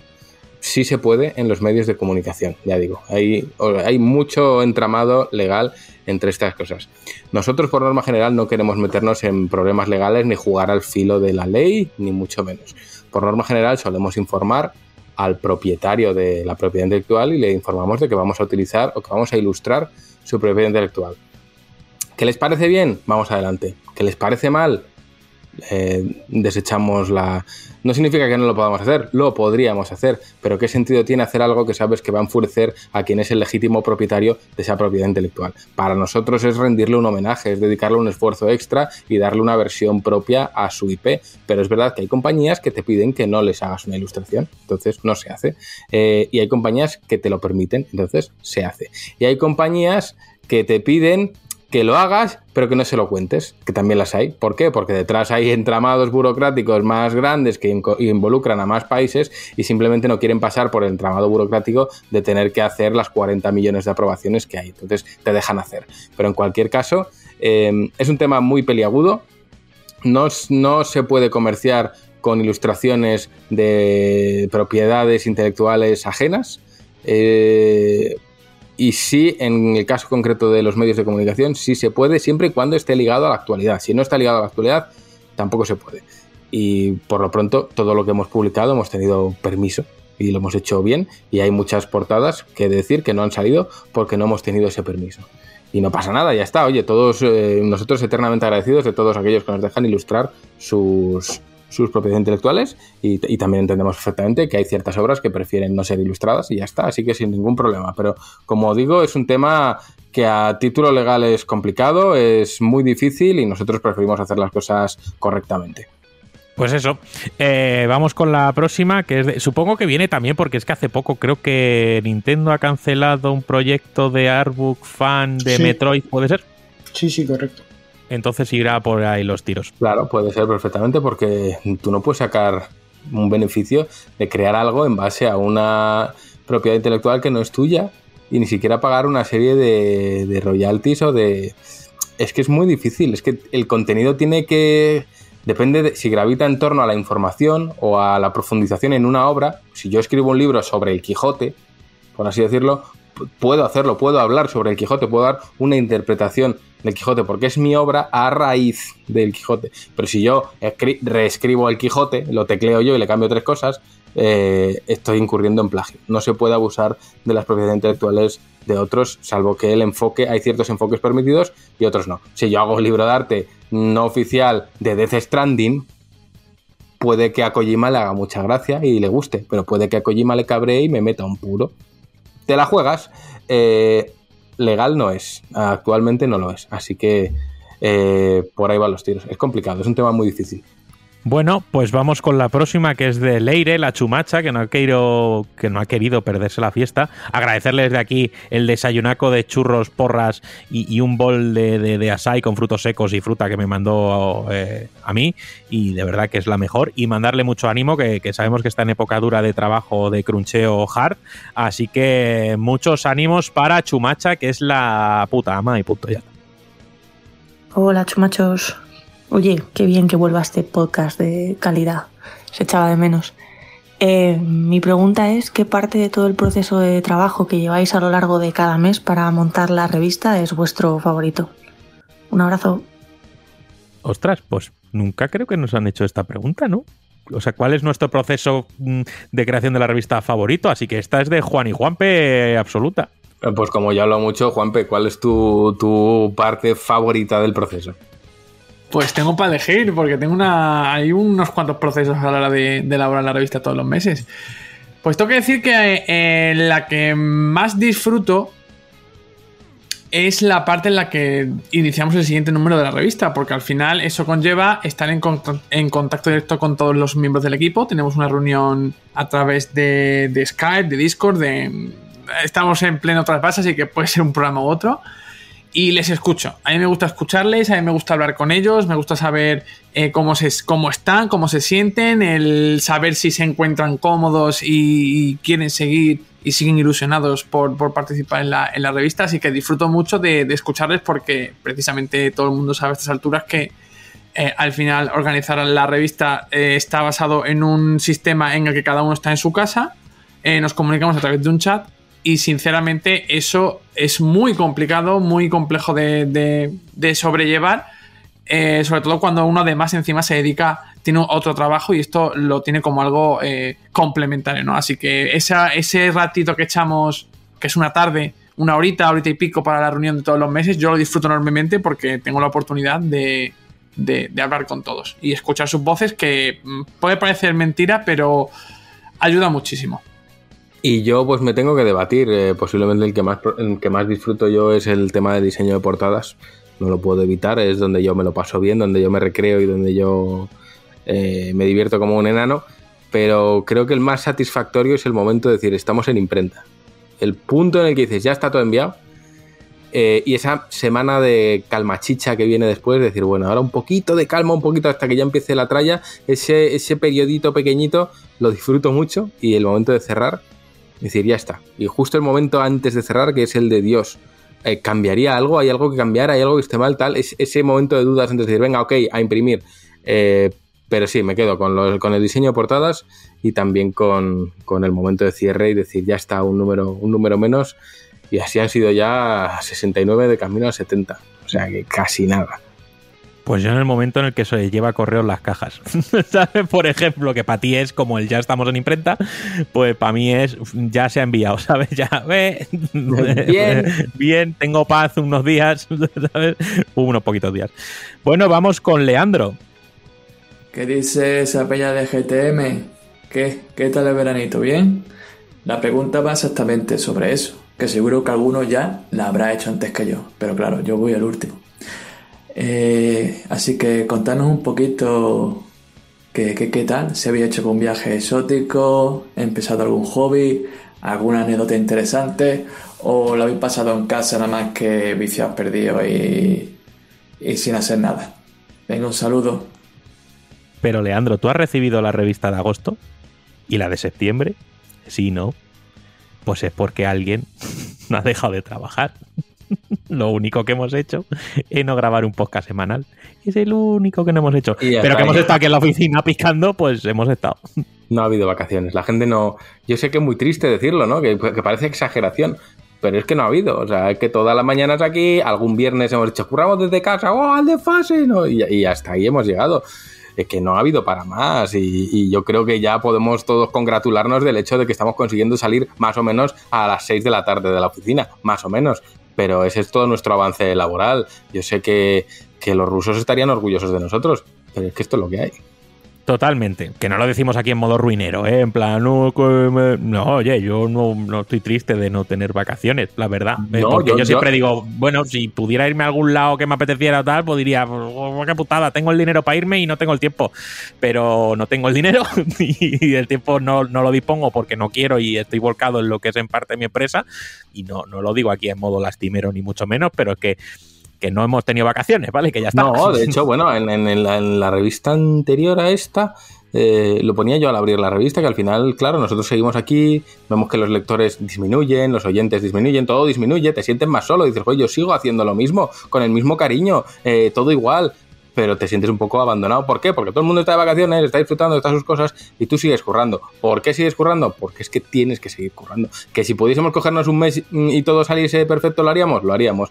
¿Cuál es la realidad? Que te coges un mes y tienes un barro que flipas. Tú imagínate faltar un mes al trabajo, cualquiera de nosotros, o los tres, un mes. Es que no, no hay Dios que levante eso después. Entonces, mm, a ver, es como todo. Tener una empresa tiene sus cosas muy bonitas, tiene sus cosas no tan bonitas. El hecho de que sigamos aquí significa que al final compensa, ¿no? Eh, todo el, el- el- el sacrificio y aquí seguimos felices y refelices, vamos. Y refritrices. Bueno, qué rico los refritos. Uf, buenos, ¿eh? Eh, Vamos con Juanma, uno que nos ha querido perder la fiesta del primer programa de temporada. Muy buena familia. Bueno, lo primero espero que hayáis disfrutado mucho estas merecidas vacaciones, aunque bueno, hayan sido solo de podcast, espero que hayáis tenido algún otro descansillo más. Y respecto a la pregunta de inicio de temporada, pues sería que a qué juegos retro habéis jugado en estas, en estas vacaciones y cuáles os han gustado más, si es que habéis jugado alguno, claro. Venga, un abrazo familia, chao. Pues. eh, hombre, algo yo he jugado retro, pero si queréis lo dejamos para el a qué estamos jugando. Pero sí, algo, algo le he dado. Y, joder, más de lo normal, fíjate. Así que esto le gustará al buen bello. Y, lo dejamos para luego, ¿vale? Vamos con David Luguera, que dices de manera escrita: Hola amigos, para este podcast no tengo pregunta como tal, pero quería pasar a saludaros de nuevo. Espero que os haya venido bien el descanso y vengáis con las pilas cargadas, que ya se os echaba de menos. Un saludo, máquinas. Pues hombre, aunque no hayamos descansado, pues al final sí que hay ganas de grabar el podcast y que vas con las pilas cargadas. Y entonces, pues oye, sí que es a lo mejor un descanso mental. Vamos con el audio de Alex. Muy buenas, getemeros.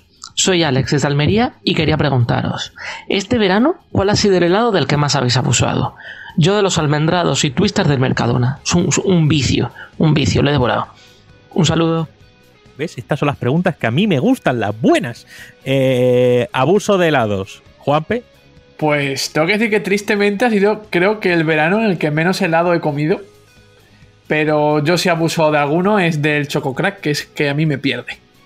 Este es heladito con chocolate y almendras y que dentro tiene vainilla y luego tiene otro corazón de chocolate, que eso está súper bueno. Esos eran los que habían retirado, ¿no? Del mercado. En plan, tienen cáncer por todas partes, hay que quitar esto. Ah, Quitaron casi todos los helados de Nestlé, los han quitado, Juanpe. ¿Estás bien? Te veo un poco verde. La melena, ya lo has dicho antes. No, pero es verdad que quitaron helados, ¿eh? Que yo me- acuerdo que me comí uno, lo busqué en la lista y dije, uy, este está en la lista de los retirados. Lo de etanol era, ¿no? no sé qué era, pero dije, qué rico está. qué bueno. Normal que esté de oferta, me está matando. y qué rico. Si es que todo lo bueno hace daño, eso es así. Entonces, eh, Eso es como cuando eh, me contó eh, mi, mi cuñado una cosa de una anécdota de gimnasio, que, que había un chaval preguntándole a otro amigo suyo que era monitor de gimnasio, en plan, ¿y esto lo puedo comer? ¿Y esto no sé qué? ¿Y esto no sé cuánto? Y el tío ya acabó hastiado, ¿sabes? Y le dijo, ¿te gusta? Sí. Pues no es de dieta. ya, ya toma por culo. Eh, Juan, entonces tú helados cancerosos, eh, Sí. cejitas, tú, tú el plátano helado básico y Bello, pues los cubatas, ¿no? No, pero si hubiera helado de licor café, lo estaría tomando a cucharadas. helado, es que ahí, oh. Yo, yo quería mandar un saludo a mi compatriota almeriense, que yo soy medio almeriense, ¿vale? Simplemente. Bueno, pues helado de arena, vale, ya está, ala.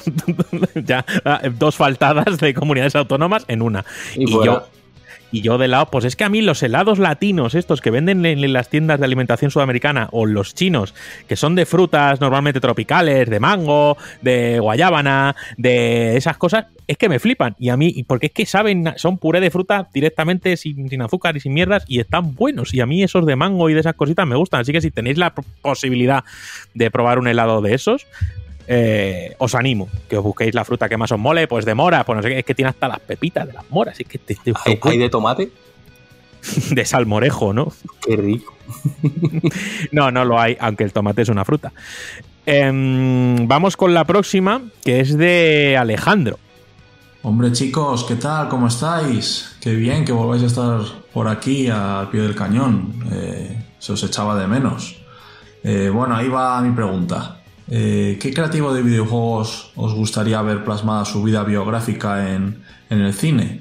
Y cuando digo creativo me, refiero a que puede ser un director, un músico, un artista, cualquiera que esté relacionado con, con- con este sector. Venga, un abrazo chicos.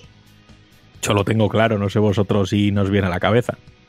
Nagosi, es que eso tiene que ser como Snatch, cerdos y diamantes. O sea, es que es que todo bueno ahí. Cejitas, tú. la- em, a ver, Adivina, adivina, venga, te dejo que adivines. Nomura, porque es la vida de un emo incomprendido, es como Neo de Matrix, ¿no? Primero he pensado en Kojima, pero después me he acordado de Nomura y digo, a ver cómo, a ver cómo meten las cremalleras aquí. Así que sí. Eh, pero no sé, eh, seguramente sea Nomura, sí, porque se me ocurren varios, pero a ver cómo montarían a ese señor. Uf, es que no, el quien dirige la peli de Nomura, ¿eh? Es que tiene que ser un cerebro galaxia que vaya más allá. El mismo. Eso es. A lo Kojima. Yo, yo me lo guiso, yo me lo como. Topa a mí. Como las pelis de Rocky, ¿no? Últimas que la dirige Stallone y las protagoniza Stallone, ¿no? Pues eso es. Como Clint Eastwood. Sí, sí, yo top, yo top a mí, todo yo. Jacobs by Mark. Jacobs, Jacobs. Eso. y su propia película Y que- no la entiende ni él, ¿sabes? Y es todo. Se cierra el círculo Y- sin cerrarse. Y. Eso es, sí, sí, sí, sí, sí. Yo, es que una biografía de un creativo. Es que sí, Nagosi. Porque eso tiene que ser una peli de Yakuza.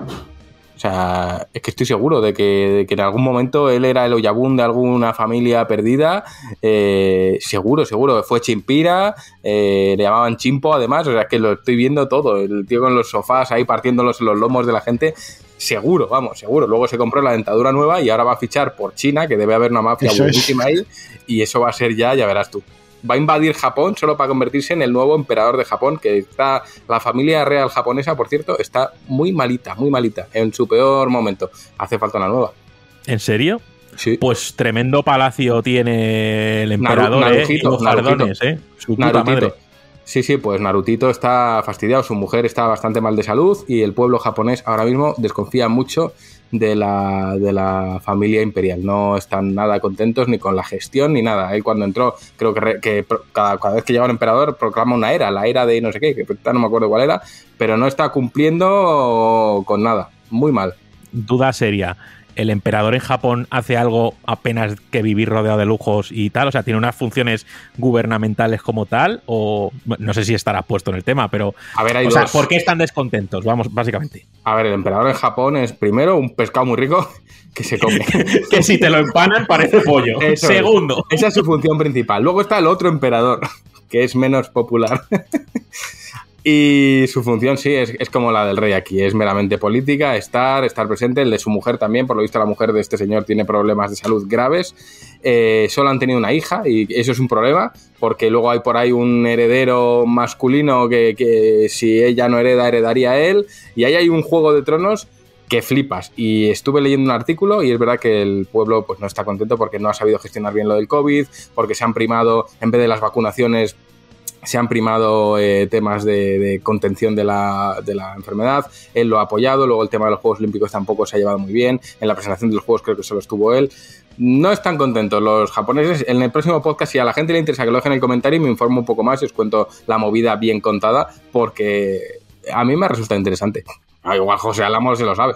Puede, eh, eh, igual están pidiendo también un, un cambio también de generación, igual que a lo mejor en España mucha gente se plantea también la monarquía, pues allí se está planteando también un poco el modelo. O es específicamente con esta dinastía, Es que este, ¿no? este familiar. señor ha entrado hace poco. Este señor es nuevo casi, como el que dice. Y Es un claro, nuevo emperador. Sí, es un que está, está bien rebozado. Pero no están contentos porque, claro, él. Es que no me acuerdo cuál era, la era de. No sé si era la regeneración o de la paz o no sé qué. Que no les está convenciendo y está haciendo de todo menos eso. Y no están contentos. Cejitas, ¿ibas a decir algo o terminamos? No, no termina. Siempre iba a decir que si eso me leo la Wikipedia ahora. pero- La Wikipedia pone que el día del lanzamiento de los Jasmine era uno y luego no era. O sea que, bueno, en fin. Eh, vamos con Zucho. que... Bueno, voy a contar algo sobre su vida personal. Lleva sin luz desde mayo, ¿vale? que son las cosas que me escribe cuando me manda audios. Aquí Locutor 5 sin secretaria y vengo a haceros una pregunta que espero que esta me la contestéis no me hagáis como el año pasado. Y me digáis qué habéis hecho este verano. Si habéis conocido el amor, habéis viajado, qué habéis hecho. Porque yo me he enamorado, me he desenamorado, he enamorado, he encantado y he desencantado por partes iguales. En un verano que he llamado borracheras, alcohol, drogas y oscuridad. Lo de oscuridad, literalmente además. Así que no me digáis que vosotros no habéis hecho nada porque también he trabajado sin parar. Pues no lo sé. Eh, Zucho, ¿será que a ti el turno te cunde más y te da más tiempo libre? Porque él ha dicho que yo he trabajado, pero me ha dado tiempo a todo esto. Tú lo que no has hecho a lo mejor es dormir. que con tanto alcohol, drogas y oscuridad, igual lo que no has hecho es dormir. Que tienes una voz de cazalla que, que ojo, cuidado, ¿eh? Que el día que acuestes igual no levantas. O sea que, pues es que no hemos hecho nada. Es que no hemos hecho, pues hemos, hemos trabajado, hemos sacado proyectos adelante aparte de la revista, hemos, pues, pues, no, pues, pues eso, no sé, ahora nos hemos apuntado a hacer un poco de ejercicio todo porque estamos aquí mm, gordos como, como, como demonios, pero nada más, o sea, es que no, no, yo no me he ido a la playa, yo no me he ido a ningún lado, yo no me he ido a las fiestas de ningún lado, yo no, yo no he hecho nada de eso y creo que Juan y Juanpe tampoco, o sea que no nos cunde, será que no nos cunde, ¿eh? que puede ser, y ya está. Así que vamos con otro fijo, que es eh, Camachito Bueno. Camachito, que dentro de nada es su cumpleaños, cuidado. Buenas, ¿qué tal estamos? Em, nada, espero que el veranito haya ido bien, que hayáis podido descansar y que todo vaya eh, perfectamente y suave en la vuelta al cole. Eh, nada, mi audio simplemente para deciros que para cuando otras palmeritas. ¿eh? Venga, un abrazo. Que no, que tú aquí no vengas, que tienes la entrada prohibida por mi parte. Juan dirá, ay, sí, Palmerita, que me gusta a mí mucho cuando quiera vienes, pero no, por mi parte no, porque es que me como la, la caja y lo que viene siendo la caja, el contenedor como tal, el cartón también. Eh, nada, tú sabes que aquí eh, tienes tarjeta platino, Camachito, puedes venir cuando te dé la real gana. Y si queréis, vamos a por la última, que es de Sergio. Así que vamos para allá, que ha llegado en el arito. Hola, ¿qué tal, GTMeros? Bueno, un placer volver a estar por aquí dando guerra. Una pena que me haya perdido participar en ese pedazo de especial de casi 7 horas. Pero bueno, aquí va mi pregunta. ¿Cómo veis eh, la situación actual del juego en la nube? Aunque esta idea empezó con una propuesta poco atractiva, lo cierto es que Ubisoft, con su multi-access, promocionando sus juegos en Stadia, me está permitiendo jugar a juegos actuales en mi ordenador de más de 5 años. Lo cual, pues hombre, a mí me mola mucho. ¿Sabéis algo de Amazon Luna? ¿Cuándo podría llegar a España? Un saludo, gente. Mm, aquí, desde el respeto, gracias Sergio por participar, pero tengo que soltar un gran. Pues ni idea. O sea, eh, cejitas, tú que eres el hombre pegado a la actualidad y no tanto a su vello facial eh, por encima del ojo. Sí. Tú, eh, Eh, de Amazon Luna, lo último que leí es que estaban de betas en, en Norteamérica. No, no sé mucho más. Y sobre el tema, pues a mí me parece muy interesante que esté la opción. O sea, sé que no es la, la predilección de, de- del público más general, pero yo creo que, co- como el caso que comenta el, el oyente, pues eh, tener esa opción para, para este tipo de público que no tiene ordenadores punteros ni consolas o lo que sea, pues si tiene un mando y un ordenador y puede jugar en la nube y tiene buena conexión y lo da bien, pues ole. ¿Qué, qué, qué queréis que os diga en ese sentido? Y lo de Amazon, pues no sé. El tema de Amazon y los videojuegos está un poco así, porque están cancelando juegos, no sale, parece que no sale ninguno bien, y no sé, es un tema un poco raro. Así que no sé dónde llegará el tema de Luna. Eso sé que estaba en beta, pero no, no, no me acuerdo de nada nuevo al respecto. Pues menos mal que teníamos aquí a cejitas, ¿no? Que nos han dado la, la solución. Ya hemos eh, terminado con los comentarios, así que página cutre de número aleatorio para ver quién ha ganado el sorteito. Así que vamos a ver, generar número del 1 al 19. ¡Pum! ¡Ay! Que le han puesto una animación como una moneda girando, pero qué fantasía es esta. Pues ha ganado Leandro. Así que para el buen Leandro es aquel de Steam de Beyond Mankind. Eh, así que ya hemos terminado por hoy. Si te quieres volver loco leyendo los comentarios de ebooks del último programa que tiene 4.000 escuchas, igual este programa vuelve a durar 7 horas, Juan. Igual no, igual no hace falta. Están caducados ya, pero están leídos todos. Eh, en cualquier caso, pues si os parece, chicos, vamos a descansar un minutito para ir corriendo al baño y volvemos ya con, con a qué estamos jugando. Así que nada, un segundito.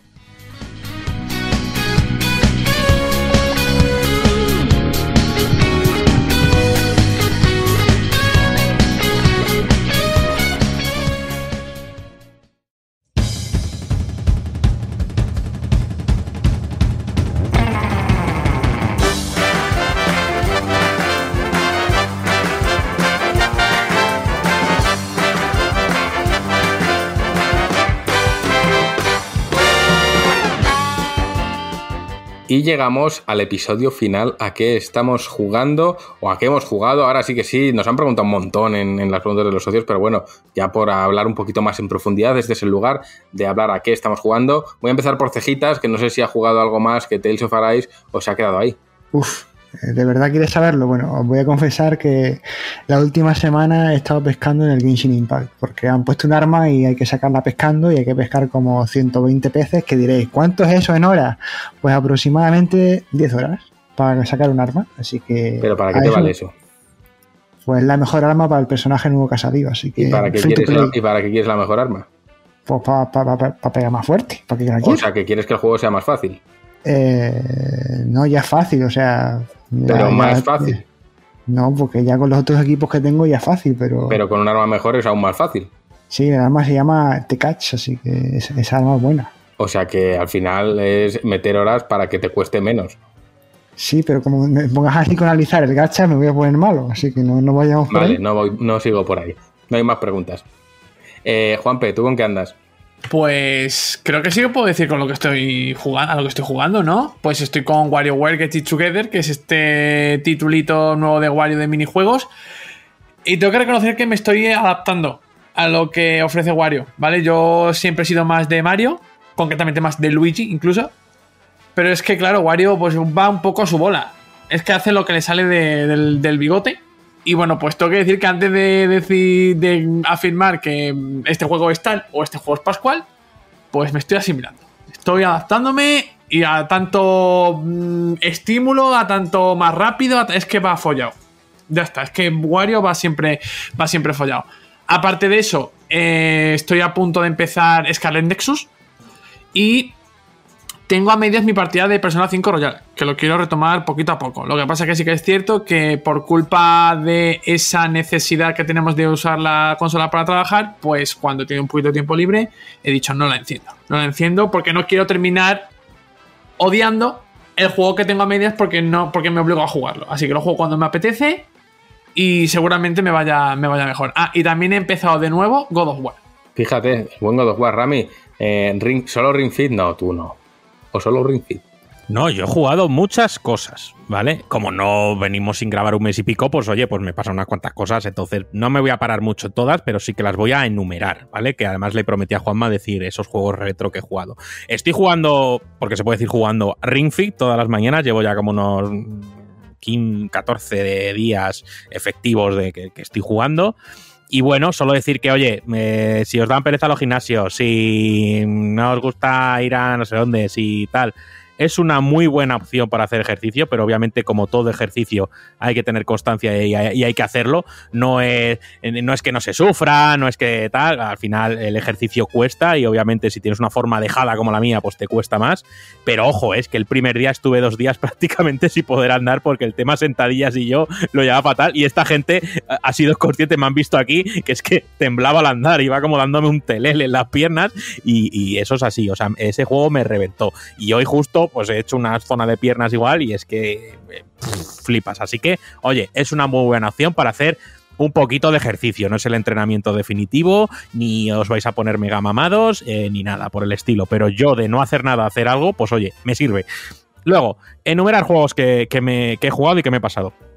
Eh, Metroid Zero Mission, Metroid Fusion, Golden Sun 1, eso es al tema retro, que la verdad es que pillé, pillé Advance y le saqué brillo. La verdad es que me han gustado mucho esos Metroid que no los había jugado.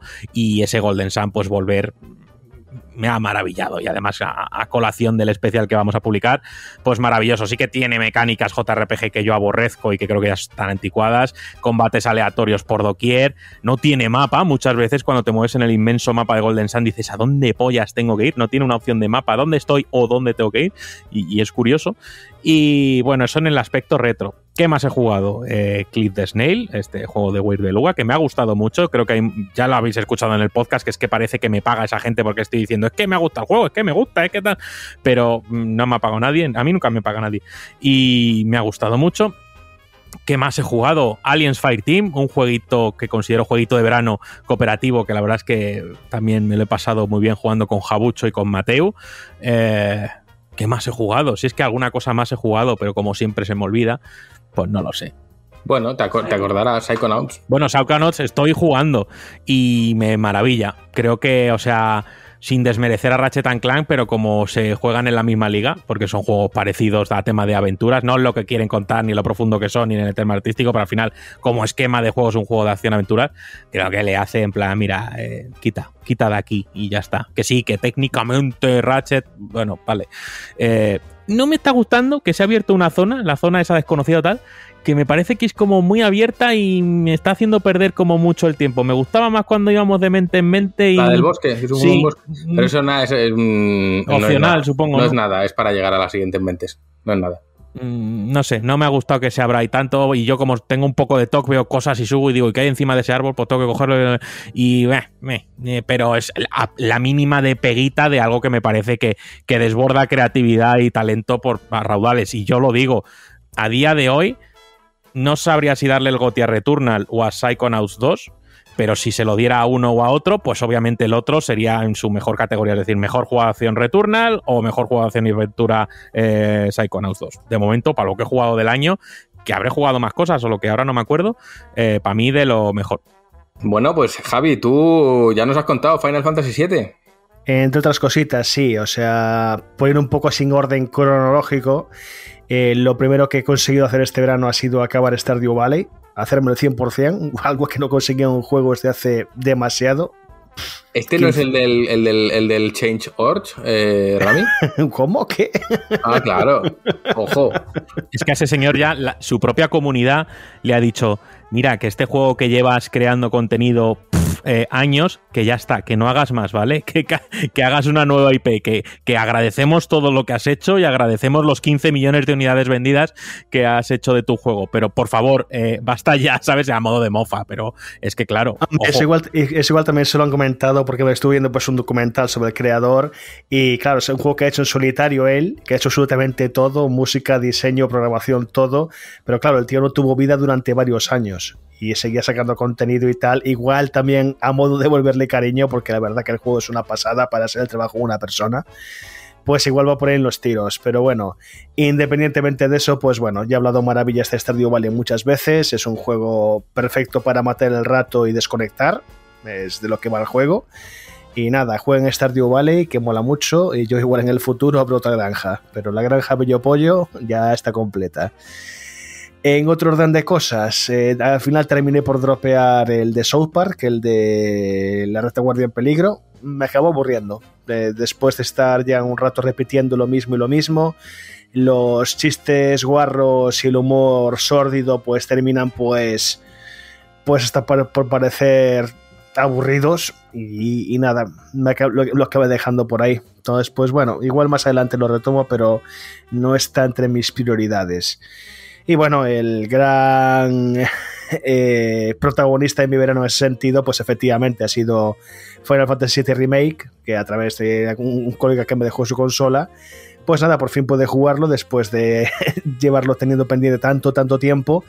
Y me ha gustado mucho el juego. O sea, también fui con.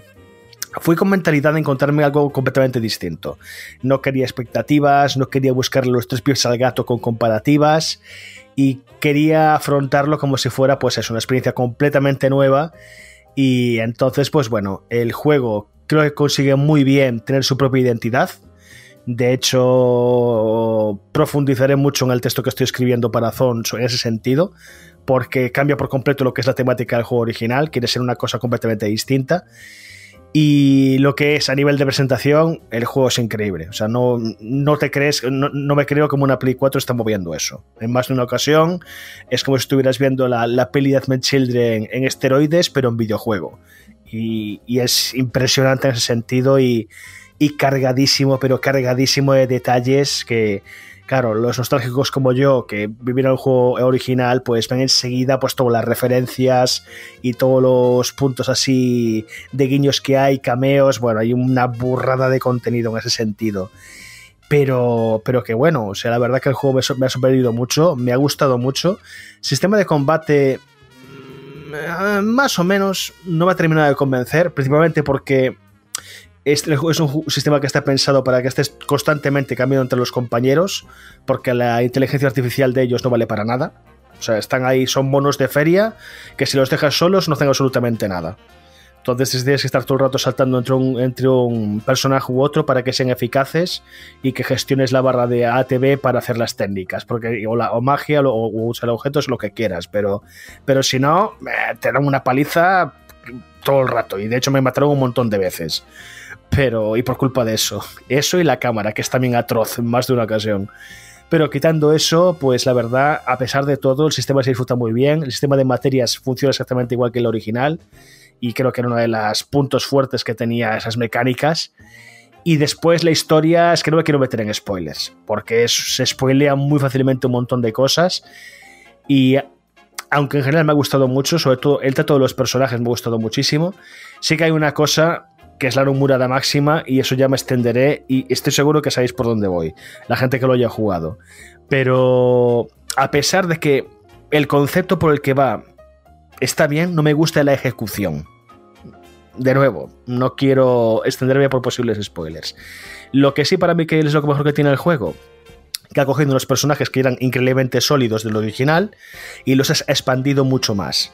Todas las conversaciones constantes que tienen todos los personajes, tanto los protagonistas como todos los secundarios, le dan una cantidad de vida y personalidad a todos ellos que es apoteósico. O sea, la verdad que es que yo estaba con una sonrisa de oreja a oreja todo el rato, cada vez que estaban de cháchara y con un montón de cosas que después además hacen referencia a otras tantas, ¿eh? ya te digo.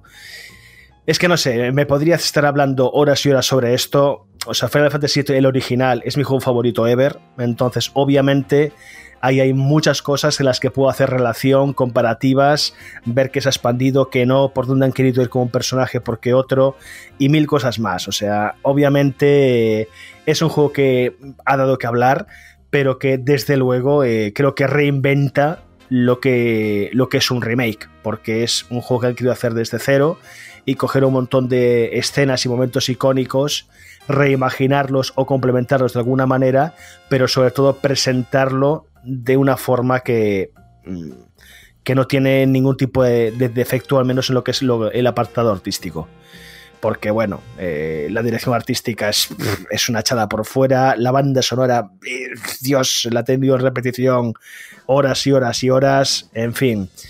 Que bueno, que ya veis que estoy echando cohetes y que bueno, ya procuraré hacer un texto más uh, periodístico, por así llamarlo, que no soy periodista, sobre cómo, qué me ha parecido pues eso, y comparativa entre ambos. Pero bueno, finalizado Final 7 y aprovechando que tenía la consola mi colega, pues también le estoy dando al Final Fantasy XV ahora. Y aquí sí que ha sido algo con tenía más, más expectativas para el Final 15, la verdad. Y me parece que tiene un comienzo muy, muy malo. O sea, que, que nos, te cuenta cuatro cosas muy por encima, te deja en la carretera y literalmente te dice, vete a hacer quests secundarias de recadero o sea, esas son las cinco primeras horas de juego para mí. Y, y que incluso me, han llegado a, a, cuestionarme dejarlo de lado. Pero dije, bueno, vamos a dar una oportunidad, seguir hacia adelante y a ver hasta dónde me lleva esto. Y al menos lo que es la historia principal me está pareciendo interesante. Y, pero todo lo que es el aspecto de recadero, pues empieza a ser un poco cargante a pesar de que los protagonistas me están gustando bastante, sobre todo la relación que hay entre ellos, que están todo el rato hablando, comentando cosas, proponiendo cosas, entonces pues das esa sensación de lo que, lo que te vende, que es el viaje de amigos, y se nota que son amigos. Entonces yo pienso que es el punto fuerte del juego de momento, pero sistema de combate de momento no me está pareciendo nada, nada sobresaliente, por así decirlo y que tengas que estar haciendo todo el rato quests secundarias para, para hacer cosas, porque no hay más, pues no sé, puede terminar cansando. Pero bueno, eh, te doy paso, José, que parece que quieres intervenir en esta sección. Sí, solo que te quería decir que hay que tener valor de, de pasar del remake al 15, simplemente. Porque cuesta. Yo creo que es una... Coincidió así, hijo. O sea, yo al, yo al 7 es al que le tenía ganas, sí, obviamente. Sí. Ya que tenía la oportunidad, dije, bueno, pues me meto aquí e inme y inmediatamente te das cuenta que en el 7 remake cogieron muchas cosas que, que, que empezaron a implementar en el 15 y que en el 7 remake han hecho muchísimo mejor. Claro, es que el 15 pare te parecerá ahora medio juego. O sea, comparado con lo que han hecho en el remake. Pero bueno, eh, por terminar, para no estar aquí de cháchara, pues toda la sección, pero bueno, eh, lo vuelvo a decir, el City Remake creo que está muy bien, pero obviamente nunca va a poder superar el original por el efecto nostalgia en mi, en mi, en mi opinión personal, ¿vale? Y también es injusto, digamos, tener una valoración completa teniendo en cuenta que al juego le, aún le queda historia que contar. En especial tal como termina, que por un lado me parece una idea muy ingeniosa de decir, vale, vamos a quitarnos problemas de encima de cara a futuras comparaciones con el original. Por otro lado, eh, otra, una cosa que sí que no he jugado, eh, me he marcado un, un Daniel Simoy y me he visto el Final Fantasy VII Intergrade por YouTube, más que nada porque no tengo una Play 5 a mano y me quería ver qué contaban de la historia en el DLC. Y, eh, y ahí sí que, debo, sí que debo reconocer que el final del, del, del Intergrade, por un lado, confirma una cosa que sí que esperaba, que es hacia dónde va a seguir la continuación, pero por otro lado, eh, la última escena me ha puesto los pelos de punta. En el mal sentido. Por las posibilidades que abre y por la persona que está implicada detrás. Vale. Y, y no, y Justo no voy a- que a toda persona de bien. Tú no te jugaste el original, Juan, no sabes la implicación que tiene eso. sé perfectamente la, importancia que No, tiene y me no, encanta no, no. que vaya al revés. No, no, no, tío, lo siento mucho, pero es. eh, Pego un grito de horror cuando vi lo que estaba ocurriendo ahí, ¿sabes? En plan de. No, por favor, no vayáis por ahí, porque es Pero muy no, no te, no te diste cuenta al terminar el juego, porque al terminar el juego ya se ve. Sí, sí, claro que sí, pero Que es se que cruzan. Sí, repito, al terminar el juego, por no traer spoilers, digamos que parece a caballo entre una alegoría, una fantasía tal, no hay nada confirmado, digamos, ¿vale? En el final del Intergrade dices en plan, no, no, no, esto existe, esto va a estar aquí y ahora esto forma parte del canon. Y es en plan de, acabas de abrir eh, un melón muy grande de cosas que son muy fáciles de, de que salgan mal que son temas de- de fantasía y ficción que para ejecutarlas correctamente hace falta un plan muy bien trazado y, y ge- y gente detrás con la cabeza sobre los Por hombros. eso han quitado en medio. no me quedes, que no tengo en cuenta otra explicación. Pero en fin, eh, de nuevo, profundizaré en ello en el texto. De hecho, lo primero que voy a escribir en el texto va, va a ser un, un- en grande, en, en, en negrita, en tamaño 40, spoilers. Y a partir de ahí, anchas Castilla. Pero en fin, que acabo, que soy un pesado. Igualmente, jueguen Final Fantasy VII Remake, lo merece, es un juegazo, te haya gustado el original, eh, hayas sabido el original, a pesar de que si no has jugado el original o no tienes conocimiento del lore original, te pierdes muchísimo del juego. Si, es- si al contrario tienes ese, ese, ese, ese bagaje, lo vas a disfrutar mucho más, aunque vayas escéptico como yo y todas las polémicas que pueden tener remakes y los cambios. Y ala, ya me callo. Venga. Pues yo estaba haciendo memoria, no sé si Rami tiene mejor memoria para esto que yo. Eh, ¿Llegamos a hablar de Skyward Sword en el podcast o nos fuimos de vacaciones cuando estábamos jugando? Hostia, he jugado a Skyward Sword en verano y me lo he pasado. Eso estaba yo pensando, digo, creo que también cuenta, pero no estaba yo seguro. Eh, pues Creo sí, que no. Creo que no. No llegamos a hablarlo, pues ese fue el primer juego de verano, si mal no recuerdo. ¿Qué decir? Que bueno, eh, con Zelda me pasa eso de que ojalá me gustase más. Ojalá me emocionase como otros. Pero no, sé, eh, nunca lo ha sido y nunca lo será. eh, yo lo siento mucho. Me gusta Zelda, me gusta jugarlo, pero es un juego que nunca llegará a emocionarme como me han emocionado otras sagas o como emociona a otras personas. No, no sé muy bien por qué, porque tiene todos los ingredientes: fantasía épica, espada, aventura, mundos diferentes, puzzles, combate, lo tiene todo. Pero es verdad, no sé qué le falta, le falta algo. En cualquier caso, eh, Skyward Sword HD lo disfruté, me, me- pareció una digna adaptación eh, y poco más, ya lo conté en el, en el análisis que al final eh, es el germen de Breath of the Wild y creo que verlo a toro pasado hace o engrandece aún más lo que es Breath of the Wild a día de hoy. He jugado también el más reciente, o que los que tengo más recientes ahora en la cabeza son tanto Psychonauts como Sonic Colors Ultimate. De Psychonauts decir que es mi juego del año sin lugar a dudas, salvo lo que quede del año aparezca algo más fulgente, pero vamos, de momento no tengo duda de que Psychonauts 2 es mi juego del año.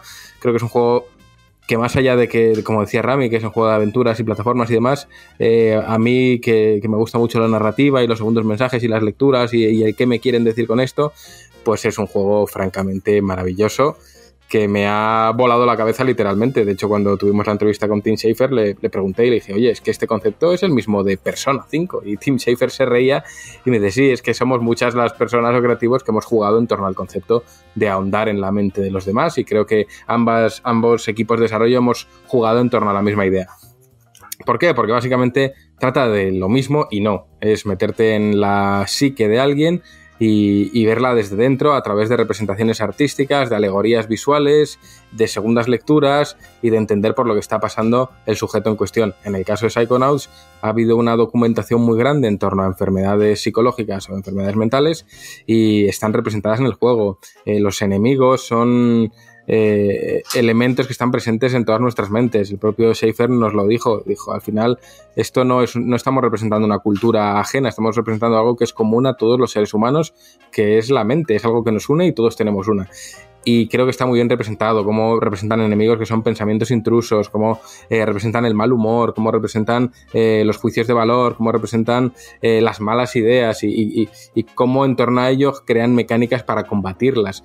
Y ya, por supuesto, esos jefes finales que son puzzles en sí mismos y son como Schaefer decía, eh, los grandes enemigos son grandes problemas mentales. Creo que en general es un juego muy, muy, muy, muy bonito, muy entrañable, con una personalidad propia increíble, con un mensaje subyacente eh, maravilloso, eh, trata muy bien muchos temas. me lo comentaba esto con, con, un grupo de socios eh, y para mí es muy importante la manera en la que, por ejemplo, Psychonauts retrata el tema de la homosexualidad desde una perspectiva que me pareció francamente maravillosa, acertada, eh, natural, bonita, mmm, francamente preciosa. Se me, se me encogió el pecho de la manera en la que lo tratan, lo bien que lo hacen. Y, y lo que quieren transmitir con eso. No se siente eh, ni impostado, ni forzado, ni, ni, te machaca con ello, ni nada. Simplemente es un retrato eh, precioso, precioso de verdad. Y más allá de eso, como videojuego, pues creo que tiene unos mundos súper variados, súper originales, súper creativos. Las mecánicas no dejan de, de, cambiar, no deja de proponer cosas. Eh, lo único que le achaco es el tema de la exploración, que al final los puñeteros coleccionables a mí me, me, me chirrían los dientes, pero por lo demás creo que es un juego con personalidad propia y un juego que es capaz de, de, de, decirle al mundo que los videojuegos son mucho más que saltar de una plataforma a otra o matar a un enemigo. Y creo que eso le honra. Y por el otro lado tenemos a ese eh, grisáceo Sonic Colors. Que bueno, eh, me pasa lo mismo que a José, ¿no? Al final, cuando te gusta algo mucho, eres más crítico, y en mi caso me ocurre con Sonic. Un juego que no jugué en su día en Wii porque yo, pues oye, era más joven, no, no tenía las capacidades de ahora y Wii era la consola a la que yo no, no, no, le dediqué mi atención en su momento. Y sabía de él que era uno de los mejores juegos en 3D de Sonic y quería probarlo y bueno, la, la sensación es bastante, a los mandos ha sido bastante regulera, empezando por un fallo que me ha impedido cargarme al bicho final, no se me desbloquea el acceso al, boss final, mal, eh, continuando por un control que sigue siendo torpe, impreciso, no responde del todo ni a, gran velocidad, más o menos sí. En distancias cortas el control falla por todos los lados, eh, al menos en mi caso. No sé si esto se habrá solucionado con parches o algo, pero es un control que se, antoja muy impreciso. Y luego a nivel creativo, pues tiene fases que son un alarde de inspiración, son maravillosas, pero tiene otras muchas y no son pocas que son meros trámites. Son fases que igual llegan a durar 50 segundos y se acaban y se han acabado y no sabes muy bien ni para qué están ahí. Las fases buenas las hay y son muy buenas. Hay muchas fases que no son tan buenas. Y por último, a nivel creativo, el diseño de los jefes deja mucho que desear. Hay seis planetas con seis jefes, pero realmente son tres jefes, porque en los otros tres planetas es el mismo jefe que en otros planetas, pero en una vertiente más difícil. Entonces, definitivamente son tres jefes que se hace escaso para un juego que, del que se dice ser de los mejores Sonic. En cuanto a los fallos que se han visto en las redes, no prefiero no opinar, yo no tenía ningún fallo gráfico, sé que hay fallos que se han difundido por redes que vienen de versiones emuladas, con lo que desconfiad de ello, pero creo que el juego por sí mismo no necesita para hacerle una campaña negativa este tipo de ardides, ni mucho menos, simplemente el juego pues falla en el control, falla en, la creatividad y al final falla en no saber muy bien por dónde quiere ir. Creo que es un juego eh, que raspa el suficiente y, y podéis leer la crítica en la última revista que hemos publicado. Y ahora estoy con Scarlet Nexus, que ya os he comentado aquí en la oficina que me está gustando muchísimo. Creo que es un juego que tira por esa vertiente manga anime que es un poco más adulta, como comentábamos antes con Tales of Arise plantea. Lo compararon aquí, Rami, con ese. Eh, con Astral Chain, ¿te acuerdas? Creo que aquí alguien se me va a tirar al cuello y lo digo en. No, tono- perdona, es que, eh, y perdona por cortarte, Sí. es que antes del lanzamiento era el Astral Chain de Hacendado. Eh, eh, lo que dice la gente, esto en plan mal, ¿sabes? Vale, yo no lo, esto lo digo en tono de broma, pero ya quisiera Astral Chain. Y ahora yo sé que hay muchos lectores, entre ellos Rocket Adri, que le mando un abrazo, que para ellos ha sido Astral Chain el juego del año. Pero yo he jugado a ambos y he de decir que Astral Chain no me caló y este me está pareciendo un muy bonito, muy bonito a nivel artístico. Estamos en una ciudad, en un universo distópico con mucha representación visual. Tiene cosas muy interesantes dentro del universo que vas entendiendo a medida que juegas. O sea, que no te lo explica todo, te explica lo justo para que lo entiendas. Pero vas viendo cosas que ya te van dejando entrever eh, otras que, que se intuyen que van a venir. Me gustan detalles como que tú eres parte de un cuerpo, no sé si de seguridad o de ejército más bien, o militar o paramilitar, no te sabría ubicar. Eh, y entonces presencias, o hay un momento en el que hay una matanza y hay cuerpos decapitados, que sa- sabemos que los juegos japoneses no se pueden mostrar decapitaciones para empezar. Eh, y entonces cuando tu personaje mira hacia los cuerpos decapitados ve como un signo de censura encima de los cuerpos, como una realidad aumentada. Entonces no lo puede ver y, te, y tu compañero te cuenta que es que a tu edad o, o por ser quien eres o tal, tú eres un ciudadano que tiene la visión censurada y hay ciertas cosas que simplemente no puedes ver.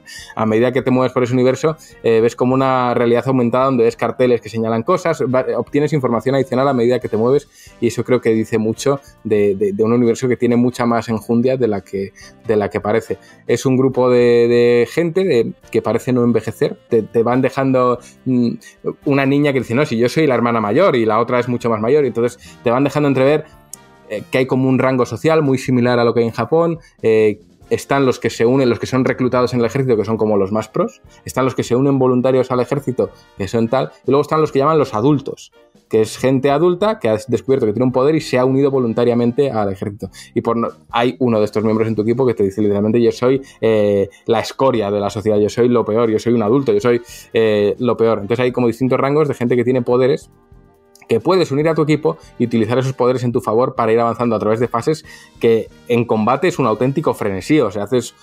Yo que soy muy malo eh, haciendo combos, haces una serie de combinaciones que son realmente satisfactorias, tanto a nivel visual, que tiene un apartado artístico maravilloso, como a nivel jugable, que realmente sientes ese feedback de decir, hostia, la que he liado, que bien lo he hecho, que bien he atacado aquí o que bien he procedido allá. A nivel argumental, muy bueno, mantiene el interés constantemente, se van desvelando misterios de manera constante, hay giros, está bien hilado y por lo pronto está siendo una de las grandes sorpresas para mí, a, falta de que avance, y ya te digo que el pasado fin de semana le eché 15 horas de seguido, decir, hostia, no, hacía tiempo que no me volcaba tanto en un juego de lo mucho que lo he disfrutado. Creo que es un juego que merece mucho, mucho la pena ser probado. No me gusta la portada, como he dicho antes, porque no hace justicia al juego para nada, entiendo que es para atraer a otro tipo de público, pero es un juego que de verdad eh, me está sorprendiendo mucho, además viene perfectamente traducido al castellano y me está sorprendiendo mucho. Y hasta aquí mis impresiones abriendo mi tienda de, de videojuegos de confianza. Yo creo que así está mucha gente. Oye, eh, mm, no sé, que lo ha aprendido bien. No sé cuántos están como yo ahora mismo que, que están diciendo, hostia, esta chinada buena, igual me la aprieto. Que Está eh, tengo mucho pendiente, pero que, joder, llama la atención. Yo te traigo el disquito, tú lo juegas. Eh, muy chulo, de verdad. O sea, me ha sorprendido ¿No mucho. está Game tiene Pass? profundidad. ¿Qué dice el Cejitas? No, que pensaba que estaba en el Game Pass, pero no. No, no, No, no, está en Game. Pass. Y es que además eh, me suena que en el último episodio de la temporada, eh, Adrián, que estuvo aquí con nosotros teniendo una charla que, que a la gente le ha gustado, le ha gustado mucho. Y creo que a raíz de eso le encendió la bombilla y dijo: Me voy a hacer un podcast porque yo creo que hablando sobre narrativa y tal, pues oye, pues tengo talento. Y es que lo tiene. Y obviamente así eh, está teniendo éxito. Pero él hablaba ya desde hace tiempo muy bien de Scarlet Nexus. Y bueno, pues, eh, pues ya está. Aquí la, para muestra un botón, ¿no? lo Pues has no probado lo tú y. Sí, no, sí, no sí, lo sabía. Y ya os digo, me está sorprendiendo mucho porque además es que a nivel argumental, sobre todo porque tiene ese componente que quizás le gusta a Adrián de narrativa, sí, pero no, te, te lo está contando todo, todo lo esencial lo estás entendiendo. Pero a la vez hay una segunda lectura en el que tú estás hablando de los ejércitos y dices, no, yo es que no tomé, simplemente te yo no tomé el tratamiento antiedad o anticrecimiento y dices, hostia, ¿cómo que un tratamiento anticrecimiento? Esto está enlazado con que este personaje me acaba de decir que su hermana, que es la hermana mayor de una que parece que le dobla en edad, eh, Una, luego- su- una suerte de niños perdidos, ¿no? Rollo Peter Panesco o algo algo así. así. Y, y un episodio de Black Mirror en el que la sociedad te censura lo que no quiere que veas y tal. es, tiene un toque distópico que me parece muy interesante dentro del universo manga. eh, no tiene tanto color como cabría esperar en un juego manga.